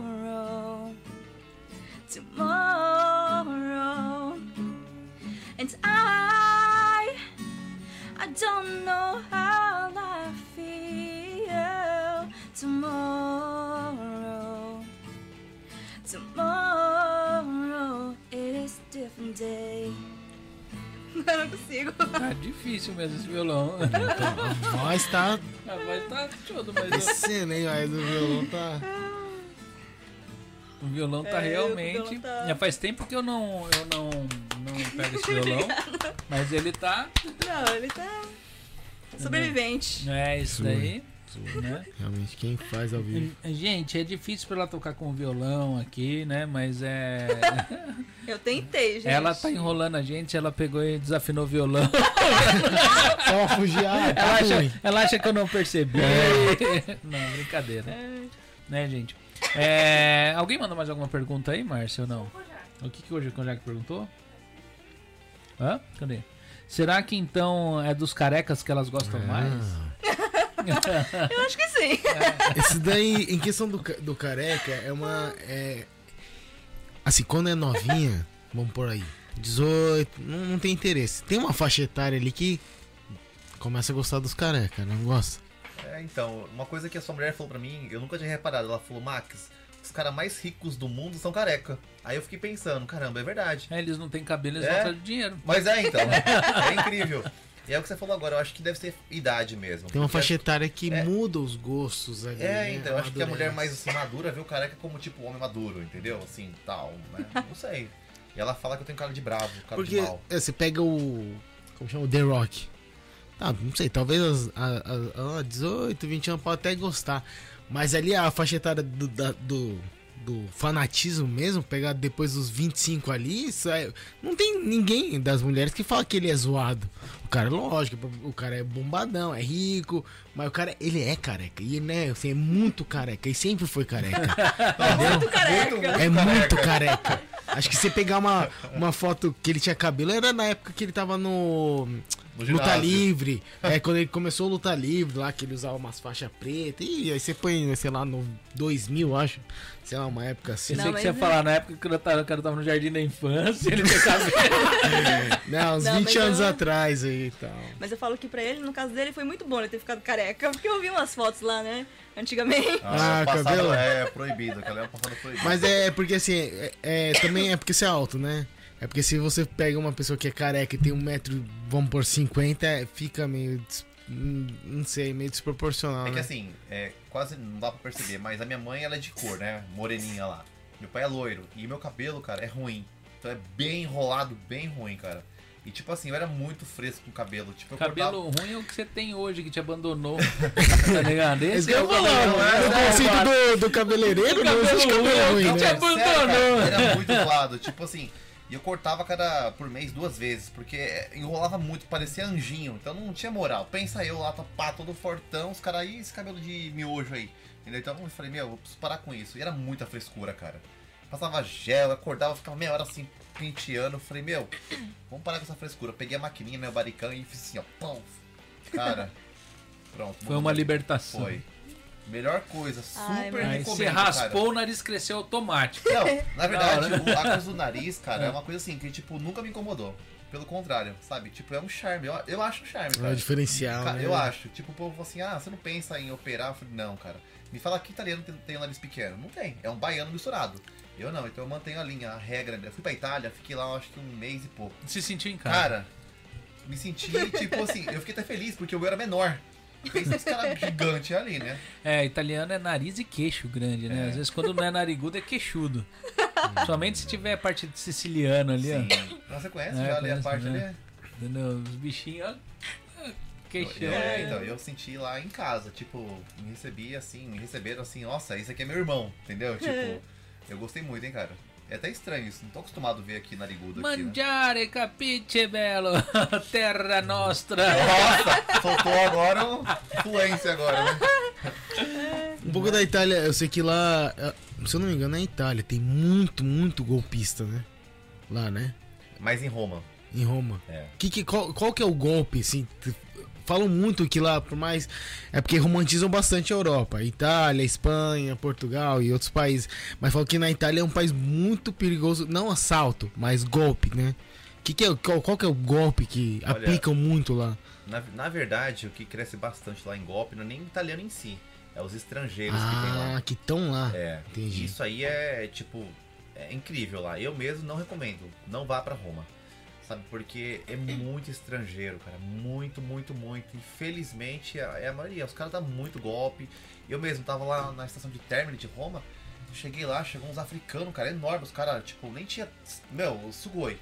Chegou assim e vieram já querendo me assaltar lá, acredita? Aí eu peguei e falei assim com eles, falou, não, sério, eu falei, sou lá de baixo da, da- do, do- sul da Itália. Ele falou, ah, italiano, eu falei, sou, ah, pegou e saiu. Se eu falasse que eu era estrangeiro, eu tinha me assaltado. Ah, tá, entendi. Meu, os caras são. Ela é complicado. É complicado. Então, assim, Roma é um lugar que eu não recomendo ir, cara. Tá muito. É, é muito aqueles pessoal que. refugiado, né? Então é, é complicado ali, hein, cara. Os caras Nossa, não sabia disso não. Eu acho que é, a Europa tá cheio, né? Eles não respeitam a cultura. Os caras, tipo, o governo não pode prender eles. Aí eles, sabe, os caras, meu, destruíram ali. Destruíram. Não, onde que é, Márcia? Que tava uma época que uma repórter até entrou num lugar desse, ela, o pessoal pegou, catou ela à força lá. Era na Europa, né? era na França. E era esse pessoal refugiado, assim, catou e foi lá e fez o que quis com ela e ninguém fez nada. Não faz nada. Porque não pode, é asilo político, não Entendeu? pode fazer nada. Não faz Fogo, nada, né? Hum, É, assim, fogo é o que devia fazer com esse povo, meter É. fogo, porque o pessoal entra num país, estão recebendo eles. Porque, na verdade, eu falo que isso daí é muito assim. Eu acho interessante o Japão não receber, não é questão de o pessoal, ai que dó, isso aquilo. Mas você já viu que refugiados só são homens de 20, 18 anos, 20 e poucos anos até tal idade, idade de soldados, tá entendendo? E homens. É os É, refugiados. então, é porque na verdade esses Tá ligado? Não refugiados tem. não, é realmente. atenção? Não é realmente pra quem precisa. Sempre. é, já é- parece até que é manipulado não é já. do governo? Não sei. É, é manipulado, cara- já cara- escolhido mas- pra quem, quem, quem quer vir, eu acho. Eu tenho a impressão que os caras estão espalhando é militares pra tudo quanto é lugar. entendendo? Hum, ah. Porque você vai ver a idade média dos caras, tudo idade militar. Você vai ver o tamanho dos caras, uns caras enormes. E você não vê tanta criança e tanta mulher sendo É, refugiada. que é, o refugiado devia ser mulheres É. e crianças, né? Porque Idosos, alguma É. coisa assim do tipo, né? Você vai É. ver. Tem são- marmanjão, um marmanjão aqui de 30 anos aqui. É, é- E fazendo besteira ainda. É, Eu então. falei, posso estar enganado, mas presta atenção pra você ver. Normalmente Não, mas- são homens, idades militar, os caras tudo fortão tal, ali é a galera refugiada. Cadê as mulheres e as os crianças? caras tá com o estavam telefone. Eu Cara, eu achei muito louco isso. Os caras refugiados com iPhone 13 de carrão, mas que refugiado que é esse aqui, cara? Tá melhor que a gente. Eu não Pois é. entendi o negócio, entendeu? Então ali na Estranho. Europa, ali, é- na Itália em si, ali, essa parte de droga, é eles que dominam lá. São esse pessoal. Hum. Parte de droga, prostituição, eles lá dominam, cara. Então pensa, você lá, italiano, mora lá, tal. Aí vem esse povo lá zoando a situação, cara, você vai amar eles? Não vai querer, cara. Eu mesmo, igual, eu não faço questão de levar ela pra Roma. Pensa ela aqui, toda japonesinha, bonequinha lá. Vão querer levar embora, você acha? Pois é, e nesses lugares não respeitam mesmo. Não respeita, cara. Eu vou fazer o quê? Você falar alguma coisa, eu vou tomar um pau lá, vou ser arrebentado por 50. Eles andam em grupos. 10, 20, 30, cara, sugoi. Ah, mas se eu tô com minha mulher num lugar desse, vocês vão me matar, porque tocar assim não vai não, É, velho. então, prim- primeiro eu nem Vão- vou, né? Vão me degolar e pendurar minha não- cabeça pra não precisar lugar. matar. É, então, já nem vou num lugar desse. Não precisa matar. Não dá, cara, não respeita. Então, eu, igual a Turquia. Cara, é um país que eu sempre quis ir também, eu acho muito bonito lá, mas é um lugar que eu jamais iria, talvez, com ela. Entendeu? É um país muito machista, né? Cara, também, não né? dá, cara. Tipo, se fosse sozinho, tudo bem, mas ir com ela? Não tem. Eu, eu não sou esse tipo de cara que, né, fica mexendo e vai deixar quieto. Não, não consigo, cara. Não é do meu, do meu tipo, né? Mas tem gente que gosta, né? Eu, eu não curto muito isso. Qual, qual lugar da Europa primeiro que vocês, fora a Itália, que vocês têm vontade de conhecer? É que meu sonho sempre foi conhecer a Itália. A Itália? Então eu sempre fiquei com a Itália na cabeça. Mas eu gosto muito de alemão. a- o idioma alemão, né? Então eu tenho muita vontade de ir pra lá. Já. É, já. eu Só gosto sei falar muito. Eu já. acho, eu acho assim. Antes eu não gostava muito de alemão. Na verdade, eu sempre gostava mais de inglês, né? Porque o inglês é. Você fala inglês, você se vira em qualquer lugar do mundo. Então eu sempre aprendi inglês e fui aprendendo inglês. Só que aí eu gosto de coisas diferentes, de, sabe? De aprender um idioma diferente. Eu falei, ah, vamos aprender um idioma diferente. Vamos no alemão, que é mais difícil. Sim. Que eu achava que era mais difícil, né? Mas tem outros que são mais difíceis ainda. Mas eu gosto de coisas assim, mais difíceis. Eu não aprendi espanhol porque pra mim é bem parecido, então nunca tive muita vontade. Só que hoje eu acho importante eu aprender. Eu acho necessário, porque a gente tem muito cliente que fala espanhol. Então pra mim é uma coisa que eu já tive vontade de aprender. Sim. Só que antes do espanhol, eu pensei, vou aprender italiano, porque eu vou pra Europa, eu vou fazer negócio na Itália, eu vou viver lá, então eu preciso aprender italiano, porque eu gosto de ser independente, né? De conseguir me comunicar, sabe? Porque é muito ruim você não conseguir se, se comunicar. Então eu falei, não, se eu vou pra Itália, então eu tenho que aprender italiano. E aí eu fui aprendendo, fui estudando, né? Não sou fluente, não sei falar também, mas. Mas é legal até conversei com ela. Tipo, lá o italiano ele ama Japão, cara. Então tudo que é do Japão bomba. É muito assim, é incrível. E eu queria, eu queria, um, assim, era um- uma vontade que eu tinha de fazer. Abrir tipo como se fosse um- uns hotelzinhos assim, estilo japonês. Sabe? E colocar ela como geisha cantando lá, tipo, Irachai você! Entendeu? Assim, cara, é bombar o negócio, sabe? Você tem de fazer um, um, jingle pra, pra MH. É, Pior, é, né? verdade. É, e- então assim, eu acho que ia bombar esse negócio, sabe? Eu, eu sou muito criativo, sabe? Eu falei, vou aproveitar ao máximo, né? é, os talentos que ela tem. Porque eu não tenho muitos, né? Mas ela tem bastante. Falei, vou somar com. Eu vou usar ela ali na frente ali, eu só atrás ali administrando a situação, entendeu? Então foi, um- é uma parceria bacana, sabe? Não É. só no- de casal assim, mas da parte de trabalho. Isso foi muito importante. É Que nem eu, tô esperando minha mulher ficar rica com essas pinturas todas que ela faz, maravilhosa. E pra mim, pra mim administrar e assessorar a carreira dela, tá entendendo? Mais ou menos isso que eu quero, mais ou menos isso. Tipo, vai amor que eu cuido aqui, É. entendeu? Entendeu? Mas o pessoal que assistiu o podcast já viram as artes dela? Muitos já. O de hoje eu não sei, mas já muitos entrei ali, já. É, que toda ali. Muito, muito é- conceitual aquele. Todo mundo que vem aqui às vezes divulga nas redes sociais dele. Ah, é bom, né? O Rodela veio aqui já fez vídeo dessas Ah, é? artes. Os meninos que vêm aqui já fez vídeo dessas Não, artes, é entendeu? bom, o é pessoal bom. tudo filma. Entendeu? E acaba fazendo. bom. Eu vou fazer um agradecimento aqui. Minha filha tá aqui me assistindo lá do Brasil e ela desejou feliz aniversário pra mim. Obrigado, filha. Foi seu aniversário. É, meia-noite em ponto. Ah, oh, meus Ai, para! Sério? Pega o violão. Feliz Aí aniversário, ela Christian. tava ligando pra mim aqui e eu virei e falei, ainda tô no podcast, filha. Ai, Aí eu falei, tadinha. entra lá que eu vou agradecer ao vivo pra isso. você. Aí ela tá ali assistindo, ela mandou aqui, meu maior orgulho, te amo, pai. Ela falou, feliz Ai, aniversário, que te amo. bonito. Ela falou, que boniteza. e ela falou que ia me ligar meia-noite em ponto. Ela ligou mesmo, da meia-noite ela ligou. Que ela falou, quero ser o primeiro a falar Ah. feliz aniversário. Legal, legal, É, legal. foi o primeiro. Né? Obrigado, filha. Te amo também muito. Né? Então, gente, tem alguma coisa da qual a gente nós não conversamos aqui que vocês gostariam de ter falado? Que vocês vieram no carro pensando, ó, vamos falar sobre esse assunto. Vamos pegar, tem alguma novidade, alguma coisa que vocês estão fazendo que vocês gostariam de dar aí falar pro pessoal? Eu essa semana entrou um tipo de trabalho diferente, né? Que, igual eu falei, eu gosto muito de ajudar as pessoas, né? E o meu sonho sempre foi adotar, sabe? Eu, eu gosto de dar oportunidade. Eu falei até quando eu conheci ela, eu falei, olha só, nega, tipo, eu sempre quis adotar crianças ou uma criança que seja lá, pra mim é a mesma coisa. E entrou um, um cliente que quer fazer esse tipo de serviço. Falou, Max, olha, é, a minha esposa já quer engravidar há mais de 10 anos, fez tratamentos e não, não conseguiu, não consegue. Será que você pode ajudar a gente a ver os trâmites para poder fazer uma adoção internacional? Até Então eu nem sabia que era possível fazer. Então quem mora aqui, o brasileiro que mora aqui, né, é possível fazer essa ado- adoção no Brasil. E eu fui buscar atrás, sabe? Então assim, eu achei bem interessante. Então acho que é é importante falar isso. Então se, né, se você pensa em adotar a criança, sempre quis ter, né, ali essa essa oportunidade dá pra fazer sim, tá? É, é, é, que é que- importante. Esse- O, o- o casal brasileiro no Japão adotar uma criança do Brasil? No Brasil, cara. E tem como tirar a criança do Brasil? Tem, tem. Tem como fazer. Eu já vi os trâmites já. É Eu engraçado. fico até assim um pouco preocupado por causa da segurança da criança sair Não, do mas, país. Mas né? é que assim, eu, eu pesquisei bastante como é que funciona, né? Tipo, tem uma, um local lá já que faz parceria com o governo do Japão já. que vai aí- se responsabilizar Sim, pela. E aí o Japão que Segurança vai da criança. avaliar você, o casal, pra Ah, estar apto pra entendi. poder ter essa criança, cara. Então, mas ao contrário, por exemplo, o casal brasileiro ah, adotar uma criança aqui no Japão, eu ouvi falar que ela não pode sair enquanto não fazer a maioridade. O casal. Com a criança. Se for japonês, né? Se for japonês, Sim, é. Se for japonês, né? Ah, aí, esse o oposto, né? Em relação ao Japão, aí já não consegue sair do É levar a criança pro Brasil, É né? engraçado porque, assim, do Brasil pra adotar pra fora, assim, no caso pro Japão, é bem fácil, assim, comparado ao contrário, né? Então dá pra fazer, cara. Então, assim, assim, eu achei uma grande oportunidade de poder ajudar, sabe? Eu achei bacana, porque eu, eu vejo vários casos de pessoas que querem ter filhos e não Eu podem. nunca ouvi isso, é a primeira vez mesmo. então. Se você conseguir isso aí, vai ser o primeiro Não, caso que eu foi, ouvi. Foi que eu até comentei, até falei, né, essa semana com eles lá, falei, olha, eu vou me empenhar bastante nisso, né, porque, como eu falei agora, é algo que, tipo, meu, pensa, você ficar ali 10 anos querendo ter um filho e não consegue, e do nada aparece um carequinha e fala, vamos fazer que dá certo, sabe, consegue fazer, cara, então fica Vamos- pessoal, fica é, pessoal o entendi, negócio. entendi. Não, é interessante É. porque normalmente ocorre o quê? Ocorre muita gente tenta quer, tenta adotar aqui, tem muitos empecilhos, muito é, é, aqui é complicado. Sim.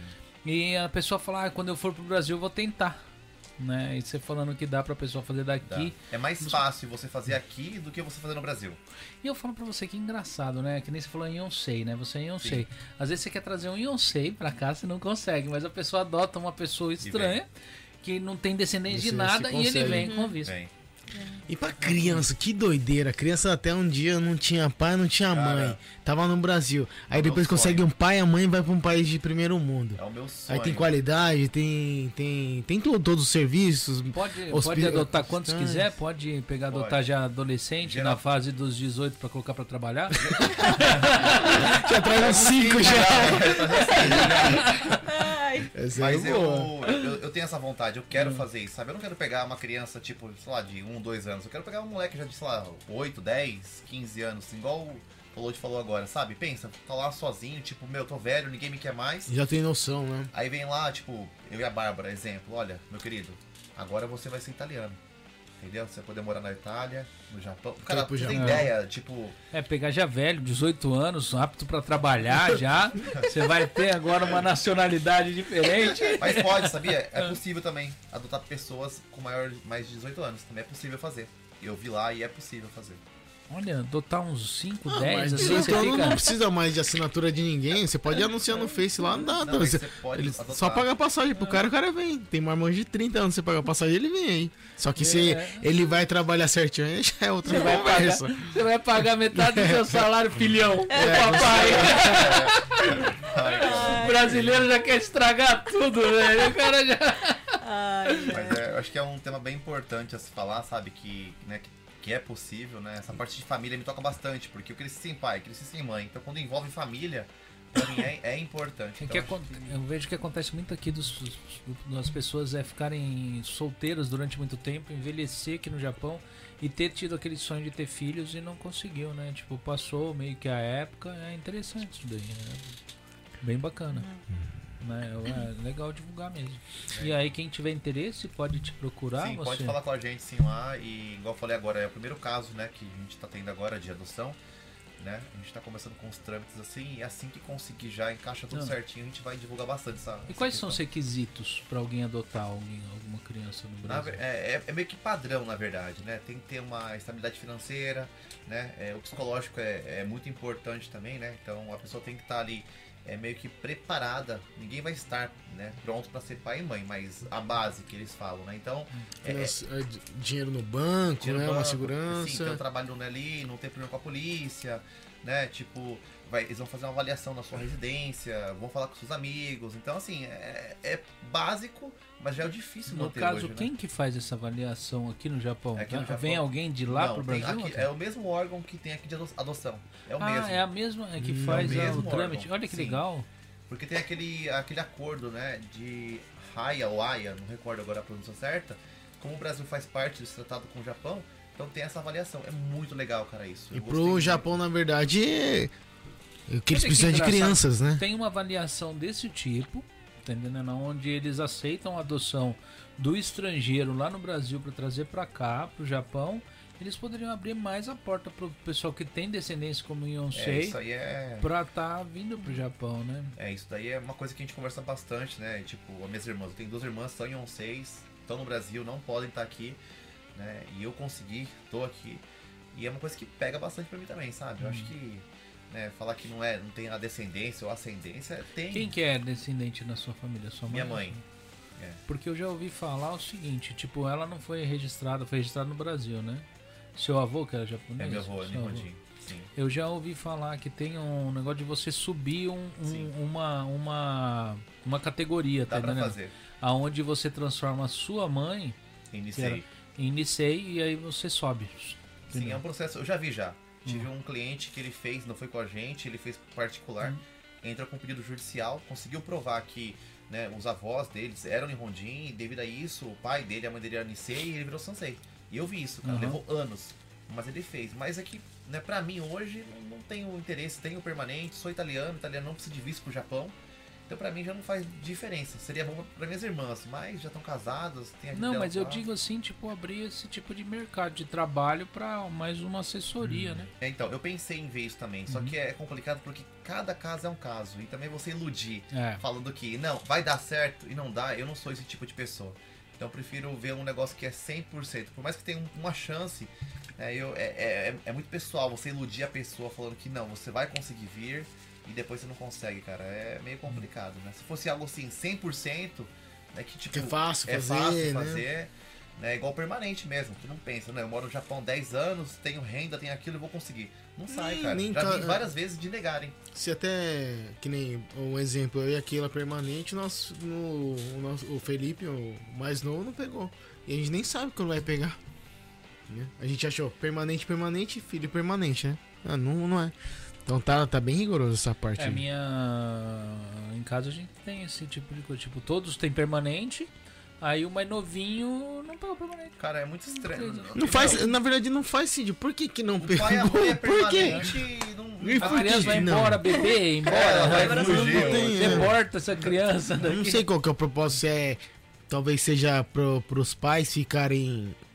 Tipo, le- levar mais a sério essa parte aí, não deixar, tipo, ah, tem permanente, então, ah, É que eu, eu, joga eu, o vento mesmo. Eu, Entendeu? assim, eu, eu acho, na verdade é achismo. Mas eu acho que muitos brasileiros que vieram pra cá e tiveram bastante filhos aqui, começaram a não ter o, o suficiente pra manter toda essa criançada e começou a pegar muita ajuda do governo. Ou até mesmo tinha, mas por ter essas ajudas, foram aproveitando, ah, tem, eu tenho direito, eu vou lá pegar. E aí o governo vê quando tem muita criança e às vezes a base salarial não bate com o que eles exigem, eles acabam não dando permanente pra para criança, porque assim, eles eles colocam que é muita gente. Mas Né? aí o que acontece? Um- Uma criança né, que nasceu aqui tem um permanente, automaticamente ela se sente japonês, mesmo que não Uhum. seja. Né? E ela vai crescer, vai gerar né, impostos, vai estar gastando no país, e o país é bom. Mas japonês não pensa nisso É, não. então. O, Japo, o, o o- eu não sei se isso é bom ou se é ruim, mas o Japão é um dos poucos países aqui, aqui a Ásia quase inteira parece que é meio assim, mas não aceita quem nasce aqui como japonês. E, e, na verdade, pra você ver o tanto que é complicado isso daí, tem gente que aqui os Nikkeis, por exemplo, né? A galera que veio pro, foi pro os, os pais foram pro Brasil, casados, ele nasceu de um japonês com uma japonesa sangue puro, né? não foi registrado no consulado e é colocado Cara, como não estrangeiro. Bate, não bate E ela de sangue, ela é Nihonjin. A Bárbara é Nihonjin de sangue, não tem mistura nenhuma. É, não é mestiça, né? É, então. Não tem. Não, olha, olha pra mim, você sabe que eu sou da favela, da biqueira, mas ela não, entendeu? Então, falar que eu sou Nihonjin não tem, mas ela é, E é aí, isso aqui. e aí ela chega ali e falar que é sangue não é sangue. Não é nascimento, é o que então? Né? Porque você acredita se a pessoa fala, não, é porque você não tem sangue puro. Ah tá, mas eu tenho. Meu pai e minha mãe é japonês. Como- ah, é, mas então é, também- é- é que você não nasceu aqui. Então fica contraditório. até, até, tipo, como se japonês também tivesse sangue puro. É uma mistura de chinês com Mongólia também, assim, é o muito passado, né? Ah não, tem Tá, é muito mistura. Mas é Teve que- uma pesquisa que fizeram sobre o sangue do japonês, aí deu não sei quantas porcentagem de ancestrais é, chineses. Né? Tipo, de uma época lá, então. O que, que é puro pro japonês? Não sei. Mas, né? por outro lado, também tem um lado positivo, que nem se você for ver, é uma raça que não se misturou muito. E você vê país hoje, que nem essa história dos refugiados. É um país onde esse povo não consegue pegar e procriar no local e criar um povo, criar todo. É, procriar é meio ruim a palavra, né? Mas assim, é, é criar Se descendência, expandir. se expandir dentro do local e tomar conta, igual na Europa tá acontecendo, né? Você vai ver na Europa, tem parte que é toda, toda tomada por, por, pela- por essa galera dos Emirados. Entendeu? Os muçulmanos tal, tudo. Não que tenha algo a ver, mas assim, é, eles estão tomando conta da Europa. A raça pura você não vê mais lá. Isso Não, é algo inevitável. O Japão, uma hora ou outra, já tá acontecendo, mas se colocar, vamos pôr assim, 500 anos pra frente, não tem como você andar na rua e você não eh, tipo, com Não, tanta o- frequência O estrangeira. Japão tem mais 30, 40 anos pra. Eu, eu, eu, vou, falar- eu, vou, eu vou chutar 50 anos. Daqui 50 anos não tem mais quase que raça pura aqui não, porque é, os estrangeiros estão tomando conta Ah, daqui e é um- e os, os japoneses não têm filhos, cara. E os mais novos estão tudo querendo sair do. estudar fora, trabalhar fora. Não querem ficar pra cá. E hoje, ó, que nem seu filho, você vai embora do Japão? Eu pretendo que sim. Você, mas você vai ficar aqui um bom tempo ainda, não vai? Ah, sim, sim. Se seu filho crescer aqui e for adolescente, muito provável você ver seu filho de mãozinha dada com uma japonesa. Ah, sim. E aí, se Assim. ele casar com uma japonesa, os filhos deles vão ser Rafa? Vai, mas vai ser japonês, aqui considerado japonês. E ele vai, então isso deve tudo misturando. Mas né? isso que eu acho errado, porque assim, eu concordo que se a pessoa né, tem ali o sangue ou faça ascendência, seja daquele país. Exemplo, a Itália. Ela tem uma lei que é assim, que fala uma gota de sangue. Então, se tem como comprovar que aquela pessoa faz parte da linha italiana, ele é italiano. E faz sentido mesmo, porque exemplo, igual o senhor falou agora, né? O pai e a mãe é Nihonjin, é Brasil. Tem uma criança no Brasil. O que, que ela é? O pai e a mãe é japonês, ele não é chinês. Ele é Nihonjin. Mas porque nasceu no Brasil, porque é um país né, que dá ali a sua nacionalidade para quem nasce territorial.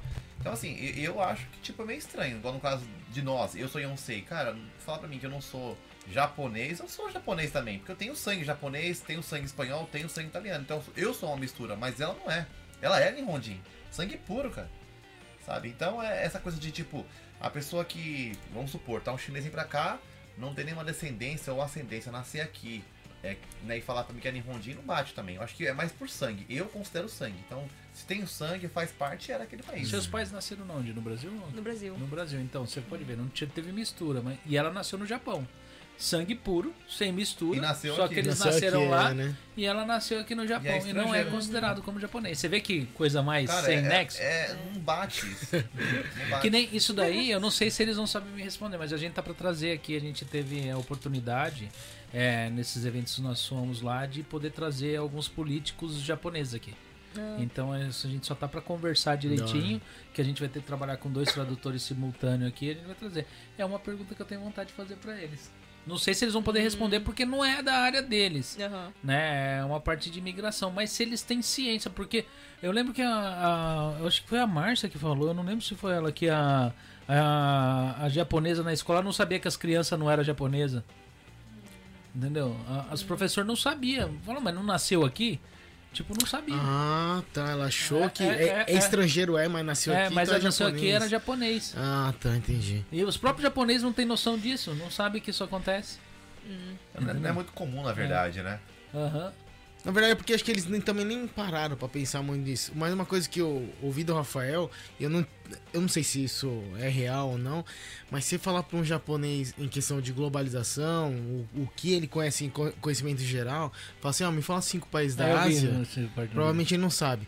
Ele Tal- falou- provavelmente ele falou que fez o teste e o pessoal É. não sabia. Aí você falou, e da Europa? Ele Da sabe. Aí ele Europa, falou, não, Europa? da Europa eu também não Também sabe. não. Da Europa eu falei assim, talvez saia porque ele vai chutar um- um- uns países lá que sempre ouve e aí vai acabar acertando, né? Falando que o nível de educação tá caindo no Japão. É, a né? parte assim, então eles estão. Você vê, eu assisti o vídeo. É, sério, boa, boa. Quem, quem tá fechado aqui, os japoneses, Ah. e eu não tinha, uma- assim, é porque o Rafael convive mais com o japonês, então ele falou isso, eu falei, putz, será que é.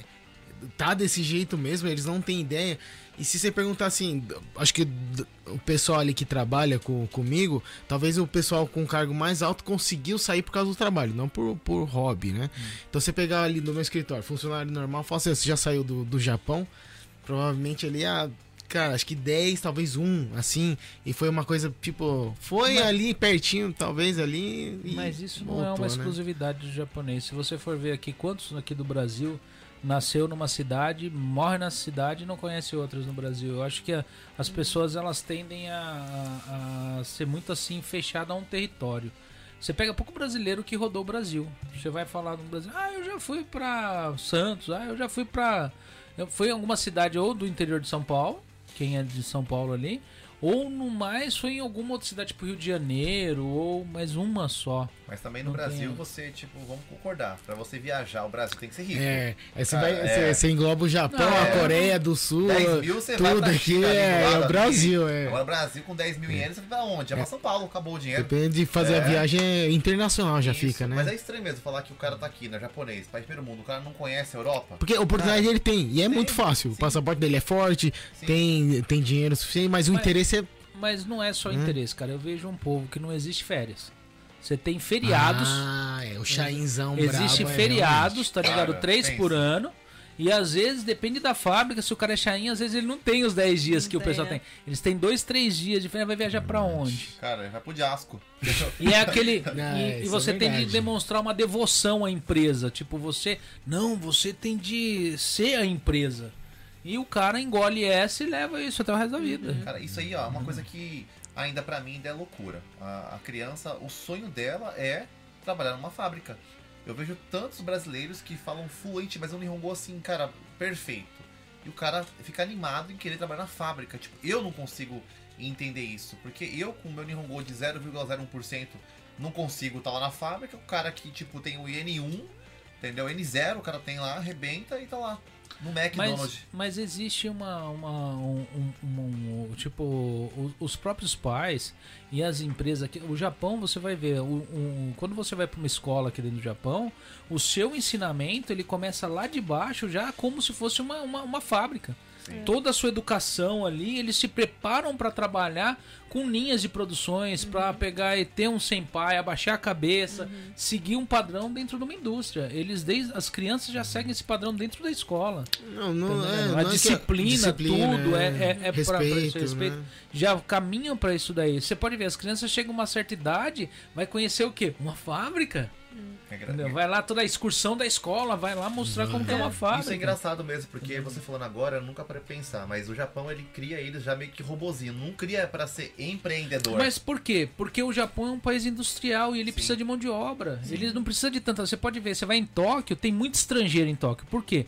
Porque esse tipo de mão de obra eles podem trazer de fora, mas o operário é difícil você pegar e, e- e manter aqui dentro, entendeu? Então é mais difícil a pessoa querer ser operário. Então eles vão doutrinando a pessoa como operário. Pra quê? Pra que eles tenham isso. E mesmo assim eles não estão conseguindo. Eles estão sendo obrigados a fazer o quê? Trazer gente de fora. Tá entendendo? Porque é aquele negócio, ninguém quer limpar o esgoto. O pessoal quer usar, mas não quer limpar. Então eles têm de ensinar desde pequeno que isso é algo positivo, que não é tão negativo. A pessoa trabalhar Sim. numa indústria não tem nada demais. É, é bom também, tipo, é um trabalho digno, tem lá a sua. Mas só que assim, é o que o Japão necessita. Quando você vai. Porque o Japão ele não incentiva é, é tanto, apesar de ter muitos incentivos dentro de uma prefeitura, dentro do, do governo aqui para você empreender, mas ele não incentiva tanto, ele não traz tanto incentivo divulgando que isso é possível aqui no Japão, porque ele não quer você empreendendo, ele quer você trabalhando numa fábrica. Que você chegou aqui no Japão para estar suprindo uma parte que o Japão tem déficit. Entendeu? Então ele não quer a Bárbara trabalhando no escritório, não quer o Max trabalhando no escritório. Ah, será que Pô, eles querem é, você. é pensar já assim um pensamento tão tão É lógico. profundo assim? É lógico. Como que você vai encher uma fábrica como, cara? Rende mais, na verdade. Tá ligado? não sei, pro A fábrica, a, a, ó, pra gente pegar e tipo assim, ô, você conhece algum outro país que o pessoal trabalha de noite? Desse jeito, Não, indústria? Nicotar, é, já é padrão Não, agora hoje em dia. Não, né? indústria de noite, é é de noite Não o Japão para, né, trabalha cara? em Não indústria. para, Não para. Vai em outro país que tem isso daqui, não tem, cara. O único que você pode encontrar é a China. Não, eu não sei se, também se trabalha o, assim, mas. o Japão já molda tipo a, a sociedade pra fazer esse trabalho de, Quer um, de formiguinha, quer- mas é uma forma de é assim. Eu sempre falo assim, o, a gente vê os bolsozoco, né? Os bolsozocos, os, os, os yanquizinhos. Beleza, eles são assim, é, são, vamos por assim, ah, é a barata da sociedade, porque estão tão estragando, estão zoando, né, tudo. Só que se você for ver, eles são os que quebraram as regras mesmo. Porque todo mundo tem um padrão. Até o cocô, eles usam o mesmo uniforme, são todo mundo iguais, a- o cabelo é igual, tudo é igual. O que, que eles vivem todo dia. E aí os bolsozocos é o que sai ali É e, né? e eles não querem seguir a regra. E aí fala, pô, esses caras é, realmente é o que tem coragem, né? E querem viver a vida da, da, da, da maneira deles, E né? nem isso você encontra mais hoje. Hoje também não. E aí eles. É, Por isso, assim, o Japão, ele tem um negócio assim do brasileiro. O improviso cria fenômenos. E a gente tem o Neymar. Brasileiro é muito de improviso. É muito. Ai, o que, que eu vou fazer agora? Ai, vou. vou- Não, não existe um planejamento. Por isso que, assim, cada 10, é, um milhão de pessoas, no improviso, nasce um fenômeno. O Japão, ele é tão. é, ele não vive de improviso, é, tu- é tudo assim, muito calculado que vai fazer. Então eles conseguem, conseguem ter uma base, todo mundo mediano, e com o tempo eles vão aumentando essa média. É lógico que a gente. Ele, provavelmente o Japão nunca vai ter, um fenômeno, um Ronaldo, Ronaldinho, um Neymar. Só que eles conseguem chegar num ponto, ah, eu creio, que eles vão ter 11 jogadores que não vão ser Neymar, mas eles vão estar preparadinho ali para disputar com um país que tenha um Neymar, só que eles vão ter 11, 11 encaixados. Só que eles não vão ter um, um- um- principal, o, o- é, o principal da festa seria. Então o Japão é com o tempo, eu acho. O futebol melhorou muito e aí é com o tempo. Talvez daqui 50 anos, provavelmente, ele bata igual, mas não vai ter um, um, um cara ousado, Mas- improvisado. Mas por que isso?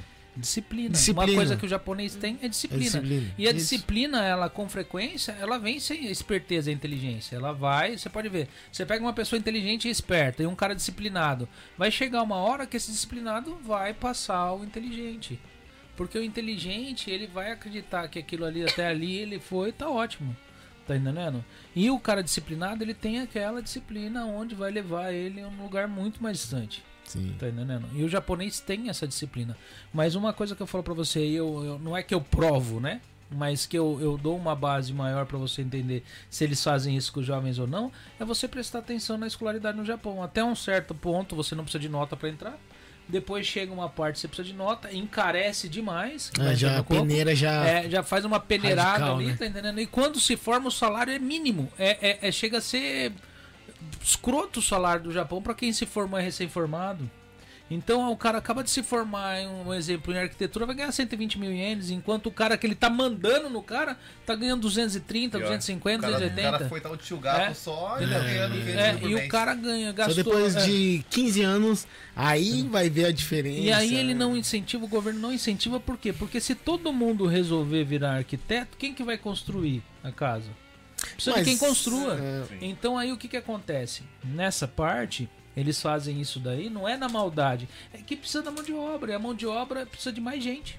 Então, mas aqui é, é proporcional, né? Tipo, Por exemplo, o cara que limpa es- esgoto, por mais que ah, não é todo mundo né, queira fazer serviço, mas provavelmente não ganha mal.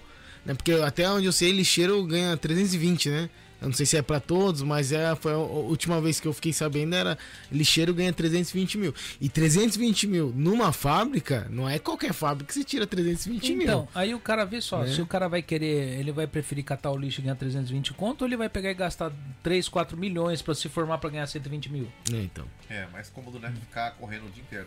Agora você vê o Brasil. O Brasil, você chega lá, o pessoal se formar, entre aspas, tem um salário melhor. Fica um monte de gente disputando, não tem vaga pra todo mundo, um monte de gente formado e ninguém quer fazer o serviço baixo. Por quê? Porque é muito mal pago.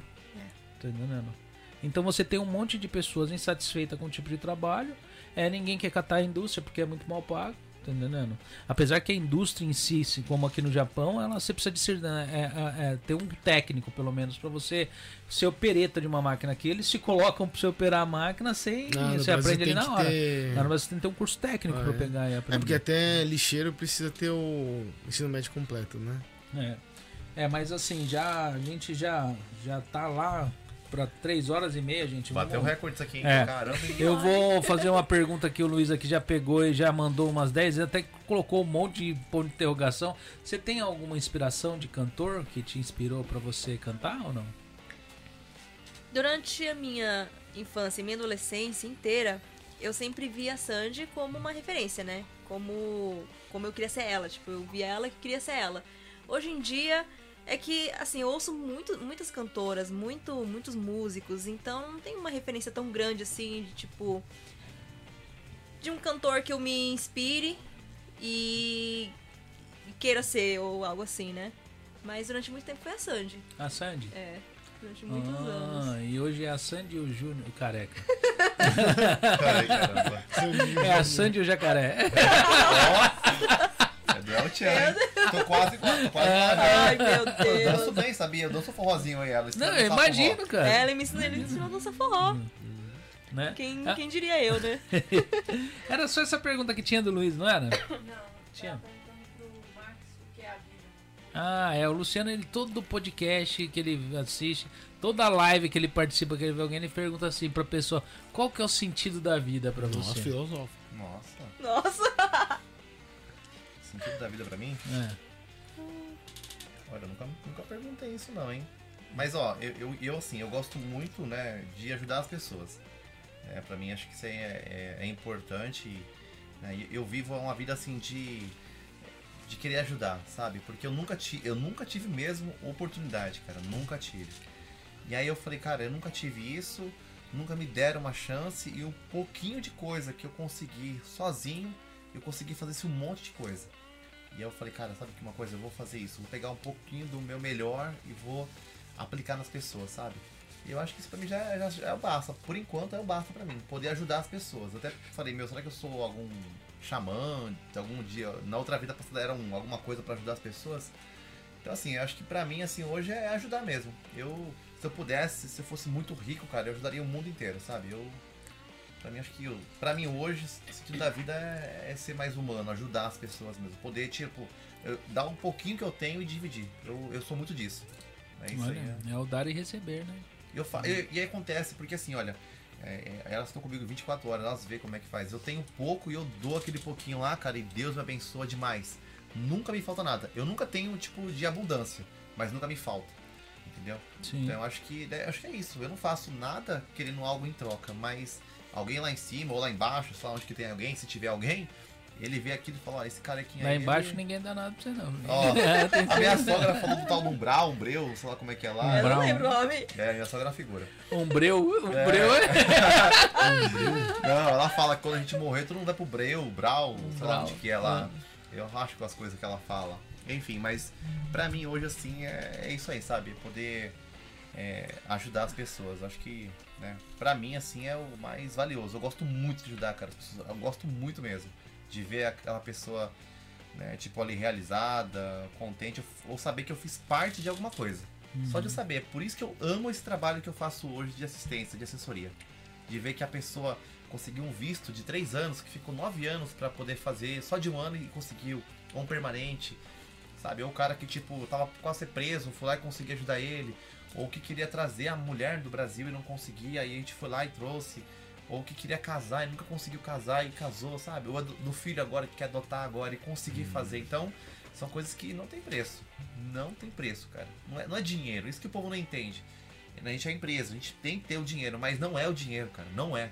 O dinheiro é uma consequência de um serviço bem, ou- Bem feito. bem feito. É isso. E a gente, eu amo, ela ama, a gente. Nossa, é. Damos a vida Não, no que a gente perfeito. faz. Perfeito. O, o Luciano perguntou ontem pra mim, eu tava numa live qual era o sentido da vida. Eu falei, meu sentido da vida tá lá na sala. Hoje ela tá sentada ali. ó. Caramba, É, romântico. olha lá. Essa aqui, vambora, né? É, aniversário. É, dá um calor aqui agora. Aniversário. Outro clima agora aqui. né? É, Mais algum recado? Falar alguma coisa? Pode ficar à Não, vontade. precisarem- Esse momento é de vocês. Pra todo mundo, né, que estiver assistindo É. aqui a gente, precisarem de ajuda pra fazer o passaporte, porque tem muita gente que tem dificuldade passa- renovar o passaporte, né? Várias situações. Tá com alguma dúvida, tem, tem algum problema, é só ligar pra gente. A gente resolve tudo. A gente- sério, a gente faz de tudo, tudo, tudo. Acho que não tem nada que a gente não faz. Fala, a gente só não é médico, mas de resto a gente faz tudo. E Se eu contratar vocês pra saltar um banco pra mim. Assessoria. A Assessoria. gente faz o plano É, pra você, a gente entrega. a gente entendeu? entrega. Mas ó, é legal que esse mês, esse, esse mês, mês passado, esse mês agora, tem bastante casamento. A gente tá fazendo muito casamento, cara. O povo tá Eu vi, que vocês, apaixonado. eu vi que vocês mexem com CPF também, né? Também, Isso é uma coisa título. interessante, porque muita gente no, brasileiros, né? no Brasil não tem noção como tá a sua situação em relação à parte do, do- é, de documento, né? declaração, Eu de fiz imposto, essas coisas. com, com, É. com eles. E a pessoa, que nem você falou, a pessoa não consegue movimentar a própria conta bancária Sim. depois, é, né? Isso aí, Sim. isso aí é engraçado, É. né? Teve um uns clientes com problema, né? Foi Ah. mandar dinheiro pro Brasil, foi mandar lá, a conta não, não recebia mais dinheiro, por quê? CPF bloqueado, cancelado. Então, e, e isso eu acho engraçado porque eu conversei com o Marcelo Sávio aqui, que mexe com investimentos. Ele falou que quando você sai do Brasil, você tem de cancelar. É, Os seus documentos Fazer uma declaração. Você faz uma declaração e aí o que acontece? Parece que seu CPF não é cancelado a partir da hora que você faz esse cancelamento de documento, você faz a, a saída do país. sei do país. E a maioria do pessoal não faz, vem pro É. Japão e deixa tudo É. aberto lá. Então falam que quando você sai do Brasil, você tem de ir até os órgãos competentes lá Sim. e mostrar que fa- falar que você tá saindo aí, eles vão, parece que eles perguntam se você vai manter alguma coisa aqui no, no, no Brasil, tipo banco, essas coisas. E aí o seu CPF ele, ele, ele fica ele fica como se estivesse em stand-by Uhum. e quando você volta pro Brasil, você reajusta tudo Sim. mediante o dinheiro que você já mandou tudo, mas as suas contas não são bloqueadas. Mas o pessoal não faz isso, eu não fiz. É, então. Aí tem vários não sabia. problemas. Mas né, o motivo de Hã? fazer esse congelamento é justamente pra não ter É porque às vezes você não tem golpe, alguém o re- uti- usar seus documentos lá. Não, é que às vezes você não tem gente pra fazer declaração desses documentos. E você tá pra fora, muitos vêm pra cá pra realizar um sonho no Brasil. Então eles vêm pra trabalhar e juntar dinheiro. E eles têm de mandar esse dinheiro pra algum lugar, entendeu? E eles mandam pro Brasil. E o CPF tá em situação, situação é, é, irregular, pode trazer algum problema. Então, é, na verdade, esse, essa, essa baixa que você dá é pra, justamente pra você não ter esse problema. Hum, entendeu? entendi. E coisas que ficaram pra trás, tipo um INSS, qualquer outro tipo de coisa que ficou lá pra trás, é é tudo suspenso suspenso, depois. porque é, você deu baixa em tudo, entendeu? É igual aqui, quando você sai daqui, você não avisa que saiu, quando você volta tem um monte de coisa pra você pagar aqui. Sim. Porque você não, não deu baixa em nada, você deixou tudo rodando. E o cliente, às vezes, ele fica até bravo, sabe? Eu É. vi vários casos ali na- no consulado. É, um senhorzinho lá, acho que uns 80 anos lá, foi querer fazer o passaporte dele com uma certidão de casamento, tipo, cara, da pré-história. E ele bravo, gritando, mas eu sou casado, olha aqui a minha certidão, porque eles pedem hoje uma certidão aí com menos de três meses de emissão. Pra Uhum. comprovar que você é casado, é divorciado. Então hoje tá bem que bexi, cara, pra fazer passaporte, renovar É, hoje muita coisa eles estão pedindo documento original. Antigamente eles Sim. aceitavam cópia. Não, Sim, antigamente. hoje é todos é- originais. E cópia sem autenticação de nada. Eu achava isso impressionante. Aí começou a aparecer os brasileiros bons de negócio, É, né? então. Tipo, os documentos verdadeiros aí, É. impresso, na, impresso em casa mesmo, sabe? Aí complica, né? É, hoje tá bem difícil fazer passaporte. Hoje tá. Acho que é um, um serviço que entra com frequência É. pra gente lá. É, e tem muita coisa que antigamente fazia com. Qualquer pessoa ia fazer pra, pra pessoa ali. Às vezes você ia lá, o cara da empreiteira que não tinha nenhum tipo de documento pra isso, que não tinha nenhum tipo de procuração, não era habilitado pra isso, ia lá e fazia. Uhum. Chegava lá, ia fazer passaporte, ia fazer renovação de visto, sem a pessoa, só pra buscar às vezes que a pessoa ia junto. E eu lembro que teve uma época que eu acho que nem a pessoa ia junto, os caras iam lá e retiravam o negócio trazendo na sua casa. Tá entendendo? Eu acho que o Mas é. primeiro visto que eu fiz aqui com a empreiteira, eles levaram meus negócios lá e trouxeram e eu tive de assinar um papel que eles me entregaram e trouxeram o passaporte com o visto. Mas é perigoso porque a gente vê vários golpes, né? O pessoal, tipo, ah, vê lá um preço mais em conta, manda passaporte, manda tudo, paga e foge com os documentos. É porque o passaporte brasileiro é um dos mais val- valor, é que tem uma, uma, uma avaliação maior no mercado, né? Porque todo mundo parece brasileiro, então pode ser qualquer um. É, eu tinha conversado com o Irandinho, ele falou que ele pagava 50 mil, cara, nesse passaporte. Ele comprava e revendia. Sim, Mas quem que vende passaporte? É doideira, né? É, mas é porque o passaporte brasileiro é. Qualquer um tem card brasileiro. Então Verdade, qualquer um pode ser Qualquer um brasileiro. passa. né? Se eu pego um passaporte meu, o cara vai lá e tira foto e coloca lá, tá entendendo? A foto dele, é, o cara olha, tá- o cara é brasileiro. Não tem um padrão, É, né? não tem um padrão. E, se- e depende da raça, não entende esse negócio de português, japonês. Ah, Eu já vi muita gente que pega ali. vai- Eu acho que vocês já passaram por isso. De você estar conversando com um filipino, por exemplo. E pode ser inglês, o que for japonês, fala, ah, você é filipino? É. Aí você tá conversando com um espanhol, com alguém, é um peruano, alguém ali. Aí só porque você tá conversando ali, aí tá se entendendo, fala, ah, você é peruano também, ou você é brasileiro. Ele se conseguiu comunicar, ele já. Porque todo, tem a mesma capa, pra eles é tudo a mesma coisa. E eles não têm essa. Verdade. Na, na audição deles, eles não conseguem definir É. o idioma. Eu gosto muito de reggaeton, né? Tipo, gosto Ah. pra caramba. Então eu saio com som, tipo, 50 mil graus explodindo. Um monte de gente pensava que eu era filho de peruano. Porque eu ficava cantando reggaeton lá, assim lá, e passava lá, esse é, esse é peruano? Eu falei, é, sou peruano, sua tia. Nossa. É, figura. Algum recadinho aí? Quer, Não, aqui tá tudo certo. quer falar alguma coisa aí? Alguma coisa, um jabá? Ou no estilo, né? Depois do dia que a gente tava aqui, sentou, pôs a cabeça no lugar, a gente voltou pro canal. Já é o terceiro vídeo. Toda semana, quinta-feira, 11 horas da noite, tem vídeo novo lá na, é, da roda, né? Hum. Então tá todo mundo convidado pra ir lá Nossa, assistir. Legal. Eu. Esses outros eu não compartilhei na minha comunidade, mas o primeiro eu compartilhei. Ah, obrigado. É, se você Bateu olhar, 10 mil lá. Se você olhar lá na métrica, vai parecer que saiu lá de coisa lá no meu canal. Vamos lá. Bateu 10 mil. Com muito suor, bateu É. 10 mil. Os outros eu não indiquei, porque eu falei, eu vou ver, então, vamos, vamos ver como que Ah, os outros tá, tá caminhando, assim, né? Mas Tá apareceu muita coisa do. que voltou muita gente do no estilo pra assistir os vídeos do, do- Porque o pessoal tá pesquisando. Então tá vindo muita coisa dos vídeos novos de vocês pro podcast que vocês Ah, tá. aqui. Respingando, e pro, né? é, tá respingando no canal de cortes, Da tudo hora, tá hora. aparecendo ali porque tá meio que agora o pessoal tá pesquisando. Tá sinal que o pessoal tá pesquisando no É, estilo. então, o no estilo, tipo, a gente começou a voltar com os vídeos e tá ressuscitando os vídeos antigão também. Do, do canal, até do outro canal daqui pode, ressuscitando os primeiros vídeos do, do canal também. Acho que eu dei uma bugada no algoritmo que começa a puxar tudo que tem, tipo, a, a tag, né? No estilo, É. upload, alguma coisa assim, já tá puxando tudo, né? Ah, vai indo, vamos ver, até deixar maluco mesmo o algoritmo lá. É, tá certinho. Doideira. E tem uma previsão pro retorno do- das músicas? É esse mês ainda. Ô, Nossa, louco, nem tem sabendo. 15 dias, hein? Esse mês veremos. Falta 15 Esse dias. mês ainda.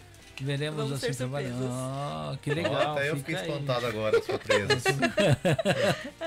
Vamos ter surpresa. Ela pega e bloqueia todos os vídeos do canal. Desapareço. Aparece. Né? Mais algum recado? Não, perfeito.